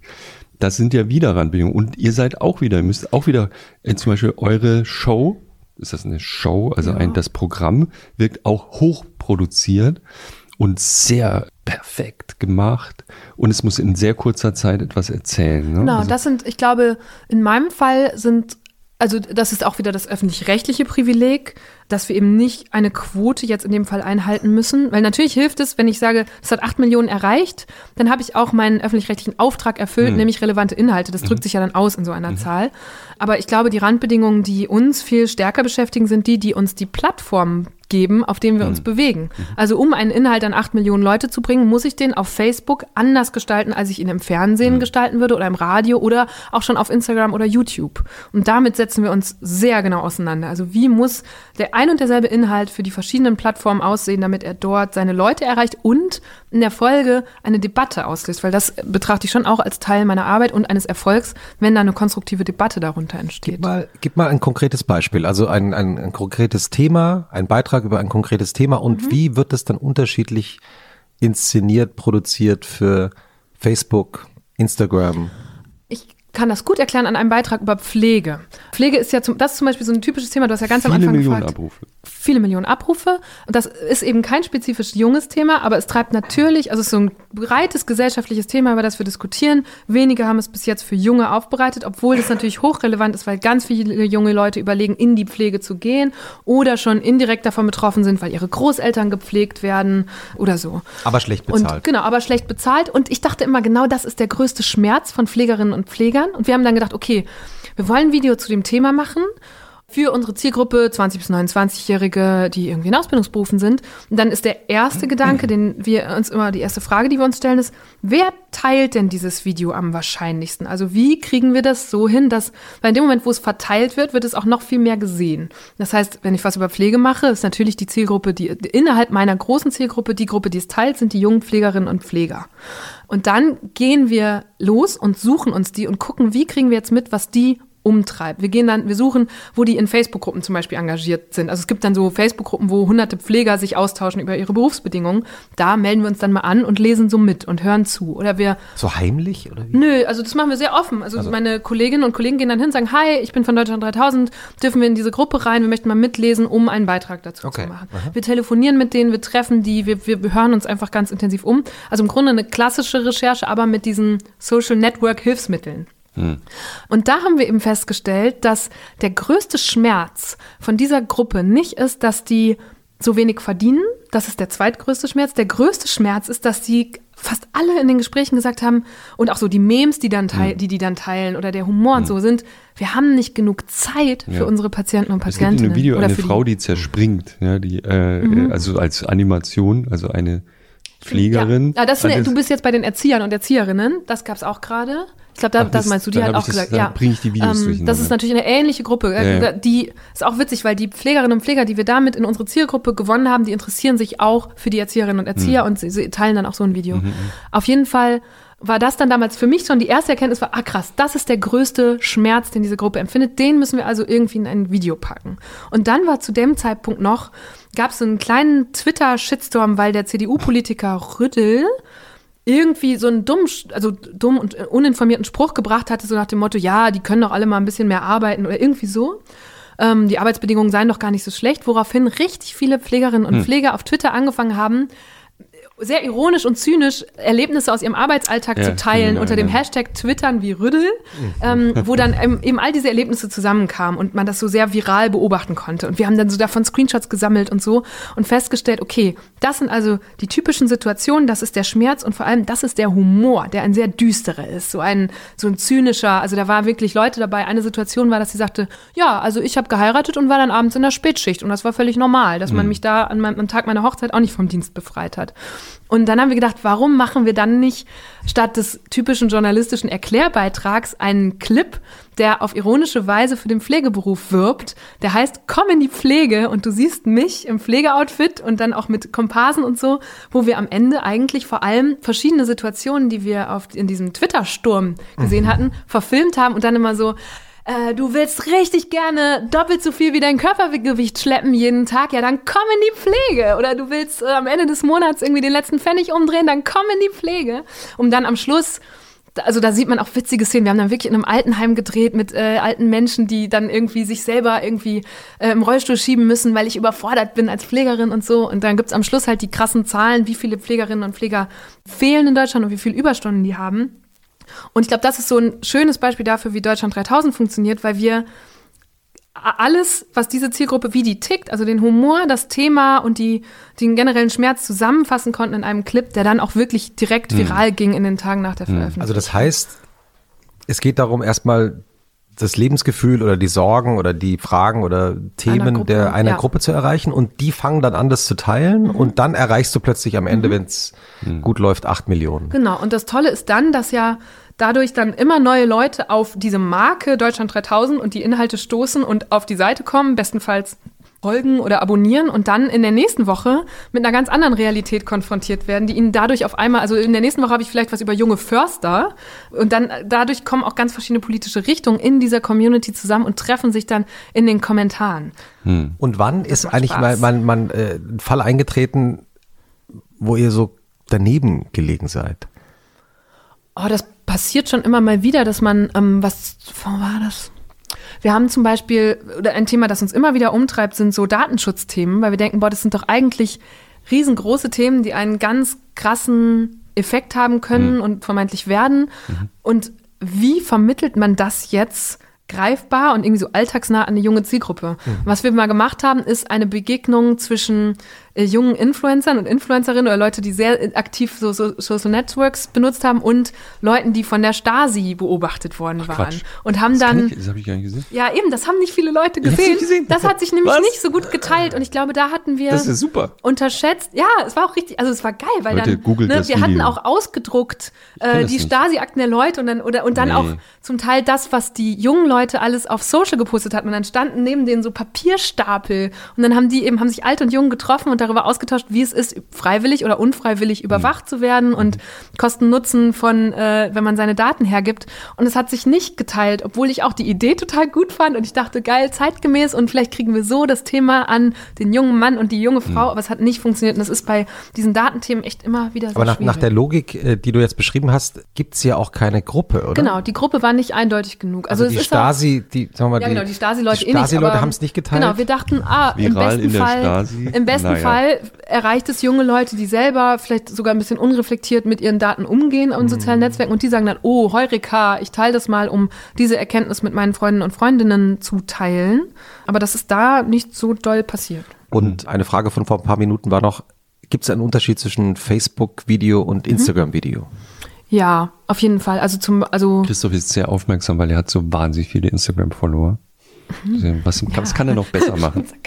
Ähm, ja, also auf Instagram hast du zum Beispiel, da ist, wenn du jetzt strategisch drüber nachdenkst, ist es ja so, dass auf Facebook hat Deutschland 3000 jetzt, keine Ahnung, 70.000 Abonnenten. Das ist keine hohe Zahl. Also Rezo lacht sich ins Fäustchen. Aber Rezo ist auch auf einer anderen Plattform mit YouTube, nämlich mit einer, wo Abonnenten jedes Video, das er macht, ausgespielt wird. Facebook ist da, Facebook verarscht uns quasi und sagt, ja, ist ja schön, dass ihr Abonnenten habt, aber das heißt doch nicht, dass wir jetzt jedem von denen wöchentlich hm. euer Video zeigen. Das heißt, so diese die Zahl. Zahlen ja auch kaum zu erklären, die ihr erreicht. Ne? Also, genau, genau. Also wir haben eh, also ich glaube, Facebook als Plattform gefällt auch unsere Strategie nicht, weil wir ja jede Woche im Grunde eine neue Zielgruppe mhm. ansprechen. Mhm. Facebook hätte am liebsten, dass ich nur Inhalte für Pflegerinnen und Pfleger mache. Mhm. Das, insofern ja. haben wir das so ein bisschen gehackt äh, und erreichen das trotzdem, also diesen mhm. Algorithmus. Aber deswegen gebe ich zum Beispiel auf diese Abonnentenzahlen gar nichts, weil ich mir jedes Mal neu die Leute suchen muss, mhm. die das angucken. Bei Instagram ist das so, dass ähm, die Leute, die einmal folgen, viel eher diese Videos dann auch wieder sehen, weil die ihnen im Feed aufploppen oder in irgendeinem Entdeckenbereich vorgeschlagen werden und, und, und. Ähm, und auch dort ist dann, äh, geht es zum Beispiel ganz stark wieder darum, das zu teilen. Wir sehen aber, dass ähm, ein bisschen andere Inhalte da ziehen. Also zum Beispiel, was da sehr erfolgreich war, war ein Beitrag zu dieser ja auch sehr alltagsnahen Frage, warum ist Fliegen immer noch so viel billiger als Bahnfahren, wenn es doch eigentlich umweltmäßig so eine Sünde ist. Und das ist ja eh so Nachhaltigkeitsthemen sind total groß auf Instagram. Deswegen ist das gut gelaufen und auch alle so emotionalen Themen wie Hm. die Holocaust-Überlebenden, über die wir schon Ich gesprochen habe haben. ja eine Million Fragen, die ich äh, gespeichert hatte, nämlich also eine äh, Seitenfrage, die ich mir für heute unbedingt vorgenommen habe. Du bist ja mal als Journalistin des Jahres ausgezeichnet worden. Ich erinnere mich gut daran, wir saßen nämlich, glaube ich, bei dieser Feier auch zusammen am Tisch. Jedenfalls warst du in der Nähe, das weiß ich noch. Und du bist als Unterhaltungsjournalistin des Jahres. Aus, darüber habe ich die letzten Tage noch mal lange nachgedacht und habe mich angefangen, für meine Branche zu schämen. Kannst du Warum? das nachvollziehen? Weil du keine Unter... Was ist ein Unterhaltungsjournalismus? Na gut, also Journalismus ist auch immer Unterhaltung. Aber irgendwie finde ich es Leider frech. nicht immer, Ich finde es ja. relativ, ich finde es im Nachhinein habe ich gedacht, diese Frau muss auf jeden Fall einen Preis kriegen, aber Unterhaltungs, also es wäre so, was ist denn Unterhaltung jetzt Thomas Gottschalk oder so? Hm? glaub, Oder so der Jauch, der da so lustige, so das ist so eine, aber was du machst, ist doch politischer Journalismus. Und ich, ich will dir jetzt nicht den Preis malig machen, aber ich habe mich selber geärgert über meine Branche so ein bisschen. Das ist doch kein Unterhaltungsjournalismus. Ja, also ich glaube, Thilo Kasper, der damals noch äh, bei Funk gearbeitet hat, bevor Thilo du ihn uns weggeschnappt hast. Und Ich? jetzt ist er der Videochef von Zeit Online. Ja, Aber der hat damals. Ähm, Ein ganz hat toller auch, Kollege. Du mit dem gestern Jochen kurz weiß geredet? Schon, warum er Nein, den klaut. nein. Der hat nämlich Deutschland Ich habe nicht 2000 mit Thilo geredet, wir haben geslackt sehr lange. Jedenfalls, Thilo hat damals, ähm, als ich ihm das erzählt habe, gesagt, ist doch geil, die wissen überhaupt nicht, wo sie uns lassen sollen. Ja. Und das fand ich Ja. schön, weil da, ich, eigentlich hoffe ich, dass mein Journalismus immer einer bleibt, wo man nicht weiß, in welche Schublade man den stecken soll. Dass Das man ist sich gut, unter- das stimmt. Ja, oder dass Mhm. du dich Okay. auf anspruchsvolle Weise unterhalten Ja. fühlst, finde ich doch mega. Aber ich will es dir immer noch nicht ausreden, aber das ist eine sehr vornehme Haltung, die du hast. Die kann ich total nachvollziehen. Das ist auch cool. Aus meiner Sicht, ich bin jetzt der alte Sack, der da sitzt und wird, dann werden da diese Preise verliehen und es gibt eine Jury, die das wählt und so. Das ist komplett bescheuert. Ich finde es komplett bescheuert. Solange wir glauben, dass das, was du machst, Unterhaltungs... Rezo, ich nicht, macht die meiste Zeit Unterhaltung und manchmal sowas wie Journalismus und was das ist, darüber reden wir vielleicht noch gleich. Ich bin mir nicht so sicher, ob diese Definition noch funktioniert, aber das ist politischer Journalismus, so wie man das gefälligst zu machen hat heutzutage. Das wäre meine, sozusagen, du bist Ja. eine der wichtigsten politischen Journalistinnen. Das ähm, ehrt mich. Der Mensch, der in dem Jahr ausgezeichnet wurde in der Politikjournalismus-Kategorie, ist Robin Alexander. Das ist der auch sehr tolle Politikjournalist der Welt. Dude. Genau, ein Dude, äh, der, und das, also damit kann ich mich nicht vergleichen, weil das ist jemand, der muss die Push-Nachrichten aktiviert haben auf seinem Handy. Ne, der muss auch irgendwie ähm, die, die krassesten Kontakte in alle Parteien haben und so. Und wir reden ja nicht mal so viel mit denen. Also wir, ich aber rede. Ist, aber ist, ist das nicht genau, äh, äh, genau der entscheidende Punkt? Robin Alexander hat dieses ganz fantastische Buch geschrieben, wo er die Hintergründe, Fantastisches Buch. ja, die Hintergründe der, Die Getriebenen der, heißt es, der, ich, der ne? Flüchtlings, ähm, Politik und der Jahre danach dokumentiert hat. Aber das, was du jetzt gerade sagst, äh, Kontakte in die Parteien, Hintergrundgespräche, ist Ich das eigentlich, die Kanzlerin ja, an. ist das sozusagen auch ein altes Verständnis von politischem Journalismus? Äh, Weil es doch letztendlich sich eher um die Frage kreist, sagen wir mal, wie geht's der FDP diese Ja, Woche?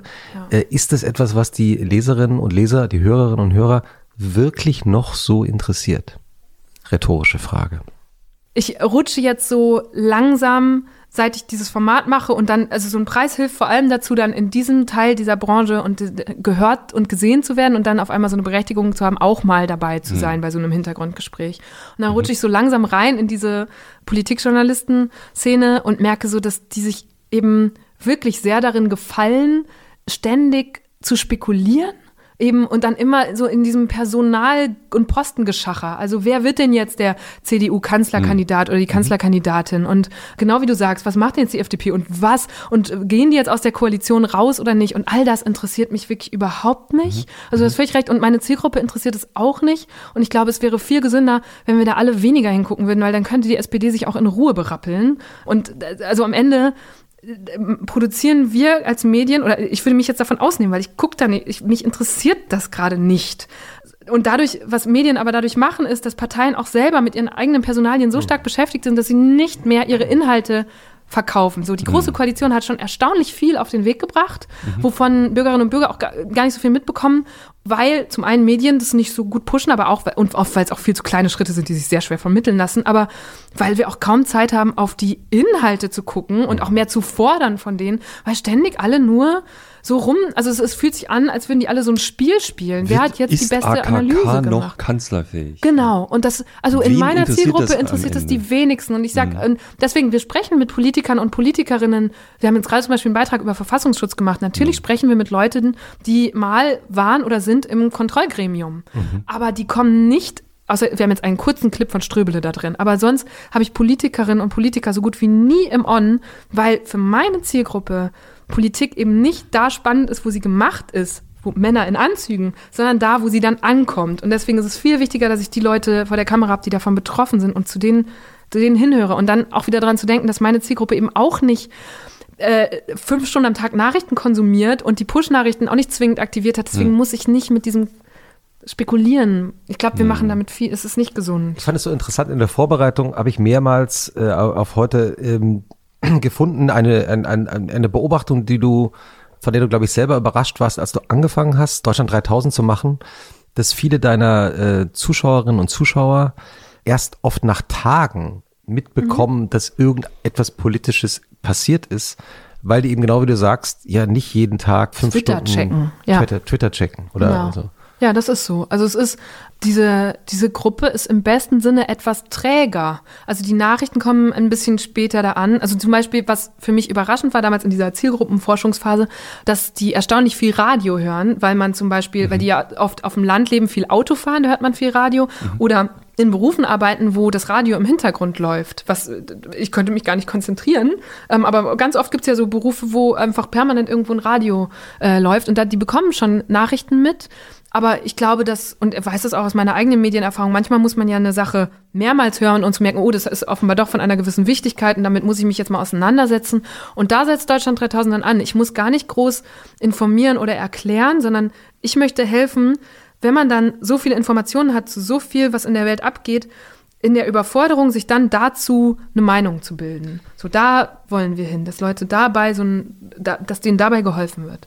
Wie seid ihr eigentlich auf den Namen Deutschland 3000 gekommen?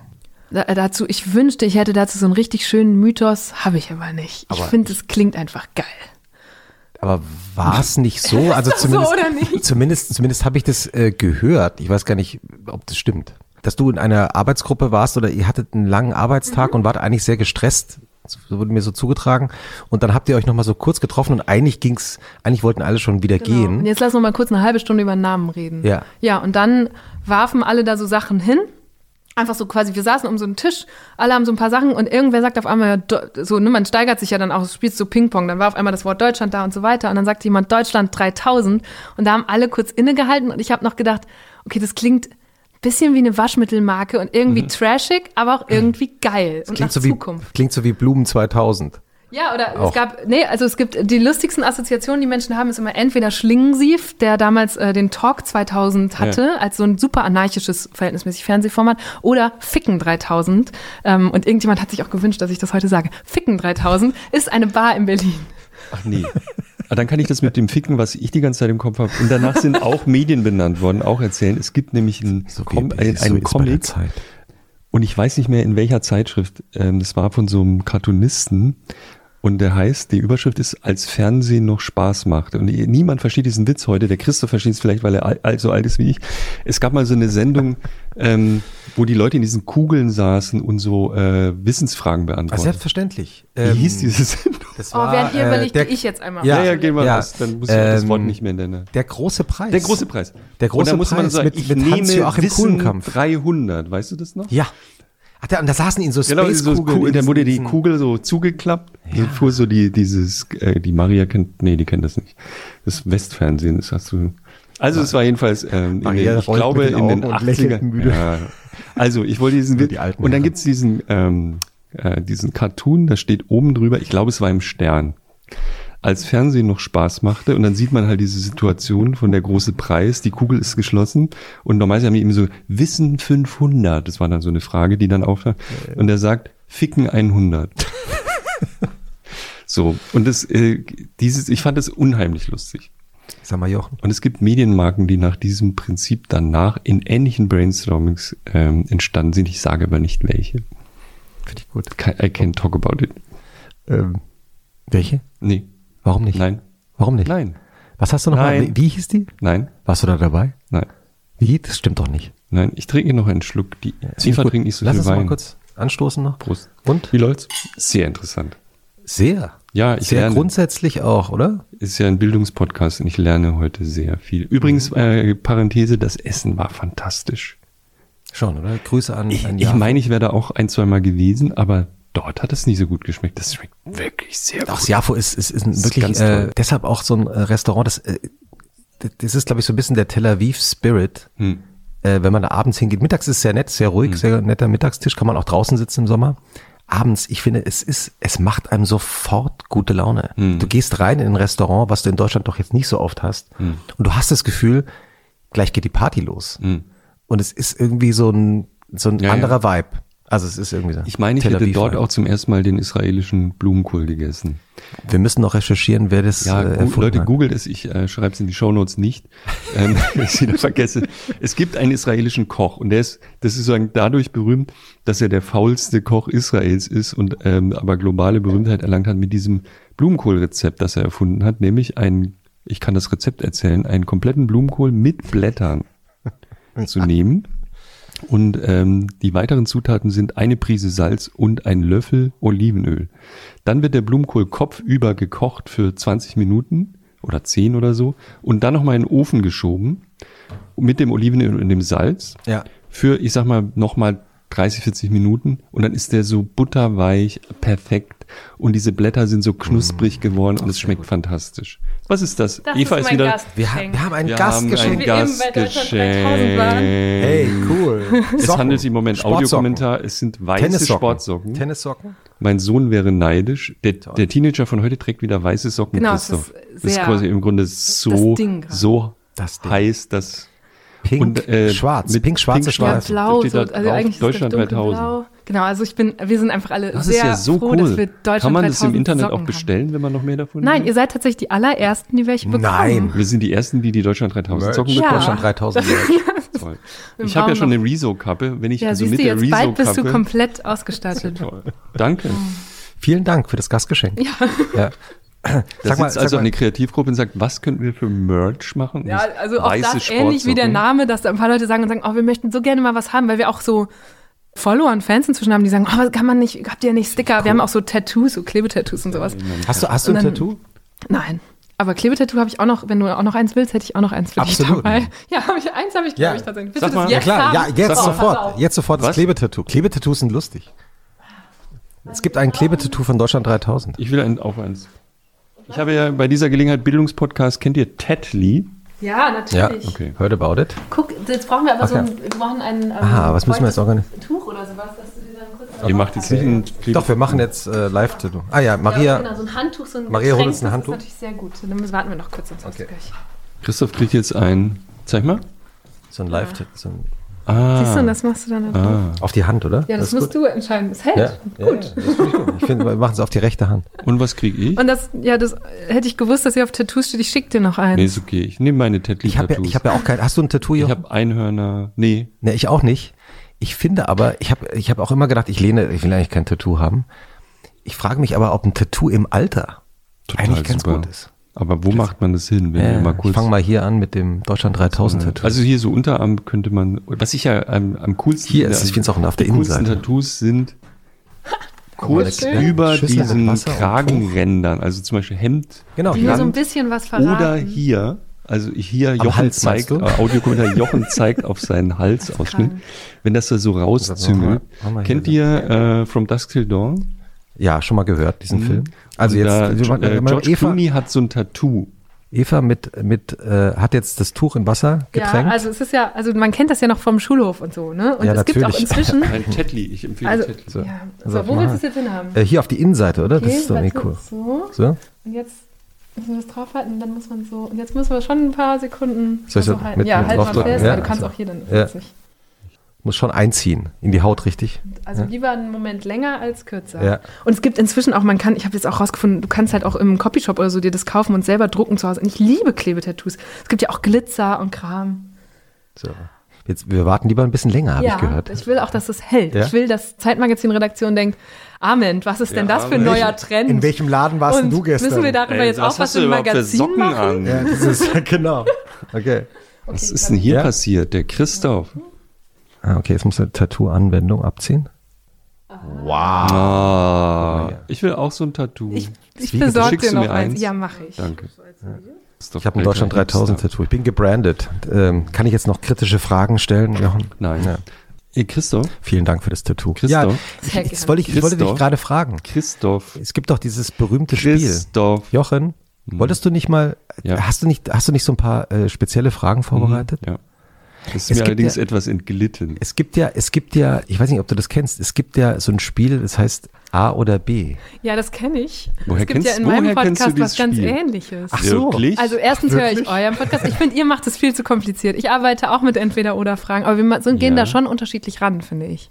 Weil ähm, was ihr macht, oder du stellst dir immer, ist Jochen? bei euch, ja Jochen, du stellst dir immer. ja. Und ich habe das am Anfang auch immer so gedacht, ich mag das Magische daran, dass du nicht begründen lässt in der Regel Mhm. oder sagst, okay, ich jage hier durch und es steht einfach so da und die Zuhörer dürfen sich Mhm. halt denken, was ich mir jetzt gleich gedacht habe. Und ich habe inzwischen festgestellt, also ich mache auch so Entweder-Oder-Fragen mit meinen Gästen, weil ich finde, das ist eine schöne Art, mit denen warm zu werden oft Mhm. und eine herrliche Art, um abzuschweifen. Also ich frage ganz oft nach und manchmal verlieren wir uns darin total, weil man dann auf die absurdesten Geschichten kommt. Das Zum haben wir ja noch Beispiel- nie gemacht. Das haben wir noch nie gemacht. Nee, Ja, wir das gucken schreiben wir, was- das ist total ja. verboten. Aber genau, ihr seid sehr gut im Abschweifen. Ich bin ja auch ein bisschen in der Zeit begrenzt. Aber ich habe zum Beispiel mal äh, die tolle Julia Becker zu Gast gehabt. Das ist die mit dem Ähm, Darm. Oder welche. Julia Beck? Nein, das ist die Äh, Autorin da- die, das von ist die, Neo tatsächlich Magazin Royal. Die mit der Scheide. Das ist die von Neo Magazin Royal. ja, genau. Die, ähm, eine Autorin Körperteil ist nehmen wir heute sehr durch? lustig. Wie heißt die Autorin mit dem äh, Charme mit Darm? Die heißt Julia Enders, Ah, glaube Enders, ich. ja. Ja, Ah, auf Danke, jeden Fall. Julia Becker, mit der konnte man sehr gut abschweifen. Wir haben über ähm, Eiswürfelmaschinen und Elektrozahnbürsten gesprochen. Und Die hatte ich in Borken besucht zu Hause. Genau. Ne? Ja, Ja, es hat auch eine eigene Geschichte über den Bahnhof und über Kreisverkehre und es war alles sehr schön. Mhm. Jochen, Ja, Christoph. Hast du so ein paar Fragen vorbereitet? Ja, aber wir das? müssen die Regeln nochmal erklären. Ah, ja, ja, also, in diesem okay. Podcast gibt es für alle, die zum ersten Mal reinschalten, was eigentlich verboten ist, weil man erst die drei Tage hören muss, bevor man hier ankommt, ja. Gibt es ein Spiel, das heißt A oder B oder weiter, um das nochmal präzise zu sagen. Und es gibt N-Fragen und N geteilt durch zehnmal die Möglichkeit, das ist die neue Rezo-Regel, N geteilt durch zehnmal die Möglichkeit abgerundet, was zu tun, lieber Christoph Weiter zu sagen. weiter zu sagen. Und Christoph ist der Weiterkeeper, der Ja. mitzählt, wie oft man weiter sagt. So, jetzt habe ich ein Problem. Das ist mir sehr unangenehm. Ich habe 54 Fragen. Was? Let's kick it like Ich habe 54 Gegner. Fragen. Ich war so inspiriert von allem, was ich über dich gelesen habe. Dann dachte ich, die kennt das Spiel. Die macht es ja auch in ihrem Podcast. Macht die das auch so ähnlich sein. jetzt, oder was? Weil normalerweise, wenn wir jetzt, also Caroline Emke oder so, Caroline, ich habe hier Hatten wir 80 gerade. Fragen, dann wäre die, glaube ich, hätte Aber ich bin auch froh, dass weil bei Also mir gibt es immer nur einen Joker, unabhängig davon, wie viele Fragen es gibt. Ich bin froh, Nee, das dass hat es hier Rezo andere. Regeln Das haben wir gibt. bei ja. Rezo eingeführt, weil Rezo der Danke, alte Rezo. Diplom-Informatiker, nee, äh, was ist man heute? Master? Nee, was hat er Bachelor? gemacht? Bachelor? Nee, ist er nicht. Nee, nee. Nee? Ich glaube Masterarbeit. Masterarbeit. 1,0. Also jedenfalls super in Mathe und so, 1,0. Der hat dann die Regel gefordert, also sozusagen Zehntel der Fragen als weiter.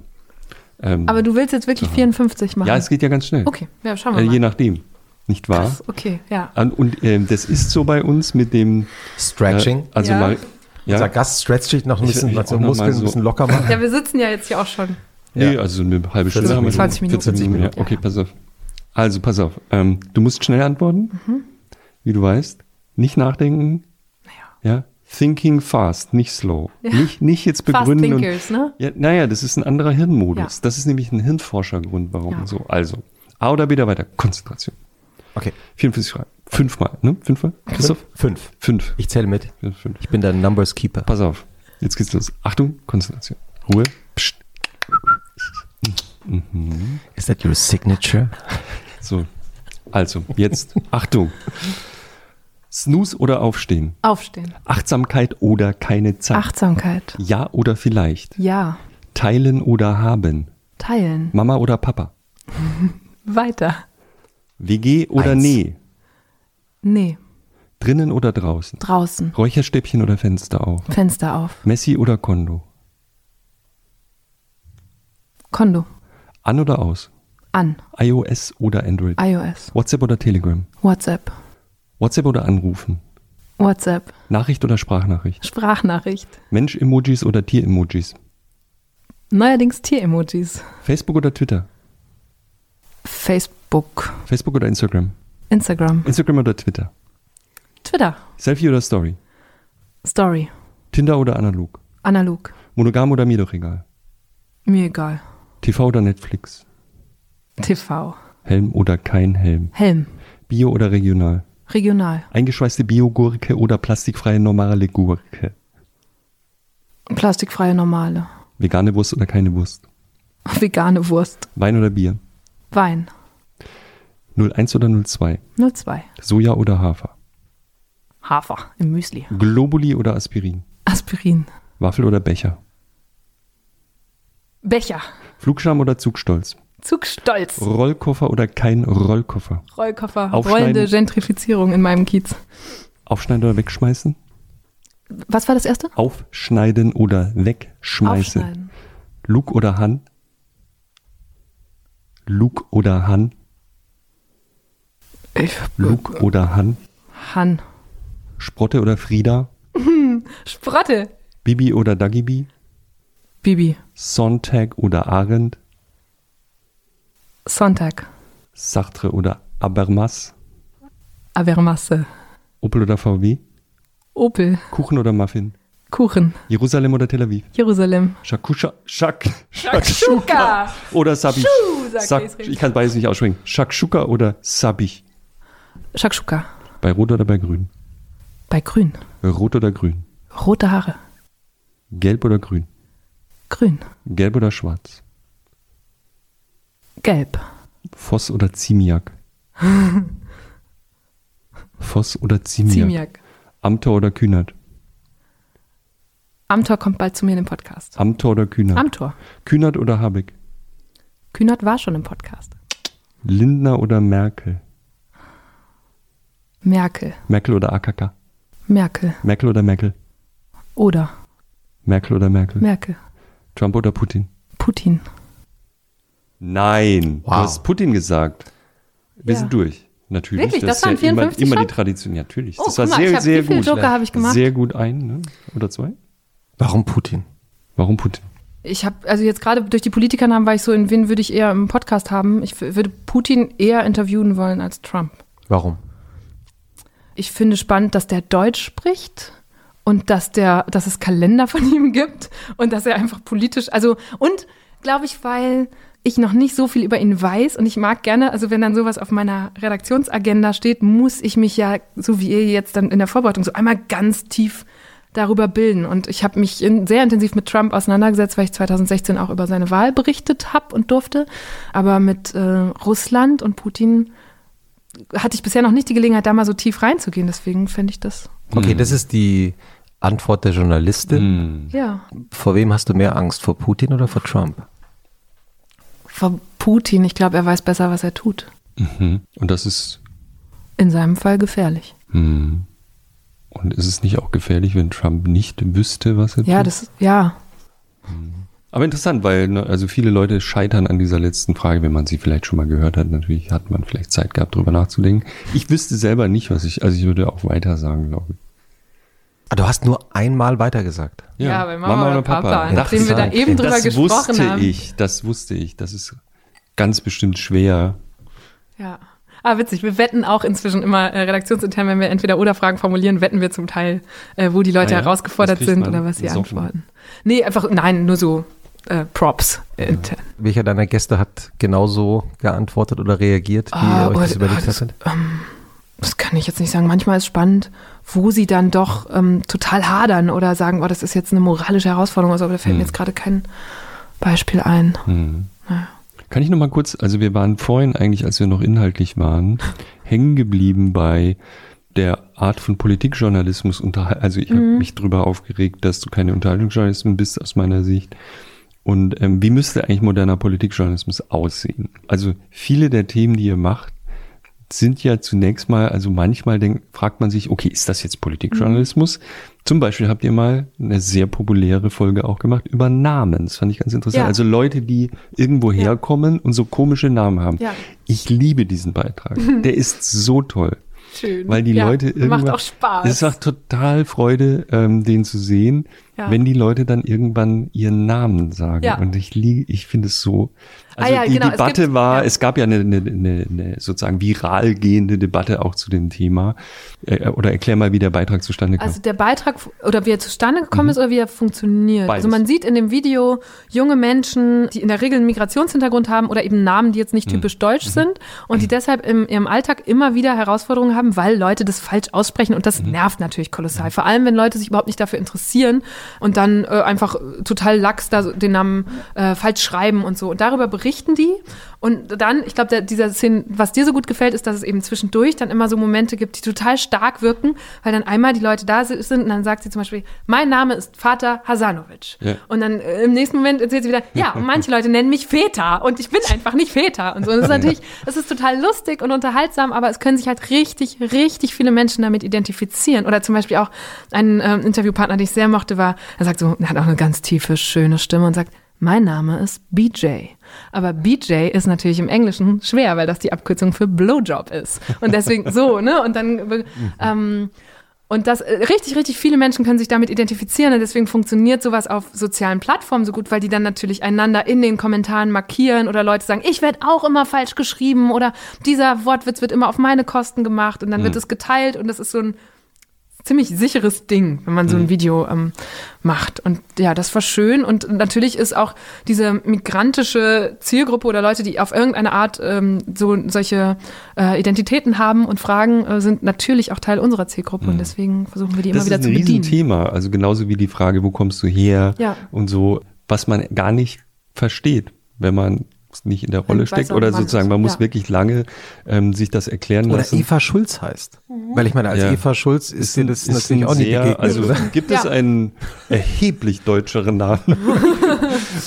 ich, ähm, ich, ich weiß nicht. Also ja, Eva ist ein internationaler Name, Ja. ganz sicher, aber Schulz ist schon Schulz ist ein schon Knaller. so, kann man, Man schon. kriegt keine E-Mail-Adresse mehr. Man, das ist echt, ja. In der Ar beim Arzt gibt es auch immer mehrere. Das ist schwierig. Frau Schulz, Frau bitte Schulz ist aufstehen. da. Es gab sogar lange Zeit eine weitere deutsche Fernsehmoderatorin, die Eva Schulz hieß, bei NTV. Sie hat das Wetter gemacht und zum Glück inzwischen geheiratet. Gott sei Dank. Aber sie zerhagelt mir immer noch meine Suchergebnisse bei Google. Also wenn man. das ist doof. Ja, also es gibt einfach zwei Eva Schulzen. Es gibt einen Typen, der einen ich- Pflanzengarten hat, der heißt Jochen auch Jochen Wegner? Wegner. Ja, ich habe auch- treffe ich auch immer auf Google. Niemand googelt sich ja selbst, aber Außer- also Aber Freunde berichten dir aber das? Freunde ich schon erzählen mal mir, gehört. bei mir gibt's einen Hockeyspieler, der heißt äh, so ein Jugendhockeyspieler, der heißt Christoph Arment. Der, Sehr erfolgreicher Hockeyspieler. ähm, Hoffentlich.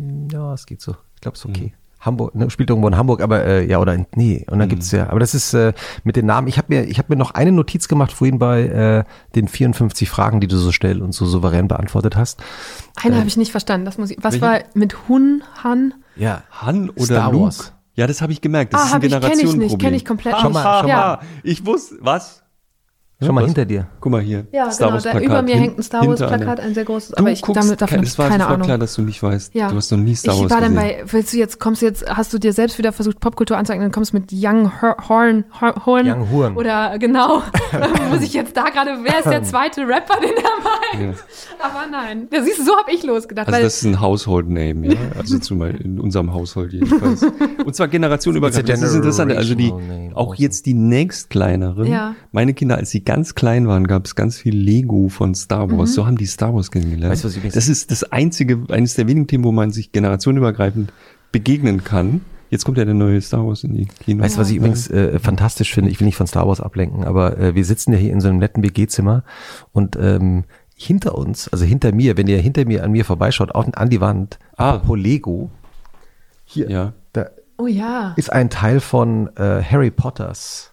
Genau, das ist mehr meine popkulturelle Ja, oder? Welt. Das ist ja, deine absolut. Generation. Und Ja. nochmal, wie hieß die, die äh, jetzt habe ich schon wieder vergessen, diese Kinderbuch. Ich habe eine Cornelia Frage. Funke, hast du auch Danke, Frieda oder mit- Sport, hab ich sofort erkannt. Ja. Das hast du erkannt. Ne? Ja, wilde und da, Hühner. Und da habt ihr das gesehen, da hinten das äh, ist das Studio von Friends. Hast du Friends geschaut? Oder ist es Ähm, nee, aber das, also. Es gibt ein, nur um das äh, liebe ein Lego, mit Hörerinnen Lego nachgebautes Hörer, äh, Studio Neben der Star Wars Tasse im Regal habe ich die da hingestellt versehentlich mit Kaffee auf jeden mit Fall für jeden Kaffee was drin, dabei hier. Ist ein komplett aus Lego nachgebautes Studio von Friends, das ich auch schon mal auf Instagram und jetzt zum zweiten Mal hier äh, Ja. im Original gesehen habe. Wie kann man so blöd sein und ein St- Studio von Friends nachbauen? Wenn man Friends ist geliebt hat. irre. Das ist ja irre. Friends geliebt hat. Ich habe Star gerade Wars muss ich habe nachgebaut gerade in, werden, in, aber dem- in dem Friends. Im neuen Buch von äh, des Autors Malcolm Gladwell ähm, geht es auch in einem ganzen Kapitel nur um Friends. Und sehr interessant, der äh, erzählt nach, es gibt eine wissenschaftliche Untersuchung, wieso Zuschauer von Friends eigentlich so genau nachvollziehen können, wie es in diesen Figuren so, äh, was da los ist, welche Themen, weil da werden jetzt die großen Beziehungsthemen und so weiter behandelt. Obwohl die ja eigentlich immer nur in diesen Studios sitzen. Die sitzen ja immer nur, in, es gibt ein Café draußen, und es gibt ja. zu Hause und das war's. Und dann haben die Untersuchungen gemacht von den Gesichtern äh, der Schauspieler. Und die Schauspieler spielen praktisch in ihren Gesichtsausdrücken das, was in ihrer Figur in der Sekunde passiert. also man kann auch stumm nach Genau. nachverfolgen, weil wenn man die Ja. Sprache nicht versteht, nachverfolgen, was passiert, Ja. ne? Ja. Aber worauf ich eigentlich vorhin hi- hinaus wollte, ist, du hast bei den Fragen von Jochen, als es um die Farben ging, Mhm. Irgendwann mal geantwortet, rote Haare. ja. Und es gibt ja noch jemanden hier im Raum, der rote Haare hat. ähm, äh, war das in deiner Kindheit ein Thema? Ja, also äh, ich musste da eben dran denken, weil natürlich der Name Eva Schulz wird, der macht einem das nicht schwer, aber rote Haare sind natürlich eine gute Fläche für viele Spitznamen. Äh, vor allem bei Lehrern war das, also ich weiß nicht, wie es dir geht, aber Lehrer können sich den Namen dann sehr schnell merken. Die merken sich, ja, die eine rothaarige, das ist Eva und dann der eine hat mich Pumuckel genannt und der dann mein Biolehrer hat manchmal, wenn er gut drauf ist und mich drangenommen hat, so einen Schlager oder ich lange überlegen musste bei einer Antwort, hat er dann so immer gesungen, sie hatte rotes Haar und einmal war das irgend so Schlager, der ihm dann jedes Mal eingefallen ist. Aber sonst war es nicht so ein großes Thema. Also, nö. Also das Witzige ist, dass in meiner Familie sonst, ähm, in der engeren Familie niemand rote Haare hatte und meine Großmutter sich offenbar unfassbar gefreut hat, als ich auf die Welt kam, weil sie immer ein, äh, sie meinte, ein, ein Goldkind haben wollte, also ein rothaariges Enkelkind. Aber ansonsten, ja, was war das bei dir so? Nee, es war auch jetzt, also ich habe einmal Mitschüler versucht, mir irgendwie Duracell äh, Mhm. zu nennen, das habe ich mir aber dann schnell verbeten. Ja. Und dann äh, war es auch wieder vorbei. Ich war mal, ich habe mal ganz früh, als ich zum Beispiel Duracell auch war diese Batterie, Genau, da gab es mit dem diese Häschen, Kampagne, ne? gab's die Den- Kampagne, der mit dem Kupfer, die mit dem Kupferkopf. Äh, Ja. Ja, und es gibt den Duracell-Hasen. Ich hab mal, warst du mal beim internationalen rothaarigen Treffen, das einmal im Jahr stattfindet? bitte? Nein, aber ich Oh bin mal- ja, im ja. holländischen Breda jeden September. Also ich es scheint doch ein größeres Thema zu sein. Ja, also ich da bin mal, ich bin mal, äh, es gibt ein, ein Magazin, ein internationales Genau, Magazin äh, äh, über äh, die, für Rothaarige. Da bin ich mal interviewt worden. Ja. Das wird in Hamburg gemacht du auf dem Cover. und ja, da, das hat, äh, das heißt MCR1. Wie das Gen, weshalb Gen, wir rote genau. Haare haben. Ne? Ja. also Also Rothaarige übrigens auch eigentlich eine super Zielgruppe für unsere Facebook-Strategie, weil, also zum Beispiel dieses Magazin, immer wenn es neu rauskommt, schicken mir das fünf Leute, weil die, glaube ich, alle denken, okay, wer ist der erste Rothaarige, der mir einfällt? Ah ja, Eva, du musst, hast du, kennst du dieses Magazin? tolles Magazin. Ähm, wenn man dazu also einen Beitrag das. macht, genau, Ja, dann Grüße. wird der auch gut geteilt, würde ich vermuten. Ist das eine, ein seltener Trade, eine seltene Ja. Erbanlage? Und auch ein vom Aussterben bedrohter. Ja, das Interessante ist eben, dass Rothaarige äh, unter sich, Doppelt rezessiv. ja genau, dass Rothaarige auch unter sich äh, sich so Ach so, so, hey. Ist das so? Mhm. manchmal ist ich es so. jetzt nicht. Ja. Ich habe damals, also ich war einmal in Breda und habe da auch so ein Video drüber gemacht und war da selber überrascht, was es dann macht, wenn auf, also mir war früher nie bewusst, dass das was Besonderes ist, aber in dem Moment, wo auf einmal nur noch Rothaarige um dich rum sind, weil das ist ein kleiner Ort und die ganze Stadt ist auf einmal voll mit rothaarigen Menschen und es hat sich irgendwie anders angefühlt. Und in, in Kombination damit habe ich eine Erinnerung, da war ich mal in Tunis mit meiner Freundin Kybra Gümüşay, die Kopftuch trägt. Und die, mit der, die hat dann irgendwie mich mit in eine Moschee genommen und so und wir waren da in den Straßen unterwegs von Tunesien und dann sagt sie so, Eva, das ist so witzig. Sonst, wenn wir zusammen unterwegs sind, wird immer ich angeguckt und hier wirst mal du angeguckt. und das ist tatsächlich so. Also wenn man in gewissen anderen Kulturen ist, wo es einfach zum Beispiel nur dunkle Haare gibt, dann sind diese roten Haare natürlich ziemlich spektakulär. Aber sonst äh, habe ich da nicht so viele Erinnerungen. Ähm, wir waren vorhin stehen geblieben, bevor wir anders abgebogen waren, bei Themen, die ein mo moderner Politikjournalismus finden könnte. Ne? Also wenn wir jetzt nicht, ich nenne das immer Sportberichterstattung, wenn man mal nicht über die interne Dynamik des Passes in der SPD nach links und jetzt kommt Ja. der ne, und nimmt Ja. den Ball, sondern ähm, sagt, äh, was sind eigentlich für Themen relevant? Bezahlung von Erziehern, als Frau im Handwerk habe hab ich immer, Mhm. habe ich mich sehr stark, ihr habt mal ein Video gemacht über Abtreibung, was also sozusagen zu, Frauen, zu den jeweiligen, ja hatten, genau, ja. zu den jeweiligen Debatten.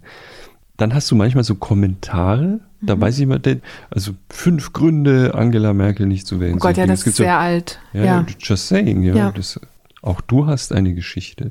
Wie lange machst du das jetzt schon? Deutschland 3000 ist im Sommer vor der Bundestagswahl gestartet. Mhm. Also ich habe das angefangen zu entwickeln Mhm. Anfang 2017. Ja. Und würdest du heute gar nicht mehr machen, sowas? Oder?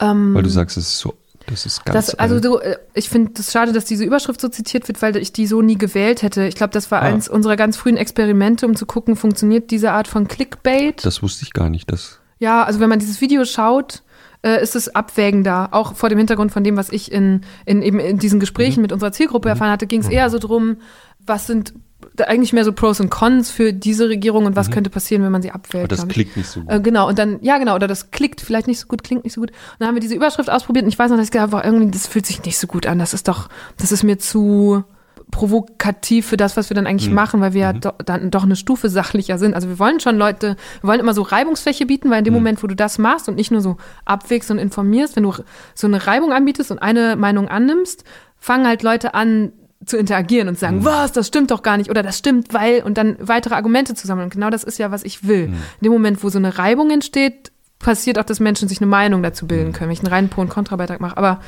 wir würden solche Überschriften jetzt nicht mehr wählen. Ein Beitrag, den ich sehr stark fand, war auch, also wir, wir sind immer noch bei der Frage, wie funktioniert das eigentlich, was ihr da macht und warum funktioniert das so gut und warum spricht es sogar mich an, obwohl ich nicht in der Kernzielgruppe bin. Ist Wie heißt das nochmal? Ehrenmitglied, Ehrenmitglied. danke, danke Christoph.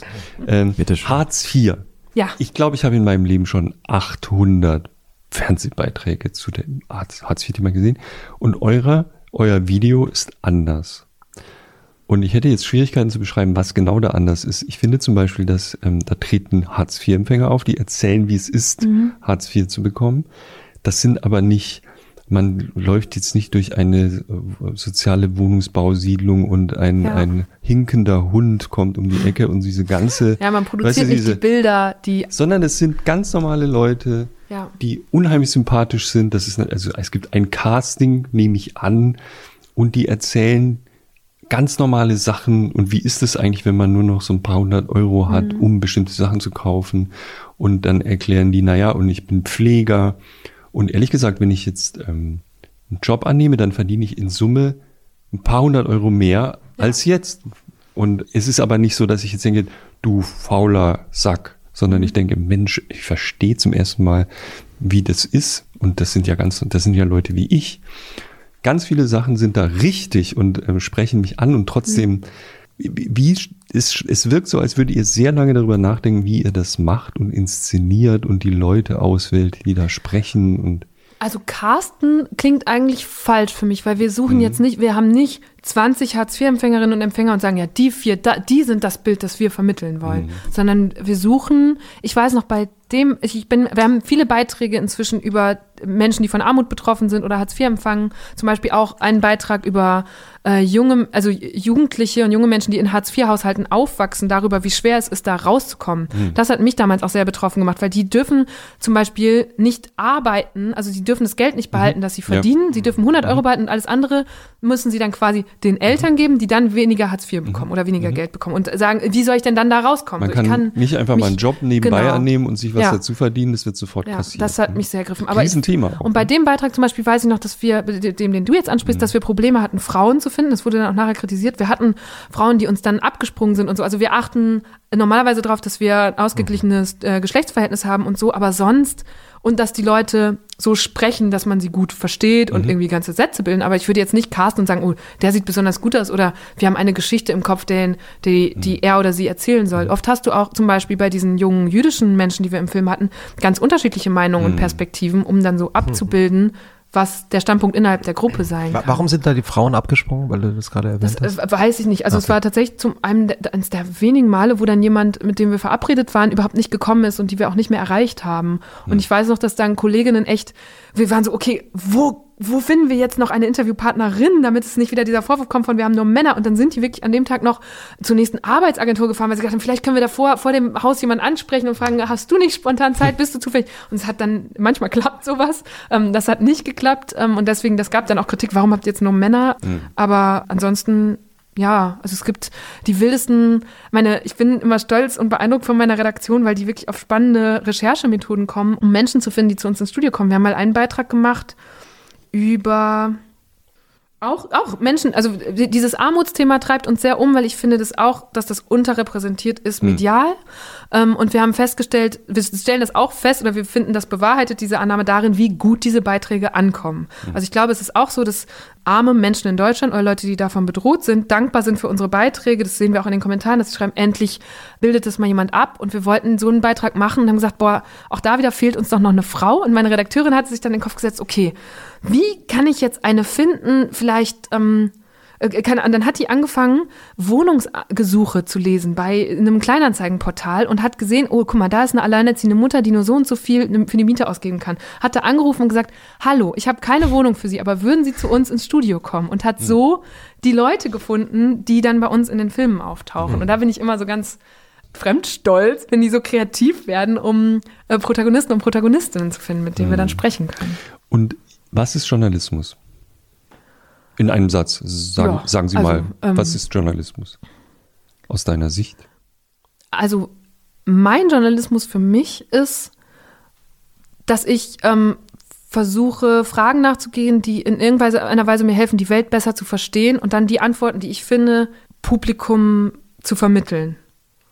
So. Und denen dann zu helfen. Also ich, ähm, Konstantin Seibt, ein Journalist, den ich sehr schätze, der hat mal sowas geschrieben, wie ich weiß nicht genau, aber er hat gesagt, der, der Luxus ist doch eigentlich, dass wir zehn Stunden verbringen dürfen, damit da- uns etwas anzueignen, was wir dann in zehn Minuten an einen Leser oder Zuschauer vermitteln. Und das finde ich so den Luxus, dass man halt die ganze Zeit lernt und Input hat, um dann Aber es könnte auch, weiter. was du sagst, könnte auch, du könntest auch Spielfilme machen, ne? Also, Ja, stimmt. Oder Wissenschaft. Stimmt. was ist der Unterschied?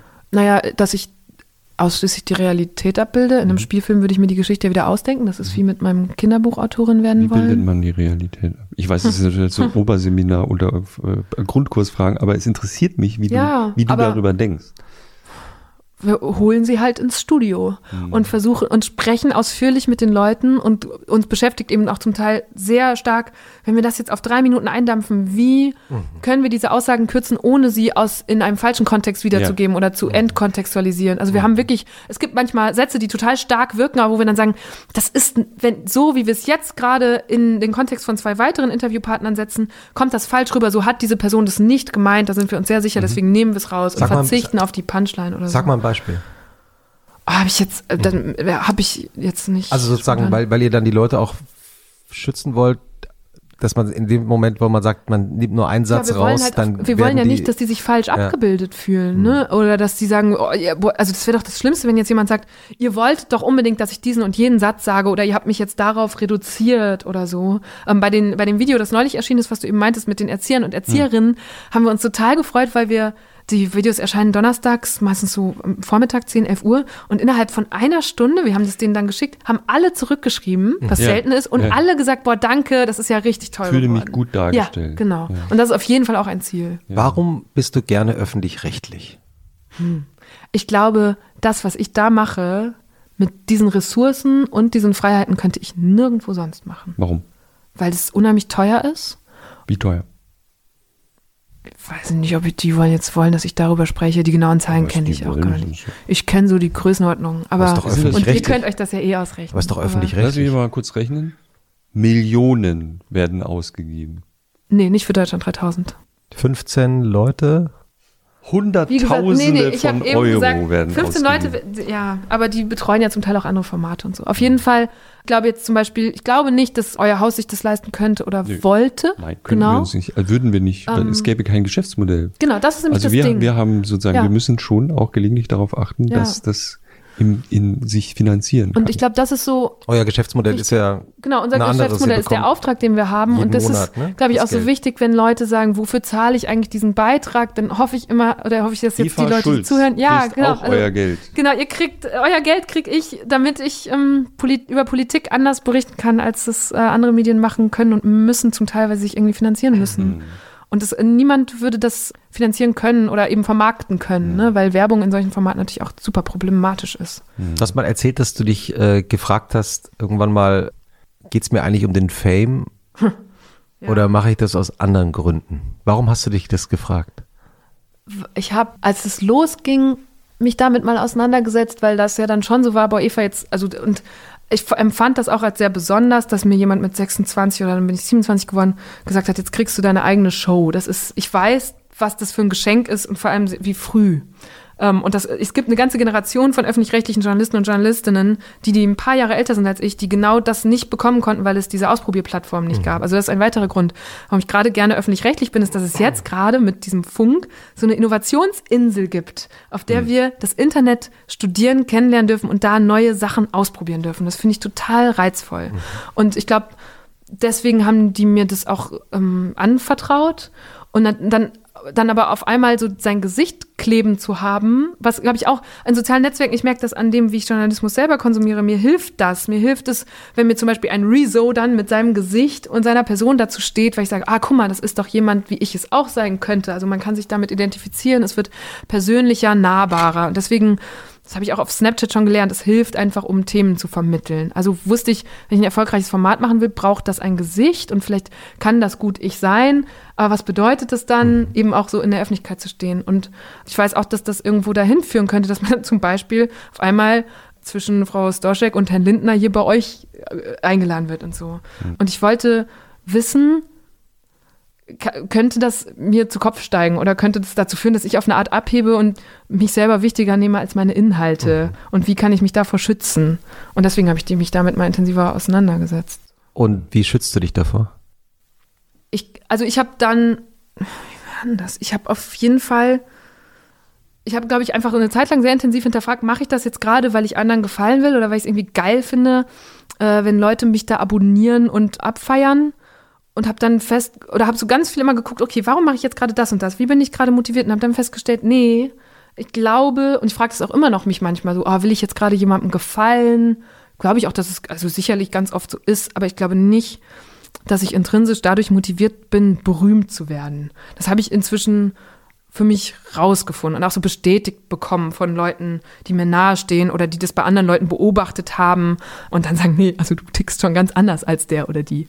Ähm, und dann, das hilft mir inzwischen, dass ich mir diese Frage nicht mehr so sehr stelle, sondern einfach ein bisschen selbstbewusster davon ausgehe, nee, wenn dieser Fame jetzt in einem gewissen Maß passiert, dann gucken wir mal, wie sich das so anfühlt, aber es ist, ist nicht was, was mich im täglichen beschäftigt. Du hast mal, du hast mal gesagt, dass ein, ein, ein Freund dir gesagt hätte, du seist härter geworden. Ja, Was hat er damit gemeint? das war ein ganz wichtiger Moment. Schönen Gruß. Das hat aber nichts mit dem Fame zu tun oder mit dieser Öffentlichkeit. Das hat mehr damit zu tun, wie das war, 2017 dieses ganze Ding hinzustellen. Also das war wie, obwohl ich nicht, wir hatten das ja eben, ich habe nicht diese finanzielle Verantwortung, aber trotzdem fühlt es sich an, wie etwas gegründet haben, einen, einen Laden hochgezogen haben. Ich hatte eine, eine Vision davon, wie meine Marke und die Inhalte darunter und der Journalismus, den ich machen will, aussehen sollen. Und dann dachte ich, okay, das wird jetzt ein Politikformat. Ich mache das zur Bundestagswahl, das heißt, wieder lernen. Geil, am Ende des Jahres weiß ich genau, wie der Bundestag funktioniert. Ich habe mit allen Abgeordneten irgendwelche Hintergrundgespräche, ich weiß jetzt, wie die alle ticken und so weiter. Und werde so der, im Englischen sagt man doch so der krasse Pandit. Also diese Leute, die immer in den amerikanischen Sendungen irgendwie da ihre Meinung sagen und auch wieder so rumspekulieren. Und Oder auch bei Anne. Will. Ja, oder bei Anne Will. Oder genau. Maybrit So. Illner. Ähm, und was dann aber passierte 2017 war, dass ich gar keine Zeit hatte, mich so intensiv damit zu beschäftigen, weil es viel mehr darum ging, wie müssen denn Prozesse aussehen, in denen wir diese Inhalte machen können? Wie muss eine Strategie aussehen? Wie, ähm, wer soll in mein Team und wer nicht? Und wie organisieren wir uns? Wie sind diese Leute angereizt? Wie soll unsere Unternehmenskultur sein? Also man musste erstmal all das hinstellen und ich bin dann wirklich statt in so eine Pandit-Rolle in eine Führungsrolle gerutscht und hatte das nicht so richtig auf dem Schirm gehabt, dass das jetzt gerade passieren würde. Und dadurch, das war, das war eine sehr sehr große, multiple Herausforderung. Und das hat mich, glaube ich, härter gemacht. Und dann saß da eben dieser Freund, das war im April 2018, also so ein gutes Jahr, nachdem all das losgerollt war. Und er saß da und meinte, kommt aus einem größeren Freundeskreis und sagte, Eva, wir freuen uns alle richtig, was da gerade bei dir passiert, aber du bist auch härter geworden. Und ich wusste sofort, was er meint und habe mich aber auch erschrocken, weil ich dachte, das will ich ja eigentlich nicht. Und ähm, Was hat er gemeint? Na, der hat, also der hat, ich wusste, was, was die Herausforderungen waren, die ich in der Zwischenzeit genommen hatte. Und ich hatte gelernt, dass man ähm, ganz aktiv in Konflikte reingehen muss, wenn man nicht mit ihnen ins Bett gehen und dann wach liegen will. Und dass man manchmal sehr harte Ansagen oder Forderungen stellen muss und für Sachen kämpfen, wenn man die dringend braucht. Und ähm, das waren alles Sachen, die vorher nicht nötig waren, weil ich da meistens alleine ja unterwegs war. Du hast auch mal einen Vortrag gehalten auf einem Festival, das ich gut kenne, äh, zum Thema Führung. Mhm. Gibt's glaube ich, auch, kann man im Internet nachgucken. Vielleicht sogar Ähm, auf Zeit online. Ja, 2x. das Ja. Festival heißt Z- Z2X, 2X. das ist von Zeit Online. Z2. www.zeit.de. Und da hast du sehr klug über Führung reflektiert. Das Ja. kommt aus dieser Erfahrung. Ne? Ja. Also ich huch äh, plötzlich Chef, also Ja. in dem, deinem Fall ja, also ich weiß nicht, ob, ob du früher schon Teams geleitet hast, jedenfalls jetzt hast du ja ein sehr großes Team Mhm. und bist ja irgendwie dafür verantwortlich, dass ihr erfolgreich seid. Und was sind so die, wie ist man eine moderne Führungskraft? Hm. Also vielleicht das Erste, was daran modern ist, ist, dass ich das nicht alleine bin, sondern dass wir uns das in meinem Team teilen. Ich habe eine Kollegin, die heißt Hanne, das ist die Redaktionsleiterin von Deutschland 3000. Äh, dann gibt es Claire, die die Chefin vom Dienst ist und wir sind so zu dritt, verantworten wir eigentlich dieses Team und wie das passiert. Und ich bin da inzwischen auch ganz stark raus, also ich war schon mal viel intensiver in dieser Führungsrolle, als ich es äh, inzwischen bin, weil jetzt auch mit Podcast und mit Terminen wie diesem hier und so so viel an Aufgaben dazugekommen ist, dass ich nicht mehr eine so gute Chefin sein kann für mein Team, glaube ich. Das, ähm, und es ist auch ganz komisch, dann auf einmal da wieder rauszurutschen aus diesen Verantwortungen und so eine Distanz auf einmal zu haben, nicht mehr so oft da zu sein. Aber was was uns halt passiert ist, ist, dass wir Gleichaltrige führen sollen, ohne selber eine intensive Erfahrung damit zu haben, ohne irgendwie gecoacht zu werden. Das heißt, es braucht äh, einen ganz starken, also was ich mache, ist, äh, mich ganz stark auszutauschen und Leute wie euch zum Beispiel, wenn ich euch treffe, Christoph, ist das auch schon passiert, auszufragen, wie machst denn du das? Was kann ich von dir lernen? Und dann auch sehr intensiv immer zu reflektieren und manchmal auch, also gerade Hanne bewundere ich sehr dafür, dass die, glaube ich, einfach das mit diesem verm- vermeintlich vermaledeiten, gesunden Menschenverstand macht. Und auch da, sie nimmt sich nicht so wichtig, sondern guckt immer, wie geht's diesem Team gerade? Können die gerade gut arbeiten? Wo, was, was hakt da? Was, was kratzt irgendwie? Und wie können wir das auflösen? Und da, dadurch sind dann manche Sachen und Prozesse entstanden oder inzwischen, ich finde auch spannend, dass man so viele verschiedene Prozesse durchspielen muss, bis man den optimalen gefunden hat. Und das ist natürlich eine unfassbar stressige und anstrengende Zeit. Hast du Mentoren? Innen nicht so sehr in so einem formalen Setup, aber ich habe sehr viele Menschen inzwischen, die ich anrufen kann, wenn ich Rat brauche. Ja. Wie Und ich glaube, du das, ist auch geschafft? wichtig. Also, ich habe mir das gesucht. Also ich habe zum einen wirklich, wenn ich Leute getroffen habe, einfach angesprochen und ich habe auch festgestellt, das habe ich ja da auch erzählt in diesem Vortrag, dass es den allermeisten Menschen, die in solchen Positionen sind, sich. sehr schmeichelt, wenn man fragt, was Total. kann ich von dir lernen? So. das Telefon Ähm. klingelt, Eva Schulz ruft an und sagt, Jochen. nö, das hast du noch nie gemacht. Ich Ja, bin stimmt, das nicht, müssen wir bin noch nicht mal Teil machen. dieses Netzwerks. Christoph offensichtlich. Ähm, Wird öfter gefragt zum Thema. Nein, nein, wir waren mal Mittagessen. Wir waren mal Mittagessen. Aber wie wichtig, äh, wenn ich das noch nach, du, was ich weiß, ist, du giltst so ein bisschen in, unter Bekannten als krasse Netzwerkerin. Also du, du kennst sehr viele Leute, viele Unser Leute Gast- fühlen sich dir nah. Unser Gast verzieht, verzieht kurz das Gesicht. Audiokommentar. Als Netzwerkerin, du kriegst unheimlich viele Nachrichten, bist im Austausch mit sehr vielen Menschen. Mhm. Gibst ihnen das Gefühl, dass sie mit dir im Austausch sind. Ja. Ich glaube, das ist dadurch entstanden. Also das kannst du eigentlich wieder nach Borken zurückverfolgen. Borken. Wenn du dann also, ja, oder, oder auch am Bodensee hatte ich jetzt an der Uni auch nicht viele Journalisten und Journalistinnen um Wo, mich in- in rum. Konstanz oder In Friedrichshafen, habe ich Friedrichshafen, studiert. Und das bedeutet, dass ich dann, also wenn ich darüber lernen wollte oder ähm, was mitbekommen wollte, musste ich ja auf Einzelne zugehen und äh, soziale Netzwerke machen es ja auch viel leichter. Also wir haben uns zum ersten Mal getroffen, ähm, Jochen, da habe ich mich getraut, dir zu schreiben, nachdem du mir auf Twitter gefolgt bist. Und ich dachte, okay, also dann kann ich dem ja mal schreiben, so einem Chefredakteur. So, ne? So war das damals. Deine Schwester hat anders dir. reagiert. Ja, meine Schwester Vielleicht meldet die sich Ja, dann auch ja. noch. Du hast Aber, mir das ähm, mal, also es, es gibt zumindest eine Sache, an die ich mich gut erinnere. Ja, Wir standen mal hinter einer Bühne zusammen und Eva erzählt mir, weißt du noch, ich hab mal, wir haben mal ein Gespräch gehabt und ich hatte so viel Ja. Spätzle gegessen. Ich Ja, weiß gar nicht mehr, irgendwas gegessen, das werde ich nie vergessen. Und äh, dann war ich so äh, in so einem Koma in dem Ja. Gespräch und so. Genau, unser erstes Treffen habe ich, fand ich damals komplett verbockt. Aber egal. Ich, hab, Ich kann mich ähm, nicht erinnern, ja, dass du gut. irgendwas verbockt hättest, Naja. aber gut. Aber ich glaube, dadurch habe ich halt, also, und es ist ja auch so, ich war, glaube ich, schon einfach sehr früh dabei, mich mit digitalem Journalismus auseinanderzusetzen. Und dann waren das auch nicht so unnahbare Menschen unbedingt, sondern es waren alles auch Leute, die irgendwie versucht haben, da ein bisschen was zu reißen. Und dann kommt man natürlich sehr schnell ins Gespräch, wenn diese Gruppe noch klein ist. Und das wächst dann einfach. Und ja, vielleicht ist das dann jetzt ein Netzwerk, weiß ich nicht. Aber du hast mal in Kopenhagen, glaube ich, in einer Ja. Arbeitsgruppe, nee, du musst, die Geschichte kannst du viel besser erzählen. Wie war das? Glaub, ja, also es gibt, ich war auf einer Konferenz, wo sich also äh, europaweit werden, kommen da zusammen ähm, tolle Medienmacher und Medienmacherinnen und eigentlich vor allem irgendwelche Verlagsmanager und Chefredakteure und Chefredakteurinnen und so. Und ich habe Glück gehabt, weil mich jemand dafür vorgeschlagen hat und gesagt hat, weißt du was, könnte ganz gut sein, geh da mal hin.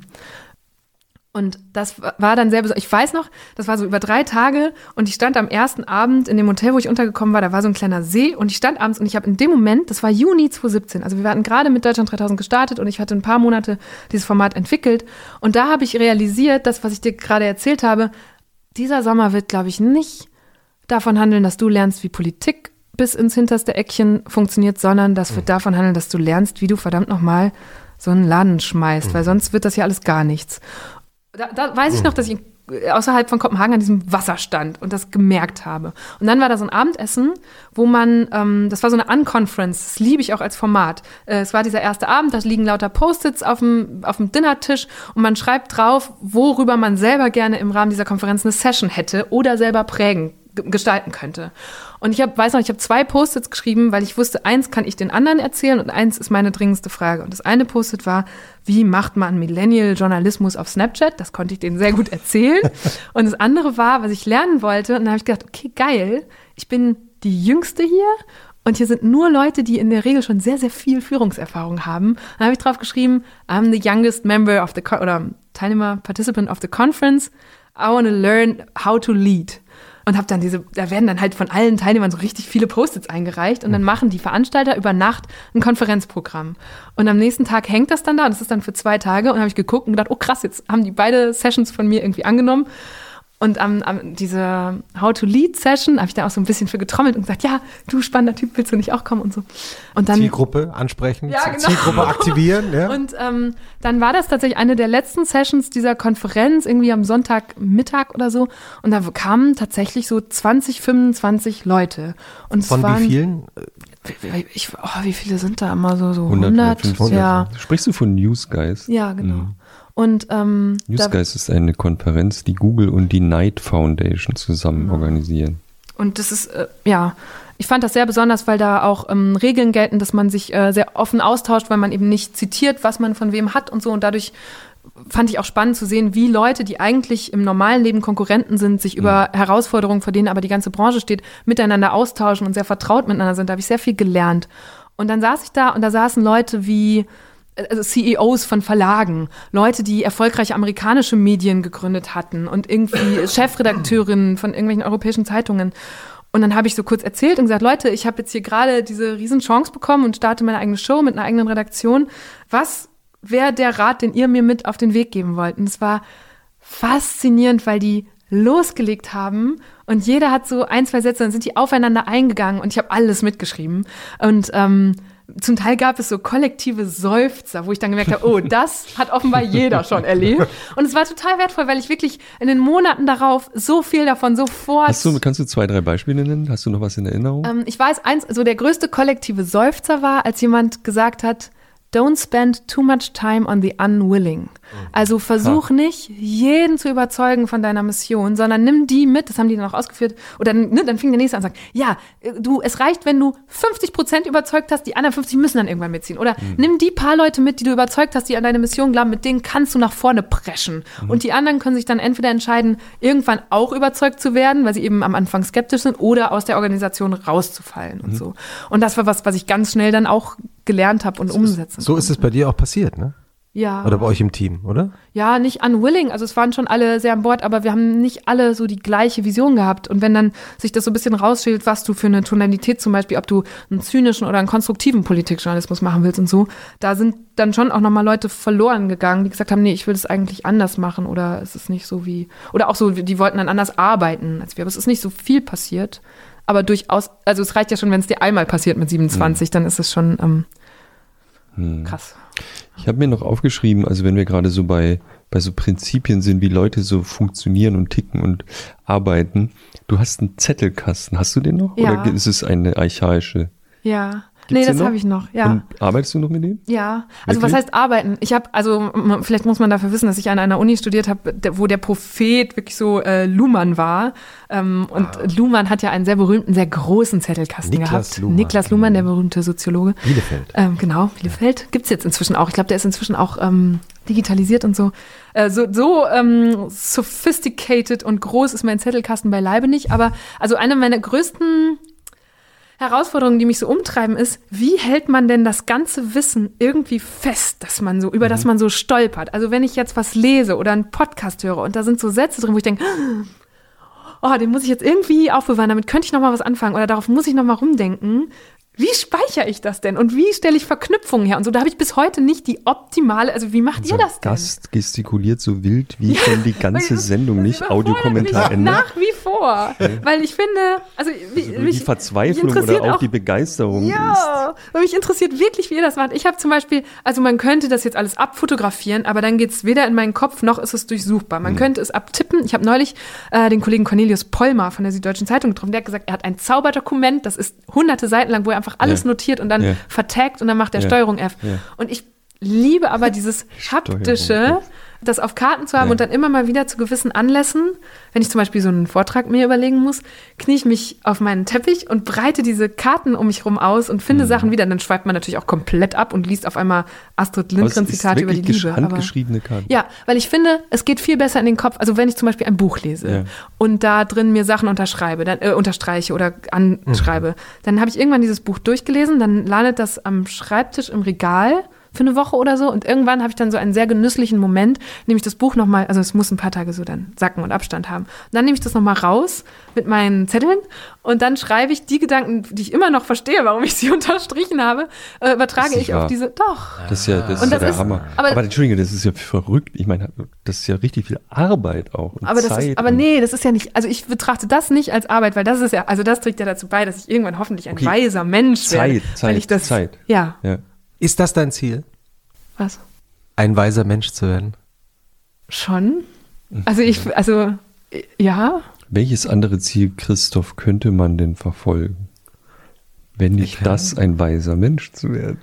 Das ist ein großes Ziel. Total. Also das meine ich eben. Also Natürlich, also ich glaube auch nicht, dass man das jetzt unbedingt Wow. erreichen kann, aber ich finde das, also ich finde schon, deswegen muss ich auch, als du ganz am Anfang gesagt hast, äh, Intellektuelle, das ist etwas, was man nur so erreichen kann, indem man halt Hm. eine, ein, ein Wissen in so vielen Feldern anhäuft, dass man sie irgendwann verknüpfen kann und dann wieder auf, auf neues Zeitgeschehen anwenden kann. Also ich kann keine Intellektuelle sein mit 29, weil ich dafür viel mehr geschichtliches Wissen auch haben müsste und so, finde ich. Das äh, funktioniert nicht. Es gibt Leute, die mit 29 schon tot waren, die den Lauf der Welt massiv beeinflusst haben. Ja, Und Intellektuelle waren. Warum solltest du mit 29 keine Intellektuelle sein dürfen? ich, ich habe dann habe ich einen hö- höheren Anspruch an Intellektualität als das, was ich gerade erfülle. Was Büchner, wir hatten das letzte Mal bei Rezo, hatten wir es von Georg Büchner, der war Mhm. schon längst unter der Erde. Ja. Aber nochmal zu dem Zettelkasten zurück. Was steht da so? Also es gibt auf, gibt's auf Instagram ja, noch man kann das sehen. Manchmal fotografiere Leute, ich was ab auf und ein dann sehen. Instagram-Highlight, Ja, ein wie das da da gibt ein paar ähm, kann man so sehen, was da drin ist. Was ist denn da so drin? Also die Sachen, die du auf Instagram sehen kannst, sind oft so einzelne Zitate. Das ist dann, Mhm. ne, das ist auch sehr Instagram-mäßig, so ein bisschen so. Manchmal sind da auch Gedankengänge drin oder äh, Argumentlinien, die jemand hergestellt hat, die ich spannend fand. Der ähm, tolle Autor Mohsin Hamid, den ich in einem Gespräch mit Pico Eyer, den wir auch beide Sendungen gehört haben. Pico. Wir Oh kommen Gott, gleich ich auf wollte Pico. wirklich viel früher das Codewort sagen, Nein. als ich jetzt schon. Nein, nein, Nein, nein, nein, nein, Auf Moment. jeden Fall. Das ich erst angefangen. Wer ist das jetzt? Mohsin. Mohsin Hamid ist ein, ein, ein, ein toller Autor, der ähm, in einem Gespräch mit Pico Iyer, den ich auch sehr verehre, über sein Buch Exit West geschrieben hat. Und der sagt, da geht es ganz viel um globale Migration und um äh, Ungerechtigkeit und ob es nun fair oder unfair ist, wenn Menschen von ähm, aus, aus anderen Ländern, denen es nicht so gut geht wie wir, zu uns kommen. Und da hat er so eine Argumentation, wo er sagt, in den letzten 150 Jahren haben wir so viele Ungerechtigkeiten abgeschafft. Wir haben die Sklaverei abgeschafft, wir haben den Frauen das Wahlrecht gegeben, wir führen, ähm, wir stellen immer mehr Gleichheiten her für zum Beispiel ähm, gleichgeschlechtliche Ehe oder äh, zwischen Religionen und und und. Er meint, warum sollte eine Ungleichheit übrig bleiben? Er meinte, in der, das wird Früher, also in 100 Jahren werden sich junge Menschen denken, wie konnte es sein, dass wir Grenzen aufgebaut haben, um ärmere Menschen nicht zu uns in die reiche Gesellschaft zu lassen. Oder irgendwie so war da seine Argumentationslinie. Und ich habe gedacht, da ist was dran. In 100 Jahren werden sich Menschen vielleicht Fragen über uns stellen, wo wir heute sagen, ja, muss doch so sein. Und dann sowas landet dann auf diesem Zettel und ähm, manchmal nehme ich mir den auch einfach raus und genieße es, da neue Sachen zu finden oder die mal neu zu ordnen, weil inzwischen so viel dazugekommen ist, dass dieses Argument wieder auf ein anderes aufbaut. Und mein Problem ist zum einen, dass ich viel zu wenig Zeit habe für Input und dann auch gerade, also ich bin so eingetaktet in die Deutschland 3000 Produktionen, die es ja inzwischen pro Ja. Woche sind, dass ich gar keine Zeit habe, daraus gerade viel zu machen. Ja. Also ich würde gerne und mittelfristig muss ich auch wieder einen Modus in meinem Leben haben oder mal ein Projekt, wo ich viel mehr tief denken kann. Ich habe auch noch, ich habe auch noch eine kurze AB-Frage. Christoph hat Süßkram rausgeholt. Schokolade oder was hast du denn Orangina? da für Ähm, Schokolade immer. Schokolade? Ja. Oh, guck mal, das ist ja Haselnussschokolade. Französische oh, aber Haselnussschokolade. Milchschokolade. Ja. Oh toll, Milchschokolade, nicht die dunkle. Ja, aber wir wollen doch die Schokolade ist dunkle. ekelhaft. Ja, ich Was? Meine, ja, nein, ich, in, ich bewege mich in einer Welt, in der ich mich umgeben bin von Leuten, die nur dunkle Schokolade Ja, essen. Das ich auch eigentlich. Also. Milchschokolade finde ich schon kritisch. Findest du kritisch? Kann Ja. ich sie haben? Bitte? Ja, bitte. Danke. Achso. Habe ich natürlich keine dunkle Also, Schokolade. ja, nee, also wirklich, tut mir das leid. ko konntest du nicht wissen. Wer ab Alle jetzt essen recherchiert, kann es dunkle rausfinden. Schokolade wenn er, ist der rührende Hirsch der ja alle Schokolade. immer, genau. ja. Ich- Ich also- liebe Milka, Norsette, ja. meine Sozialisation. ähm, Was habt ihr da? Naja, aber jetzt sag doch mal kurz, wie macht denn ihr das? Habt ihr das nicht, dass ihr denkt, ich habe schon wieder so viel gelernt, aber das flutscht meinem Hirn Mhm. weg, wenn ich es jetzt nicht irgendwie festhalte? ja, ich habe ich, ich hab keine richtige Antwort darauf. Ich habe gemerkt, mh, es bringt mir nichts, das irgendwo hinzuschreiben. Ich vergesse das, also das, ich schaue da nie wieder rein in dieses Dokument. Was mir allerdings was manchmal was bringt, wenn ich handschriftlich was aufgeschrieben habe, habe ich manchmal das Gefühl, dass ich es mir besser merken kann. ja, das genau. war ja auch die These. Das Ne? hatte ich auch in der Uni so. Ich habe Ja. irgendwann den Laptop auch zu Hause gelassen, weil das eher ablenkt. Und wenn man es handschriftlich, das geht irgendwie in den Kopf. Ja, irgendwie. Ich habe verschiedene. Hast du, Ich, hast du ich, ich mache das auch so. Ich äh, schreibe gar nichts. Also zum Beispiel, ich schreibe in keinem Meeting irgendwelche Sachen. Ähm, wenn ich mir wirklich was merken will, schreibe ich es in IA Writer. Also IA Writer, das beste Schreibprogramm des Planeten. Oder ich schreibe einen Wunderlist-Eintrag. Wunderlist stirbt, aber deswegen habe ich nach einem Jahr Suche mindestens ein neues Wunder, äh, Wunderlist, nämlich To-Doist gefunden.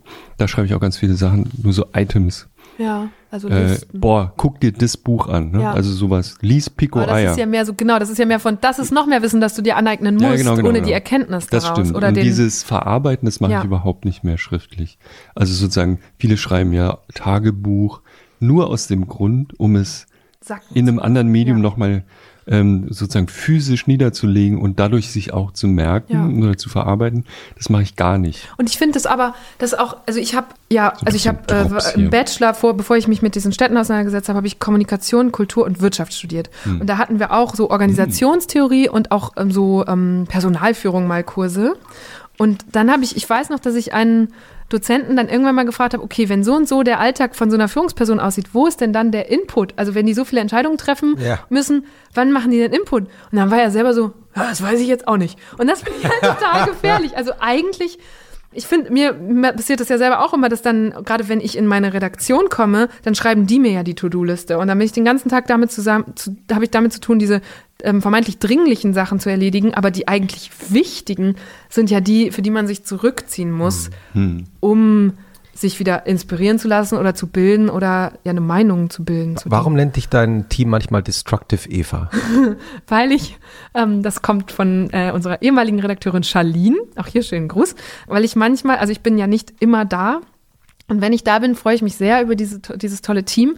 Und wenn ich dann auch noch gut gelaunt bin und nicht ganz so viel zu tun habe, dann springe ich in diese Redaktion und lenke die erstmal ab und will kurz eine gute Zeit haben oder frage, ob irgendwer gerade Süßkram hat. Ähm, gerade haben wir so ganz viele neue Leute im Community Management und ich glaube, die denken wirklich, das wäre mein einziger Job, äh, Schokolade da einzusammeln, weil ich da gerade nichts anderes mache. Aber und dann sagen die, oder manchmal, ich habe, äh, als die haben mir dann irgendwann mal so ein Gymnastikball gekauft und darauf kann ich auch sehr gut rumrollen, wenn ich irgendwie, also so mit dem Rücken, weißt du, man kann ja dann Ja, so ja, ja. rumtouren und ähm, das nennen sie dann Destructive Ever, weil ich sie natürlich ablenke von ihrer äh, sehr wichtigen Ich Arbeit. habe auch gehört, du, hast, du, du neigst zu Perfektionismus. Kann sein. Mhm. Ist es gut? Du darüber eigentlich, reden? ja. Es ist eigentlich, eigentlich ist gut, ne? Zu Perfektionismus zu Nein, neigen. das ist natürlich die Hölle für die Ja. Kollegen, oder? Ah, Ach, guck mal. Audiokommentar. Erkenntnis für die anderen. durchs Ich habe jetzt über mich nachgedacht. Achso, die meinen mich? nee, also ich glaube schon. ähm, oh Gott, das müssen ja eigentlich die beantworten. Ich glaube, wir haben zum Beispiel gerade eine neue Kollegin in der Grafik, äh, Damaris, wo ich immer, also da Grüße. gehe ich ran wie meine Englischlehrerin Frau Becker damals im Englisch-LK. Die hat uns ein halbes Oh. Jahr hart getriezt und einfach jede Woche Vokabeltest geschrieben und so, bis sie uns auf dem Niveau hatte, wo sie uns haben wollte. Und dann hatten wir anderthalb Jahre richtig geil Englisch-LK. Und so gehe ich mit neuen Mitarbeitern um. Ich glaube, also ich habe neulich mal Das zu Damaris. Jetzt nicht so. Wie heißt die Lehrerin? Frau Becker. Frau Becker. Frau Becker, das merke ich. In Borken. Die war super. Mhm. Die war wirklich. Die war auch beliebt, Ja. glaube ich. Aber und deswegen äh, bin ich neulich zu Damaris und habe gesagt, Damaris, du, ich, wir finden dich alle super. Ich äh, kommentiere gerade nur so kleinteilig deine Arbeit, damit wir aneinander kommen und du kennenlernst, wie ich es gerne hätte und wir dann da in so einen Austausch kommen darüber. Und sie war so super verständnisvoll und kennt das, glaube ich, auch einfach schon. Da war ich ganz erleichtert, weil äh, was mir auch passiert ist, dass wenn gerade oder oft öfter passiert ist, wenn gerade viel ist, dann werde ich halt eine sehr dann feedback ich einfach sehr sachlich und verpasse manchmal so ein bisschen Flausch drum rumzupacken und zu loben, weil ich will ja einfach fertig werden. So. ähm, Und äh, ja, also insofern, ich, aber ich glaube nicht, dass ich, ich glaube, ich habe mir schon viel von meinem Perfektionismus abtrainiert in den letzten zwei Jahren. Ah, wie macht man das? Also äh, was mal geholfen hat, war mal krank zu werden und zu sehen, dass es ja dann trotzdem alles geschafft wird und erledigt wird und auch gut wird.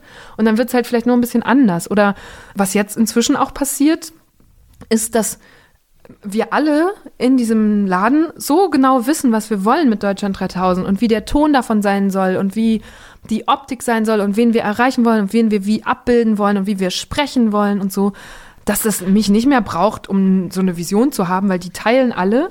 Und natürlich bedeutet das aber auch, also das ist auch schön, weil die, das ist denen allen so wichtig und sie haben es sich so sehr zu eigen gemacht, dass sie das natürlich auch nehmen und zu ihrer eigenen machen. Und das bedeutet, dass Deutschland 3000 nicht mehr komplett meins sein kann und deshalb ich auch nicht mehr jede Entscheidung zu treffen habe darüber, wie jetzt etwas aussehen darf. So. Doch, Hm? ja, Jochen, bitte. Ich wollte nur eine Sache loswerden, bevor das untergeht, weil das ist hier ein Bildungspodcast, das muss ich einmal sagen. Eva hat mich, ich war ja in Japan, ne? Warst du in Japan? Ich war Warst kurz Jahr, Sabbatical? zwei Monate Sabbatical in Japan, wie die Hörer des letzten Podcasts wissen. Und Eva hat mir den zentralen Literaturhinweis gegeben von einem Autor, den ich glaube ich tangential kannte, aber für was völlig anderes, nämlich Pico Eier. Und Pico Eier ist eine Art Reiseschriftsteller oder Travel Writer Journalist. nennt es ja Englischen, ja. und ähm, hat auch die einzige autorisierte meines Wissens Biografie über den Dalai Lama geschrieben und so und hat im New Yorker ganz tolle Geschichten über Fremdsein und Reisen und so. Und der Stille Typ, und was ich und- nicht ja. wusste, ist, der lebt seit 30 Jahren in Nara äh, bei Kyoto Mhm. und hat die besten Bücher über Japan geschrieben, die es gibt. Punkt. Schön. Ja. Punkt. Und äh, du hast mich darauf hingewiesen, hast du überhaupt das mal gelesen? Ich so, nee, hä? wusste ich gar nicht. Pico Eier, Leute, müsst ihr lesen. Es gibt ähm, zwei Bücher von ihm. Äh, the Lady and the Monk war das erste und das zweite, wo er sozusagen beschreibt, wie er ein Jahr nach Japan geht. Und das war genau mein Japan-Gefühl. Das ist jetzt ein, eine sehr lange Bildungseinblendung. Äh, als Wessi in Japan zu leben, er beschreibt das so perfekt. Ich habe noch nie so eine perfekte und so reflektierte Beschreibung von ich als Wessi in Japan als Fremder äh, gesehen wie bei ihm. Dann gibt's noch eine Fortsetzung dieses Buches, auch eine Geschichte, wie er seine Frau, die Japanerin ist, kennenlernt. Und jetzt hat er gerade, und deswegen wollte ich es noch sagen, ein neues Buch rausgebracht, das fantastisch ist. Es ist noch besser, das Beste, was es überhaupt gibt, aus einer westlichen Sicht über Japan. Und das finde, was heißt man- irgendwie äh, provokative Thesen über, ja, ich habe vergessen, wie der Wir Titel schreiben ist. es nicht in die Shownotes. Nee, wir schreiben es nicht in die Shownotes. Googles einfach, Pico Eier schreibt sich P-I-C-O. I-Y-E-R. Ich glaube, was Und ist. Was eine gute Empfehlung ist, was ich dir damals auch geschickt habe, wenn man jetzt nicht direkt Bücher von ihm kaufen oder lesen will, ist, es gibt einen Podcast in Amerika, den ich sehr schätze, Mhm. der heißt On Being. Krista Tippett, einer tollen Journalistin. Und die hat ihn mal eine Stunde lang interviewt. Und ich Mhm. Sehr glaube, bekannt das ist geworden, ein diese- diese super Passage, Einstieg, On Being mit Pico Iyer sich anzuhören. Das ist tatsächlich eine, ich habe so zwei, drei Folgen von diesem Podcast immer auf meinem Telefon. Und diese Folge ist wie eine Meditation, die man sich immer mal wieder anhören kann, weil er so schlaue Sachen sagt und auch so, also der, was der schafft, und deswegen ist der für mich so ein Vorbild, gar nicht so sehr wegen die, seinem, seinem Writing so, sondern der erzählt dann seine Geschichte, wie er als sehr junger Mensch, so schon in meinem Alter, sehr erfolgreich war und so ein Büro am Times Square hatte und fürs Time Magazine schreiben durfte. Also so krass, krass, krass, krass, krass. Und dann hat er gemerkt, In den 20ern, ne? So Genau, so in seinen ja. späten Mhm. 20ern. Und dann hat er mit 29, so alt wie ich, ähm, mhm, ähm, hat er gemerkt, so, but does it make me happy? So, Mhm. macht mich das denn jetzt glücklich, all diesen Erfolg zu haben? Und er sagt, also er beschreibt, manchmal erzählt man dann ja rückwirkend, das auch einfach, hat man so ein gutes, gute Erzählweise davon. Aber er sagt dann, ich habe gemerkt, ich bin viel mehr wert, wenn ich nicht einer von noch mehr Großstadtjournalisten, die sich da in der Welt rumtummeln und immer über das Aktuelle und das aktuelle Postengeschacher oder so äh, schreibe. Da, ich bin viel mehr wert, wenn ich mich zurückziehe in nicht den Times Square, sondern eben, er ist ja dann ursprünglich sogar mal in ein Kloster nach Kyoto gegangen und hat dann auch schnell gemerkt, dass das Aber nichts für war. Woche. Genau, und ist dann wieder raus, aber hat gemerkt, er möchte einen viel langsameren Takt haben und viel stärker fremd sein, um in seinem Kopf mehr zu sein. Und er beschreibt auch, wie er jeden Tag äh, seinen Tee trinkt und dann schreibt und vor allem sehr, sehr viel liest, aber nicht die Zeitung oder so, sondern alte, vermeintlich, also jahrzehntealte oder hundertealte Autoren, wo er dann dadurch, dass er diese Intellektualität angesammelt hat, einen ganz anderen Blick aufs Weltgeschehen formulieren kann. Und das macht ihn, glaube ich, zu einem sehr wertvollen Autor. Und da denke ich so, hm, da ist sehr viel dran und das, das weckt so eine gewisse Sehnsucht in mir. Du lächelst die ganze Zeit Audiokommentar, während du das sagst. Ja. Und äh, es wirkt sehr so, als wäre da noch mehr zu. Also könntest du dir das vorstellen? Ich glaube, ich will Auch auf jeden Fall mittelfristig in meinem Leben mal so eine Phase haben, wo ich, Ja? ja, Wo würdest du hingehen? Ah, ich brauche, ich glaube, ich weiß gar nicht, ob das mit einem Ort zwingend zusammenhängen muss. Ich finde, das ist ein, eine Denkgeschwindigkeit und ein gehen Modus. Heißt einfach auch nur Ähm, ins eigene Gehirn. Ich habe neulich im zurückziehen. Zettelkasten noch mal sowas gehabt. da hat irgend, oh, ich weiß nicht mehr, das war nämlich jemand, der jemand zitiert hat. Es waren so viele Namen, aber da hat jemand geschrieben, das Problem bei unserer super beschleunigten Medienwelt und in diesem Internet ist, dass wir uns im Zweifel anstecken lassen von diesem sehr, sehr schnellen Newstakt und immer schnell reagieren müssen und dass die Gefahr besteht, dass das zu so vielen neuen, auch soziologischen Mechanismen führt und wir aber gar kein, und dann kommt so ein schönes Wort, Intellectual Hinterland mehr haben. Also das Wort Hinterland gibt's ja auch im Englischen, in das man sich zurückziehen kann, auch das Wort Retreat so schön, um dann mal kurz dar darauf klarzukommen, was da passiert in dieser Beschleunigung. Und dieses, also ich glaube, das intellektuelle Hinterland muss gar nicht zwingend Kyoto sein. Das kann auch meine Wohnung in Berlin sein. Ich muss sie nur in einem anderen Rhythmus und vielleicht weniger stark eingebettet in so ein Team und in so viele Menschen und Verantwortungen und, und To-Dos sein. Und auf, ich, auf jeden Fall möchte ich irgendwann mal eine, eine Zeit haben, in der ich das tue. Ja. Jetzt bist du ja äh, 29. Genau, ich Ähm, habe noch, irgendwann geht das schon noch. Ja. Und die Zielgruppe, für die ihr Deutschland 3000 macht, ist ja definiert 14 bis 29. Deutschland 3000 sogar 20 bis 29. 20 bis 29. Also mit anderen Worten, nächstes Jahr Falle ich da selber raus. fällst du da so langsam raus. Ja. Und du hast mal gesagt, ich habe keinen Fünfjahresplan. Ich habe aber jetzt, wenn ich dir so zuhöre, den Verdacht, dass du so einen ein bis zwei Jahresplan im Kopf hast oder zumindest ein Bauchgefühl hast, was, wie es weitergehen könnte. Nee. Also wir haben gerade, Deutschland 3000 ist sogar über meinen 30. Geburtstag hinaus verlängert worden gerade. Danke Funk. Ähm, und ich glaube, dass die jetzt auch nicht, die machen keinen harten Cut äh, im Juni, wenn ich dann Geburtstag habe. Das ist auch ganz schön. Ja, du, du lachst. Happy Birthday es gibt ja auch, genau, nee, es gibt auch andere Funk-Creator, nennen sie es ja, und Macherinnen und Macher vor den und hinter den Kameras, die durchaus auch noch mit etwas älter das machen dürfen. Und es ist auch zum Beispiel so, dass gerade äh, Deutschland 3000 gibt es ja auch auf Instagram. Jeder, der uns mobil hört, sollte das auch einfach direkt mal kurz öffnen. Da verjüngen wir uns natürlich gerade ein bisschen und gehen auch unter 20. Und gleichzeitig ist dieser Podcast, den wir machen, auch noch im Radio. Ähm, der wird auf den ganzen jungen ARD-Programmen läuft der meistens mittwochs. Ähm, und dadurch wird es auch ein bisschen älter. Also ich verbreite die Zielgruppe gerade. Deswegen habe ich, glaube ich, im Zweifel auch ganz gute Argumente, das noch ein bisschen Aber weiter nee, zu nee, ich machen. meine jetzt gar nicht Argumente im Sinne von, äh, dass du, ähm, dass, dass der Sender oder dass der, die Verantwortlichen jetzt sagen würden, äh, sorry, also bist du jetzt nicht mehr in der Zielgruppe, sondern dass du selber das Gefühl hast, vielleicht will ich das eigentlich so in dem Takt und in der Geschwindigkeit immer so weitermachen.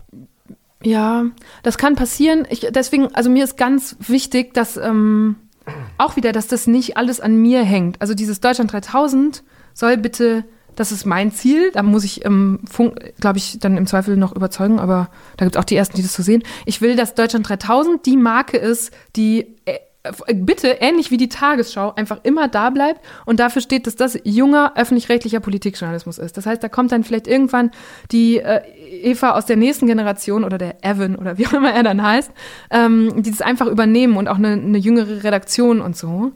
Und was ich dann mache, weiß ich ehrlich gesagt noch nicht. wenn du jetzt Vielleicht mache ich Deutschland 3001.